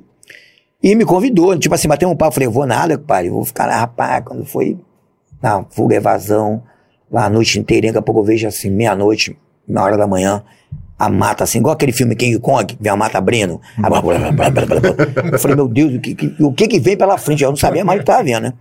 Eu sou todo cabeludo. Então o cara arrancava o cabelo assim, tchá, tchá, ah, estão descascando um pouco aqui, ó. Scalp, meu irmão. Aí o cara, eu vi aquele túmulo, ah, era o bombeiro, mano. O que ele não. Ele, ele, que ele não Acharam passou, bombeiro, aí acharam. Ele se entregou, porque ele nego foi na casa dele, um, um rolo que deu. Aí eu sei que de seis horas, o que ele não passou até meia-noite, ele passou naquele caminho e, e intensificaram o processo em cima dele. Ele foi um herói, cara. Irmão, foi fogo pra ele se formar, mas se formou. Tudo daquele jeito, né? Nego já sabe, não tem como não fugir disso, né? E aí se formou. Graças a Deus, colega. Vem cá, você- aí você voltou para a, a- a criação do. Desculpa. A criação do CAT, ela veio depois dessa, experiência no, no, no, no BOP, depois de você se formar no. Sim, no- sim, porque não tinha nada ainda, né? Não se tinha nada. Então, em 2003 para 2004, 2003, aí foi feito o CAT nesses moldes, né? Seria só que o CAT tinha um você trouxe a experiência também desse estudo. Lógico, a experiência de quê? Do curso, mas experiência de vida, né? Que é o mais importante, né? A experiência da polícia, né? Uhum. Então, o que eu coloquei ali foi a progressão, nada demais, e a parte de altura. Enquanto os colegas botaram outra disciplina. E aí o curso desenvolveu, foi tocar na Cadepol, foi indo, mas depois foi minguando, foi, foi parando. E tudo bem, é, segue a vida. E como é que foi a saída da Core? Na série da Core foi isso, porque eu dava aula na academia de polícia e, logicamente, que o cara, ó, você dá aula na academia, você tá na Core. Eu falei, ah, não tem nada a ver uma coisa a ver com a outra, né? Eu tô dando aula lá, mas estou servindo aqui na Core. E, logicamente, que houve uma, uma, um descontentamento ali pelaquela gestão e me tiraram. Me lembro muito bem. É, no dia 22 de dezembro saiu no BI a minha transferência. Para mim foi um presente de Natal. Que eles realmente me presentearam e fez com que despertasse nessa desmotivação que me deu motivação de chegar onde eu cheguei. Foi só isso. E aí eu toquei a vida. E você me falou também quais são os cinco S's para você se formar num curso operacional. É, sorte, saúde, saco, sacanagem e simpatia. Faltou um desse na catraca, pode ir embora. Não tem ideia. Entendeu? Então quando eu chegava no bar pra dar aula, eu até falava pro cara que assim, os caras naquela situação, porrada, porra, aí, pô, Felipe, você não bate? Eu falava, não bato no aluno. Por que, que você não bate? Porque eu me apaixono. E você vai ficar comigo. Eu digo, não, não chega, esse cara perto de mim, não. Era só no psico, né? Psico, rapaz, é uma coisa que eu- falta no policial. Entendeu? Eu vejo isso muito. Porque atleta, todo mundo é, né, cara? O mais velho ou mais novo. Mas o psico é muito complicado. Tem uma parte que ele falou aqui, pô, os caras eram, meus amigos, estão me batendo aqui. Me fez lembrar um, um colega, que é hoje Falcão, né, lá, na- lá na, na Core, que ele trabalhou durante muito tempo com um delegado na, na, na DH. E esse delegado é Falcão, embora não trabalhasse na Core, ele participava do curso de formação. Ele falou, pô, tava lá no auditório, na aula inaugural, né, na- uma, uma apresentação que tinha lá, e ele viu esse delegado. Quando ele, quando ele viu o delegado, ele. Fala aí, doutor. Esticou a mão. Eu estiquei a mão embaixo, veio, veio uma mão em cima. Pau! Cai por cima das cadeiras. Aí ele levanta número tal. Aí ele levantou, se apresenta. Opa, doutor. Pau! Levanta número tal. Ele falou que meu irmão não entendia. Eu não entendi, o cara era meu amigo. Mesmo dia. É. Vem cá, Felipinho. E, e essa história que ele falou, que, o- que o rapaz até comentou com a gente sobre o, o Rodrigo. Microfone, microfone. Desculpa. Solta o chat aí rapidinho pra gente poder ter mais umas mensagens aí. Vamos ver, é. Vamos voltar aqui. É bom, galera. é bom. Uma galera bacana aí acompanhando a gente. É, pô. isso aí. Obrigado, rapaziada, aí pela, pela audiência aí. E, e o que o Romulo falou no começo, curte aí o nosso vídeo. A gente tá aí, tem uma galera que, por exemplo, agora, a gente já chegou a ter mais de 100 aí nos assistindo ao vivo, né? Assim, no momento, pô, tem 107 curtidas aí, pô, não sei se todos já curtiram, se puder curtir, compartilhar o vídeo aí também, que isso dá uma relevância pro canal, ajuda ele a, o YouTube ainda. É a cabeça do YouTube aí, então, quando você curte, Algoritmo, ele- algoritmo. É algoritmo, é algoritmo. Então, dá essa moral aí pra rapaziada aí compartilhar o vídeo aí pra, pra gente poder manter esse canal sempre ativo e, que e trazer essas lendas aí da PSERG. Parabéns, pessoal, pelo podcast, ao convidado. A cada episódio, mais certeza eu tenho de querer ser PSERG. Isso aí. Bruno Brunão. Carvalho. Bruno Carvalho, mete bronca, meu irmão. Segue em frente aí que brevemente tenho certeza que Deus vai te abençoar, irmão. Isso aí, irmão. André Ferreira Rocha, PSERG, fiz CEPAR com o mestre. Sou instrutor de armamento e tiro, Art Tactical. Abraço nos irmãos. Valeu, André Ferreira. Valeu. André. Obrigado, meu irmão. É, Marconi Medanha, sensacional esse podcast com o Felipe e Rafa e suas revelações com o balé. É, tá vendo? Aí, ó. Várias Peraí. revelações. Felipe Leal, fera no rapel. Diversas instruções na PM De- de Roraima, Roraima. Força Tática. Valeu, W Silva, FT 203. Obrigado, querido, pela presença, meu irmão. É, a última vez que levaram o policial civil para a favela foi em 2017 no Jacaré. Identificaram o delegado durante o roubo e mataram na favela, sim. Sim, foi o. Doutor Fábio. Doutor Fábio isso, né, Monteiro, cara? foi, foi sim. Obrigado, querido Rafa. Como foi para você aprender inglês? Vou começar um curso esse ano.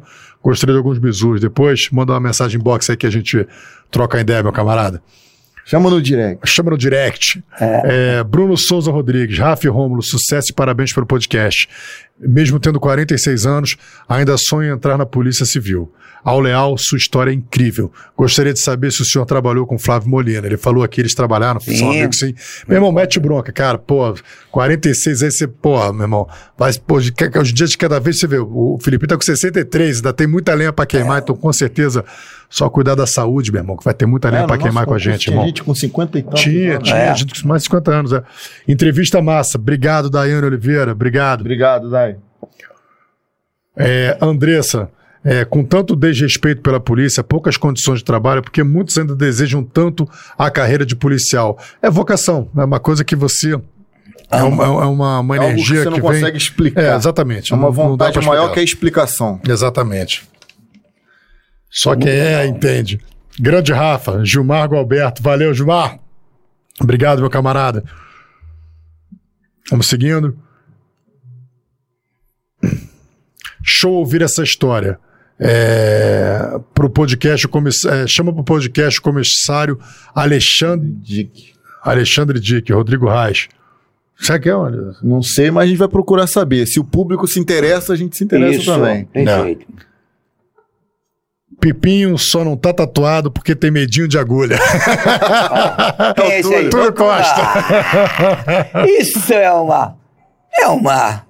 Não é nada, não. Vou ficar quieto aqui que é melhor. Vamos lá. Ó, Segue pergunta aí. pro. Pergunta pro.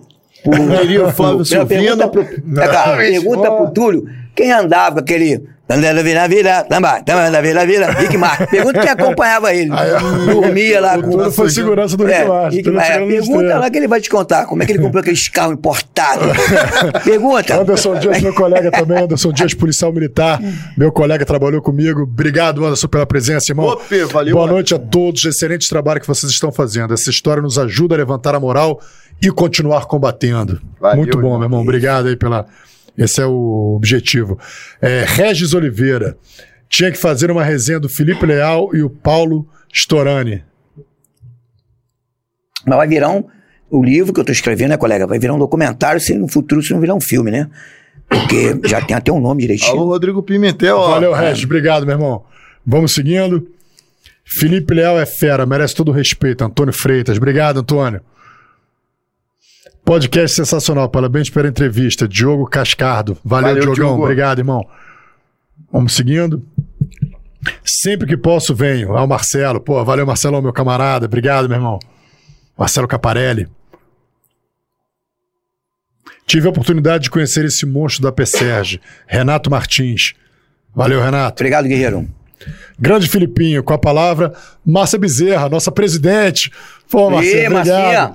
Agradecer a Obrigado. Marcinha que ela teve lá na formação, o pessoal lá da, região, lá, na, lá na- em Resende. Bacana. Marcinha, você é guerreira, irmã. Lenda viva na PSERG, Márcia Bezerra. Márcia, um beijo enorme pra você. É, manda um beijo enorme pro Átila. Oro por ele todos os dias. Espero que ele esteja cada dia melhor. Parabéns pela sua força aí, pela, pela sua dedicação à frente do nosso sindicato da Polícia Civil do Rio de Janeiro. Você é uma mulher incrível, uma mulher forte. Estou muito feliz de saber que você está aqui assistindo a gente. Parabéns Obrigado, aí, Márcia. Marcia. Valeu. Estava no esqueleto fazendo rapel com um amigo, que é Charlie, Bruno Balboni. E o Felipe chegou de Kombi e sai esse cara de 1,60m com uma 357, uma .40 e uma Desert Eagle .44. É, não, 1,60m não, 1,95 e meio, meu irmão. Não esculacha não. Parabéns, meu amigo. Valeu, Renato. Vamos seguindo. Saudações do plantão da 78 DP, Rodrigo Pola. Valeu, meu irmão. Valeu, Rodrigo. Um abraço. Bom plantão pra você, meu camarada. É, muito bom. Felipe Xavier. Obrigado, Felipe.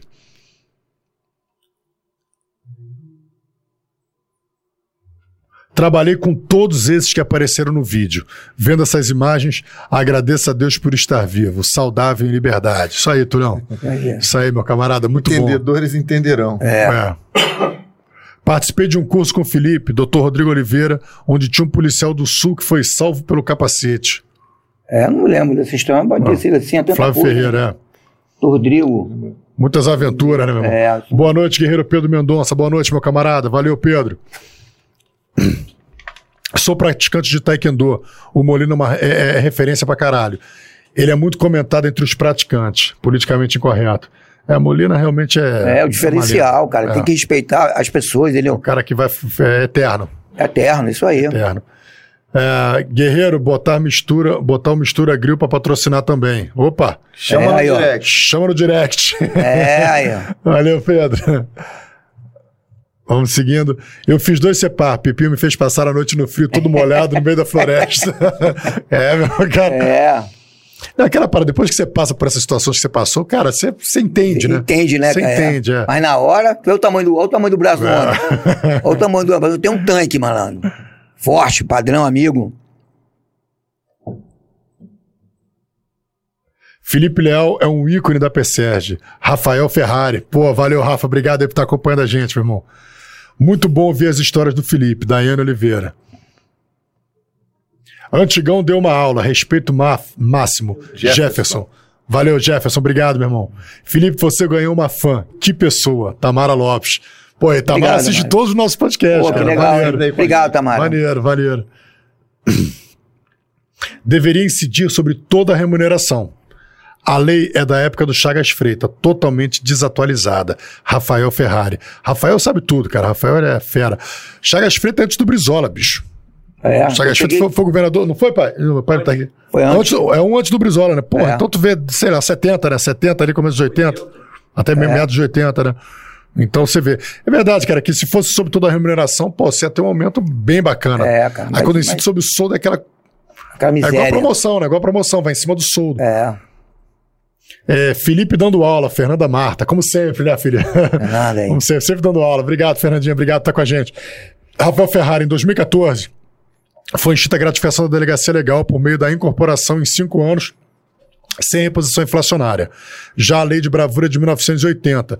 É, no final das contas, essa, essa, essa, essa incorporação da, da delegacia legal acabou se tornando a, a reposição da inflação, né? Porque não, É. não acompanhou. Obrigado, Rafa, pela, pela, pelos esclarecimentos, meu irmão.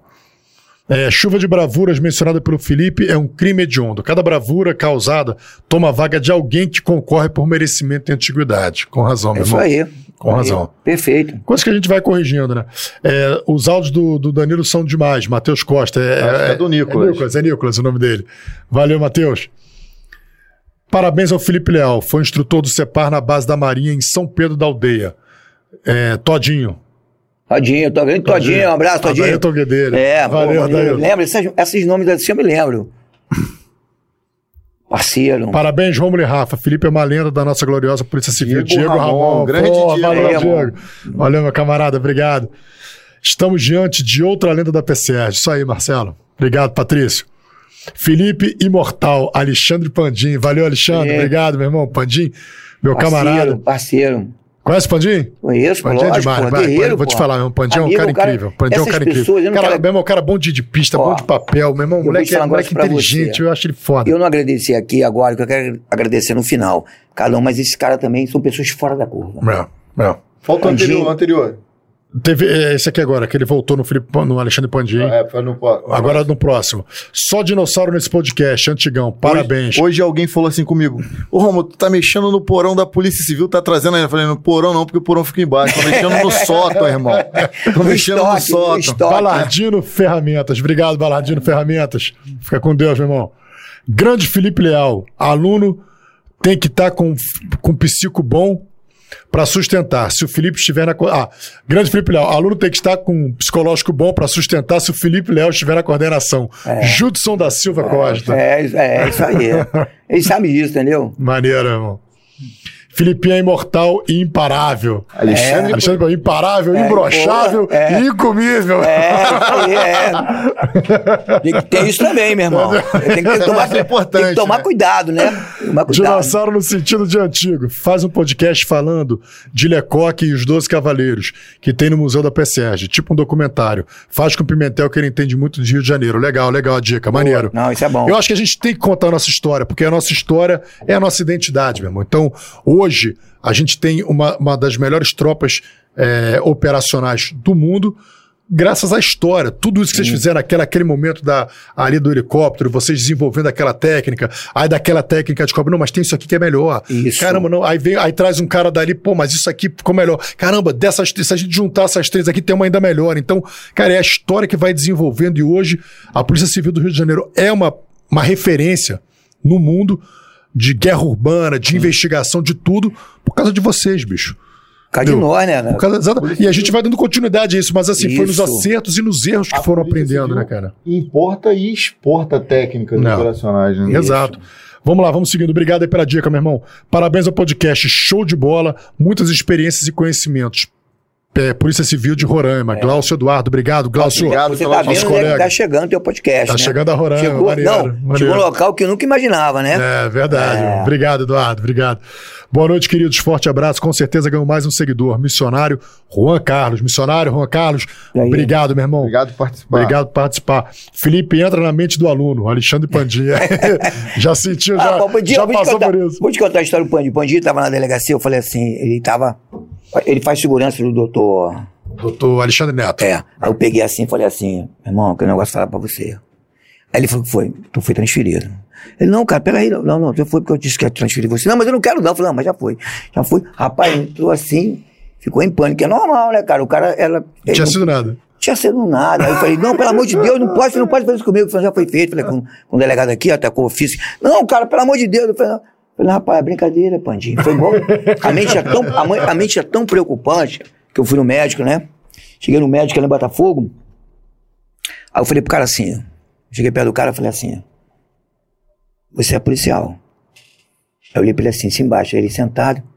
Não. Eu conheci o cara, óbvio. né? Eu falei, não, você é policial. Você é polícia, rapaz. Tu é polícia. Ele, não, porque eu, ia fazer exame, ele também ia fazer negócio de coração, eu ia, eu, eu ia fazer outro exame. Aí ele, não, senhor não é. Você é policial, rapaz. Você não, senhor não, sou- eu sou Felipe. Não, senhor não, eu não sou Felipe, não, não, você é. Não, meu irmão, quando eu falei, cara, eu sou seu amigo, eu sou policial. Ele me viu armado, ele desarmado, perto, na espera do consultório. O cara entrou em pânico. Entrou em pânico. Aí depois ele falou assim: Pô, cara, me mata do coração. Eu acho que não vou nem mais fazer exame mais. Eu falei: Pronto. já limpei as artérias, já limpei tudo que tava aí, pronto. Aí que ele me conheceu. Tu vê o pavor do, do cara ser reconhecido. Porque sabe que se fosse vagabundo, ele ia morrer sentado. Aí eu falei, não, eu sou o Felipe. Ele, não, não conheço o Felipe nenhum, não. Eu falei, não, eu, eu, eu sou o Felipe, teu amigo. Não, não sei que é não. já tava na mente do cara, né? Já não tava, tava possuído com aquilo. Vamos lá, Impressionante. vamos seguindo aqui. No, no final do Cogeste, Com a gente. é. Pipinho desceu do teto do engenhão ao gramado em menos de um segundo. Coisa de maluco. É, isso foi no Engenhão. É verdade. Foi- é quando isso- Falando nisso, você tem algum vídeo do Felipe aí no, no, no Descendo de Rapel? Tem algum vídeo que a gente. Você quer dar uma olhadinha lá pra. pra... Não, qualquer um deles. Bota no Isso, Engenhão aí que você vai ver lá no Engenhão. Tem. É, a gente, só, não- a gente só tem que selecionar um que não apareça é, outras emissoras, Isso, é. porque senão a gente toma uma, uma restrição aqui do, do. E aí, vamos falar, cara, do rapel na vida do Filipinho, que realmente. Peraí, Igor. Enquanto ele tá colocando. Vamos lá, a coisa do rapel veio que você era escalador antes do rapel. Não, eu não era escalador, né? Eu vim do subúrbio, do Rio de Janeiro. E logo tá ali na Praia do Flamengo, aterro, bola. É, é uma outra, outra realidade, né? E aí eu fui pra Urca, vi as pessoas fazem escalaminhada. Escalaminhada é uma caminhada que você sobe umas pedras, mas nada de escalada. Eu fui identificar mesmo o meu trabalho, foi na parte dos recursos especiais, no de resgate refém, que houve realmente esse, contato maior com a corda. Eu tinha um contato, mas era um contato superficial, o cara escala ali, amarrava, mas aí eu fiz o curso de resgate refém, paralelamente eu fiz o curso de escalada porque eu queria saber como é que o cara se comportava na pedra, o grampo, como é que ele escalava, como é que ele ficava pendurado ali, o helicóptero tirar o cara. Então, foi o que eu te falei. Fui fazer um de quadrões, fazia o que eu fiz. Vou fazer o curso de escalada, para me saber quando eu for tirar o cara, o que, que é um grampo, o que, que é uma fita, o que, que é um nó, por que, que ele fica pendurado, qual o tipo de equipamento que ele usa para ficar naquelas pedras. Aí eu me Tá interessei bom, pela escalada, aí eu dei continuidade. Mas, eu tinha, ou era escalador de rocha, eu dava continuidade, as pessoas chamam de rapel, que na verdade é uma técnica vertical em corda. É uma descida. Rapel significa recuperar e voltar. Eu não recupero nada ali, né? Mas as pessoas confundem com rapel. E é o índice, maior índice de acidente, porque o cara vem da escalada, trabalha com corda dinâmica, sem luva? Ele acha que vai conseguir fazer alguma coisa e já na técnica vertical em corda tem que ter um tipo de roupa preparado, freio diferenciado, luva, teu psicológico que está alto, você desce com velocidade, com segurança, de um ponto ao outro no menor tempo possível, mas desde que você esteja uma tranquilidade ali, foi o que você viu. Então me interessei e dei essa continuidade no rapel. E aí, no meado de 2000, eu fiz uma matéria para o Esporte TV. Esporte TV. Que negócio de música. Aí os caras vieram num país pegando cada atleta que fazia, que se destacavam naquela atividade. E o cara me escolheu num rapel, que é até que eu fiz no RB1 a descida. Aí o, o gringo, na época também de acesso por corda, me chamou e falou assim: Cara, você é o cara mais rápido do mundo, eu viajo o mundo inteiro. Eu nunca vi você descer, um cara descer nessa velocidade. Eu guardei aquilo. Ah, tudo bem. Aí um amigo meu também, o Ilcinho, Catiano, falou: Felipe, tu é o cara mais rápido do mundo. Ah, rapaz, que nada, tem muita gente no mundo, é muito grande. São mais de 7 bilhões de pessoas no mundo. Hoje são mais de 8 milhões, né? 8 bilhões de pessoas. Aí eu falei, que nada. Aí veio, quando virou americano, 32 segundos. Eu falei, ah, esse cara tá de brincadeira. Ele disse, 100 metros em 32 segundos.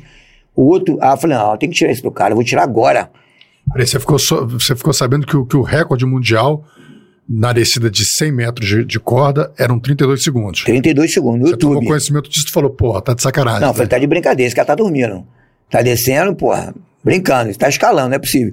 Aí eu falei, não, falei, tem que mudar essa porra. Aí eu falei, vou descer. Aí desci, pá, aí um cara pegou, fez 23.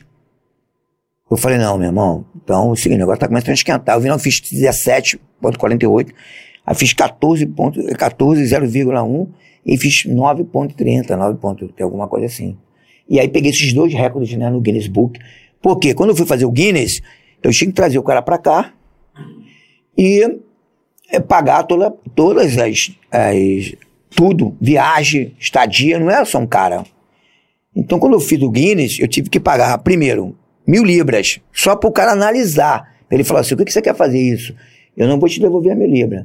Tem que estar dentro do contexto. Mas como eu estava fazendo agora do recorde do cara, ele não podia recusar meus documentos. Aí eu tive que arrumar um cara da rua, comum, um, o manager, o gerente do, do, do prédio, tive que arrumar um escalador profissional, a FEMERG, tive que arrumar uma autoridade policial, a estrutura do prédio toda, a arquitetura toda, na, e mais uma emissora de televisão.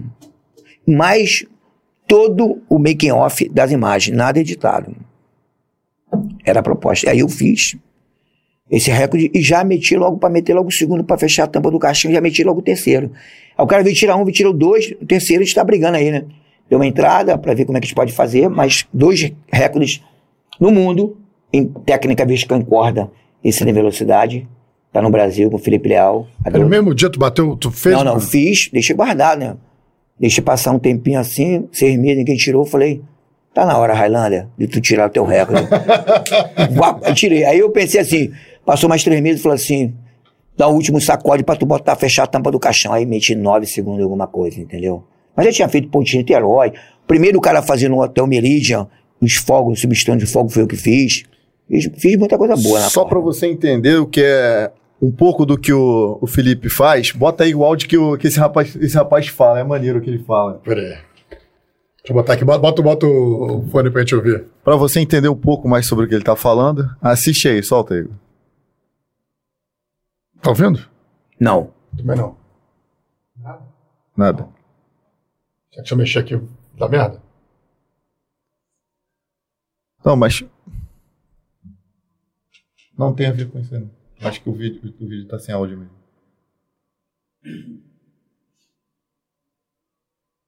Ele tem áudios e vídeo. Tá descendo armado, né? Tá descendo É. com, com, com. É, Caraca, vai cair dentro. é.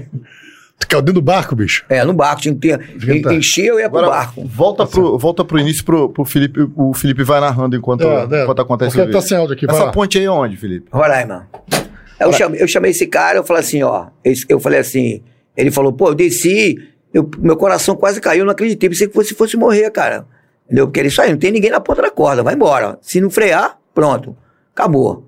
Né? Não tem entender. No barco também. Tu tem, o barco não, não fica parado, né? Ele fica em movimento ali, ele fica com a arma aí, treinando.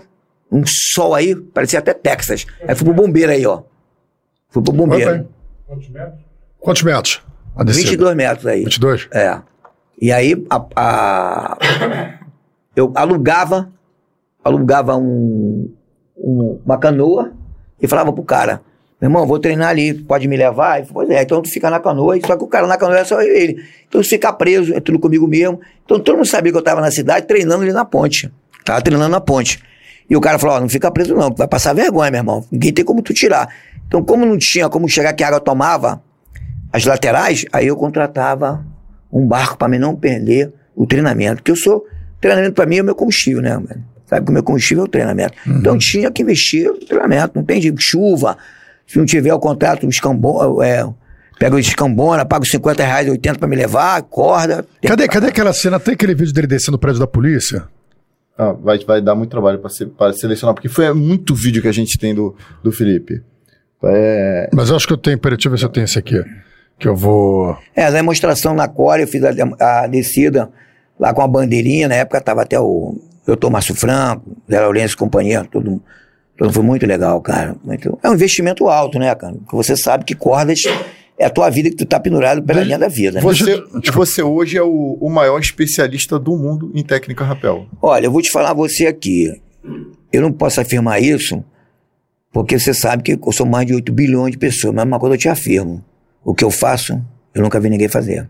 Isso é certo. A gente fez essa mesma pergunta para Adonis.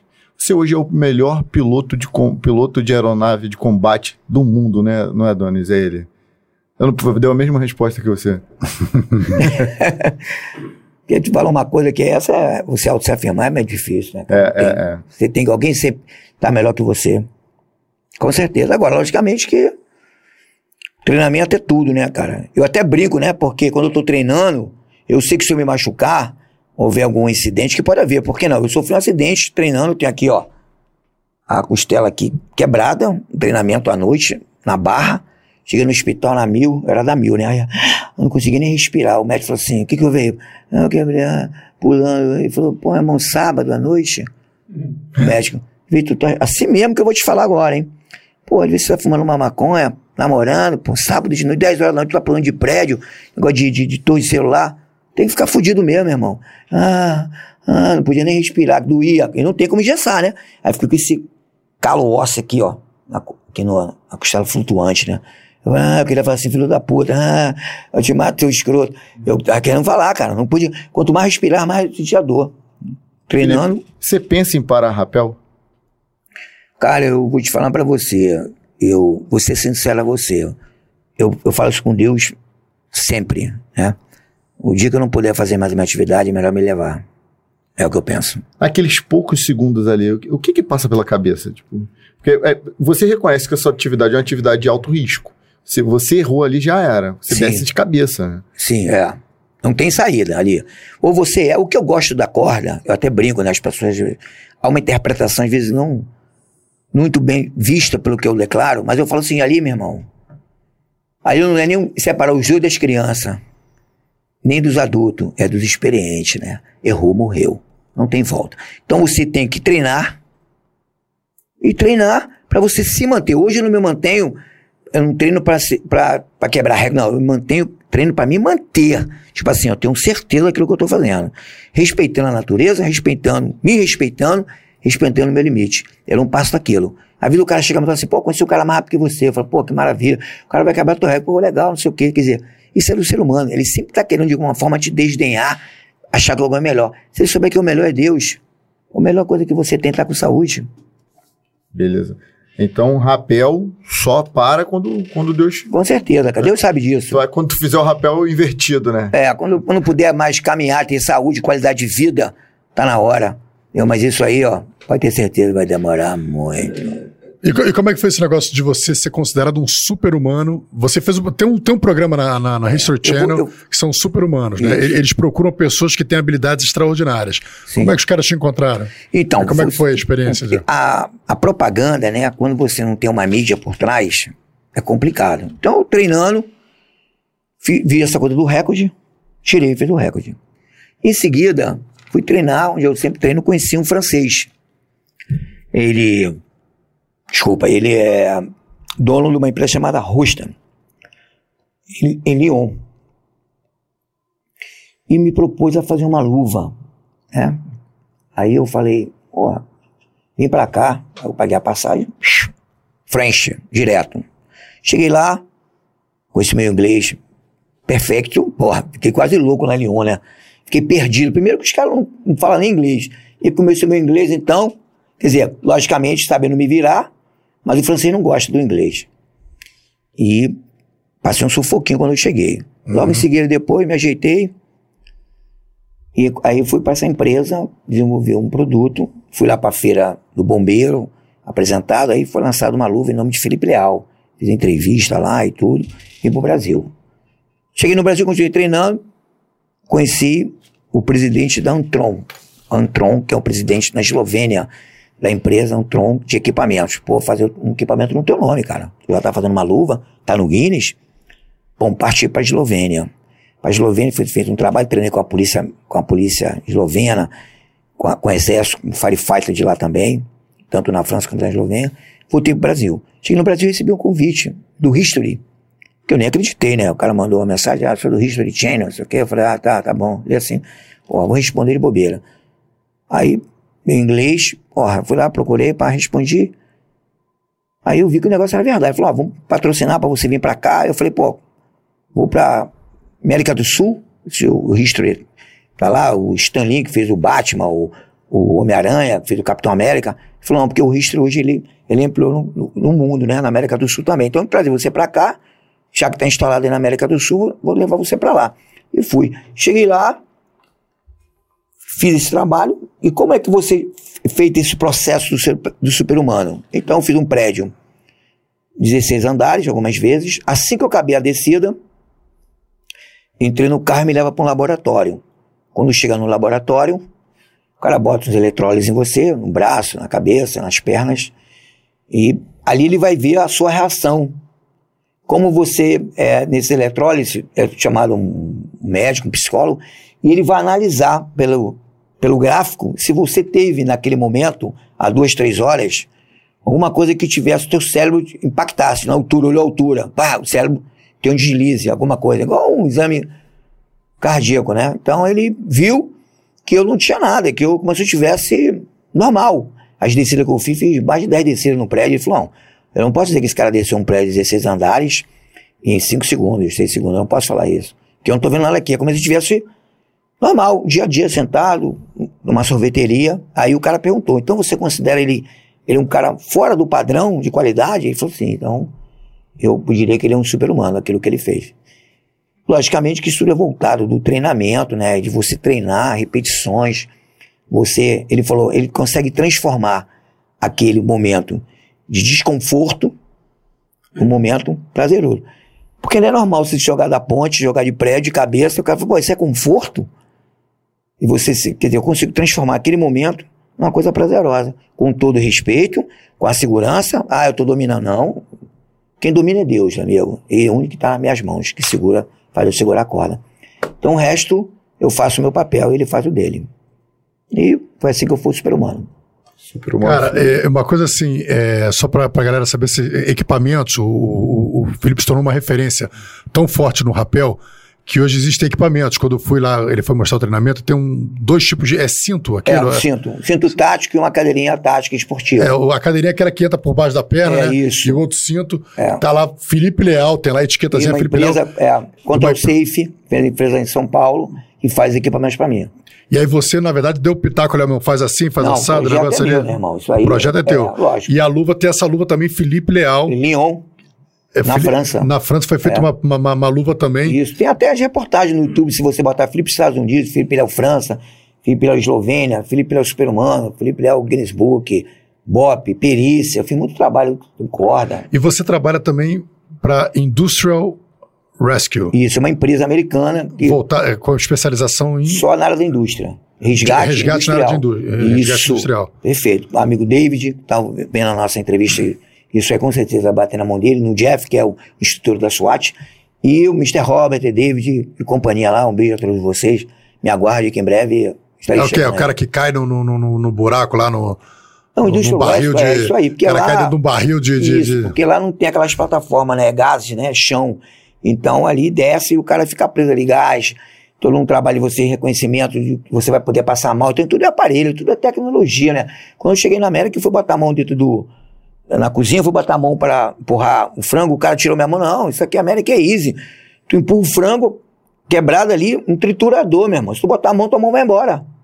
Tritura tudo, então não tem, é tudo microwave, que é que esses micro-ondas, é tudo, é tudo de, de colocar, fez ali, tá comendo, não tem negócio de ir pra cozinha fazer comida, feijão com arroz, não, não tem isso não, pá. Tem essa coisa que tem em muito lugar. Quando eu cheguei lá, a mulher falou, é que é easy. Falei, essa mulher tá falando de easy, o que que é easy? O nome de alguém, porra, que porra é essa? Que é fácil, né? Eu não sabia porra nenhuma, né, cara? Fui na cara e a coragem, mas graças a Deus, fui bem. Fala só agora, assim, pra, a gente já está chegando no nosso final por causa do nosso horário, mas você, você foi também é, idealizador de um projeto que é o CEPAR Itinerante, que, que ganhou o prêmio de melhor projeto de curso 2019, né? O que, que era o CEPAR Itinerante? Então, eu estava em Roraima nessa época, ministrando um curso, e o delegado me convidou para vir para o Rio. Se eu podia fazer a continuidade nesse CEPAR, já que eu estava, já, pô, tive num Garra em São Paulo, aula em São Paulo, no Fucoca, né, que o Zé Leandro sabe disso. Fui pro Garra Convite, fiz vários cursos no- na, na Polícia da Elite no Garra, da capital, porque tem vários Garras em São Paulo. E fui para Roraima também, outros estados em Roraima, já fiquei mais tempo.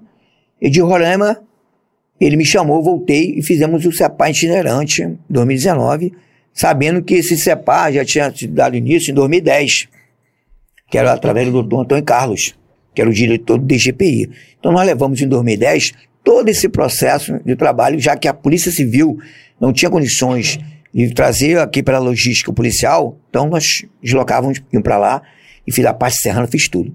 Inclusive, esse delegado ele foi até meu aluno na época do CEPAR. Então, quando ele voltou a Cadepol, ele, logicamente, que eu vou fortalecer isso, já que eu estou na unidade de ensino, e vamos fazer esse CEPAR. Então, eu viajei novamente, de Serrana, Cabo Frio, fui em todos esses lugares, Rio dos Lagos, Norte Fluminense, e o CEPAR acontecendo. E em 2019 ele ganhou como o melhor projeto da Polícia Civil em a nível de cursos, foi o CEPAR. Reciclando a galera que tá um pouco mais afastada da, Isso, perfeito. da, da, da, da metrópole É. e, e tem uma tem uma realidade de confronto diferente da nossa. Né? Acaba- Isso, até É, mas, porque o mas a área de risco hoje em dia não é mais exclusividade da capital, né, bicho? Isso. Aí porque o cara sai daqui, ele vai pro interior. Mas aqui é diferente. Sim. Então, o que ele faz o, o vagabundo? Ele vai, tu vê onde os vagabundos são presos? Região dos Lagos, na Serrana, ele fica ali. O cara não sabe, como aconteceu com meu amigo Serginho, o cavalão Rogerinho estava ali numa casa de praia. Quer dizer, ele sabia o que estava procurando, mas não sabia do potencial do cara de repente, né? Beto Preto estava em Angra, né? Justamente, estava em Angra, estava verenando dentro da mata, fomos buscar ela ali. O que acontece é o seguinte, eu vou só agora para te entender, para te explicar, antes de finalizar, todo esse trabalho que eu fiz no CEPAR, eu não ganhei um centavo. Eu nunca ganhei dando aula na polícia dinheiro. Só quero deixar claro aqui no podcast. Para você que está aí, ó, achando que eu fiquei com dinheiro no CEPAR, você está enganado. O Estado não me pagou um centavo. Me pagou algumas vezes, me pagou quando foi dos Lagos, porque da distância, mas não pagou. Essa é a valorização desse profissional. Eu deixar claro aqui, porque talvez esse meu livro, esse meu, esse meu documentário vai mudar o norte da polícia, como fala bem o meu amigo Moura. né? Essa realidade.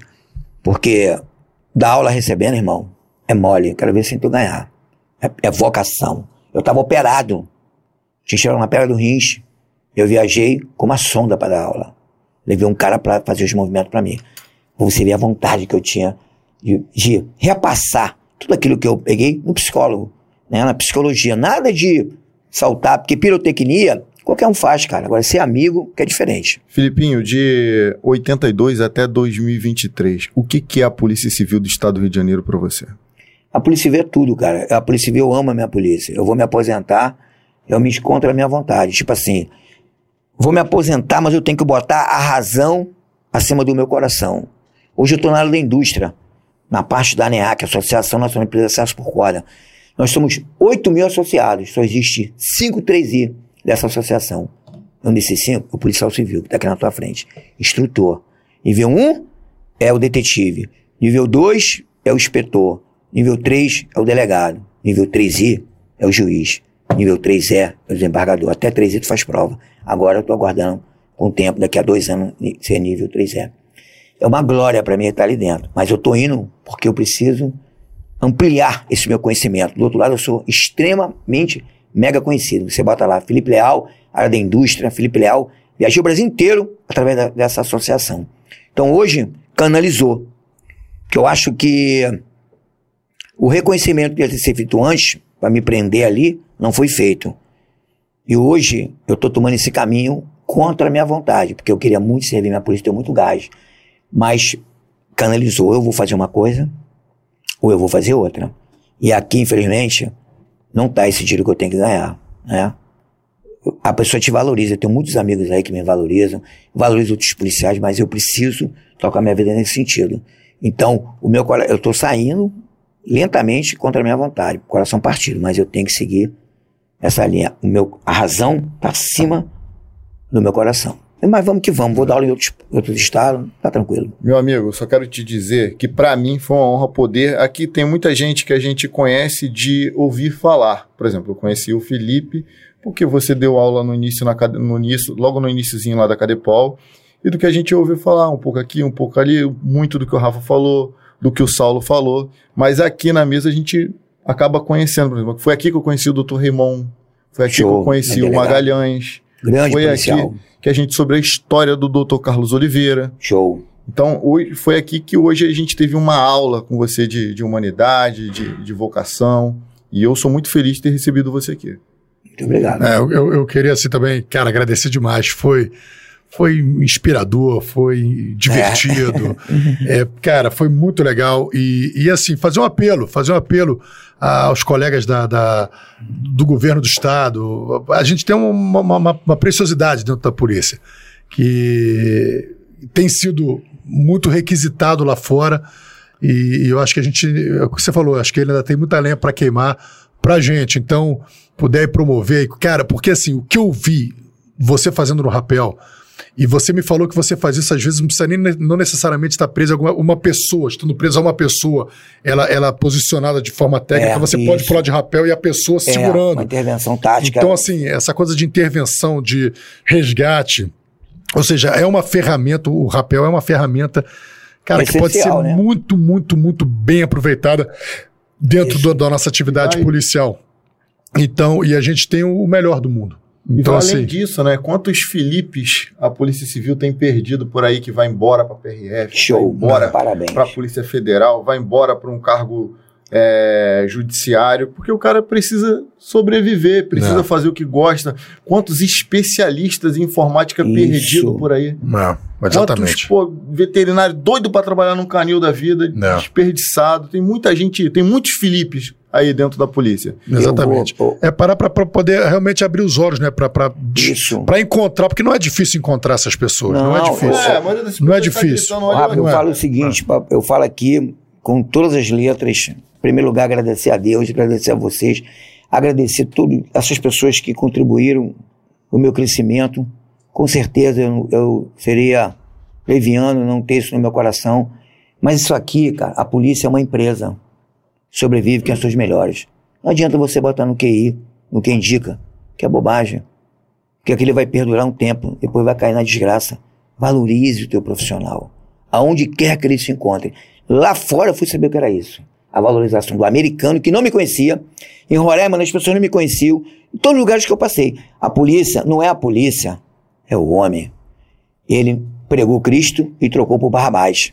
Não vai ser eu, nem você que está aí, que vai agradar. Mas precisamos disso, Rafa, dessa amizade. Não é reconhecimento aqui, cara. É aqui é apenas é um bate-papo. Muito feliz de estar aqui presente com você, sabe? Que você sabe também quanto eu, que naquela corda ali que eu desci, um erro, se eu batesse com um celular no seu rosto, qualquer coisa que acontecesse, simplesmente É.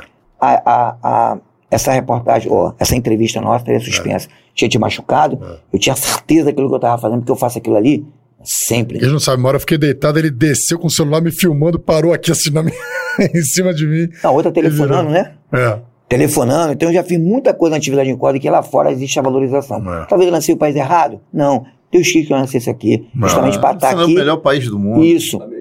Isso aí, para estar aqui e podendo passar isso para as pessoas, né? É. É, de todo mundo. Muito obrigado mesmo. Deixa eu E- só botar um último comentário. Você pode só jogar um último comentário. Eu fiquei, fiquei feliz. O Vinícius Prado, ele falou o seguinte: convidados sensacionais, mas as resenhas com os dinossauros são top demais. Sou do Ministério Público, entusiasta da PSERG, sobretudo dos tiras da 64, 54 59. Parabéns. Só policial questão. Parabéns, guerreiros. Obrigado, Vinícius. Obrigado aí. Manda um abraço pra todos aí do, do MP. É, Marcelo do Mar Molina. Filho do Molina. Porra, cara, parabéns. Filho do. Molina. Parabéns ao Rafael e ao Rômulo pelo trabalho que fazem. Parabéns ao grande Felipe, amigo que muito me ajudou a reconstruir a história do meu pai, Fábio Molina. Grande abraço a todos. Aí, ó. Marcelo, obrigado, meu irmão. Fiquei até arrepiado É aí com o teu aí. comentário, você ter aparecido. Fiquei feliz de saber que você. É isso aí, você Marcelo. Pô, muito tá obrigado, aqui cara. assistindo. E muito obrigado aí a todos que estiveram com a gente, nos assistindo até agora. Compartilha aí essa. é, daqui a pouco o chat vai estar. daqui a pouco o, o episódio completo vai estar vai tá no, no, no YouTube e durante ao longo da semana vão estar vindo os cortes de cada história, das, todas essas histórias maravilhosas do Felipe. Obrigado pela presença de todos vocês, obrigado, Rômulo. E Filipinho, obrigado, meu camarada. Obrigado. Pô, Agradecer foi uma aqui, ó. honra Nossa. estar com você aqui, meu irmão. Obrigado, irmão. Agradecer, Romulo. Olha, agradecer aqui nosso amigo ali, seu pai que tá ali. Muito obrigado. Pô, obrigado, vida. Pô, que honra. Agradecer meu amigo Paulo. Careca. Careca. Agradecer Guilherme Dadás. Agradecer todos os policiais Moura. Agradecer tantos policiais que eu tenho na mente agora que me perdoe, mas que são pessoas amigas. Tem o Cadinho, tem o Wilson. Nossa Senhora, tem uma legião de amigos aí. Tem o Léo. Então, cara, eu só posso te agradecer e te falar. Tragam outros aqui. Felipe. Tragam outros, que vão mudar esse esse norte. Vai ser mudado. Eu não tenho nenhuma dúvida disso. Como tradição, vou até tira- limpar aqui o espaço para tua câmera ali. Como tradição, os nossos convidados deixam um recado ali, um recado de vida, e no final bradam: Fala, guerreiro! Aquela câmera ali. Você quer que eu fale o quê? De- Deixa um recado pra, pra galera que nos assiste, pros jovens, pra galera que quer ser com policial, Fala, guerreiro. e termina com o brado: Fala, guerreiro! Isso. Então, eu queria aí, em primeiro lugar, agradecer a todos os colegas, essa sociedade que nós fazemos parte, com certeza. Valorizar o homem, principalmente aquele, que sem ele nós não somos ninguém. Isso é o mais importante. E digo para vocês, é guerra sem trégua, total e sem intervalo. Se tem um fim, tem um início. Fala, guerreiro, tamo junto.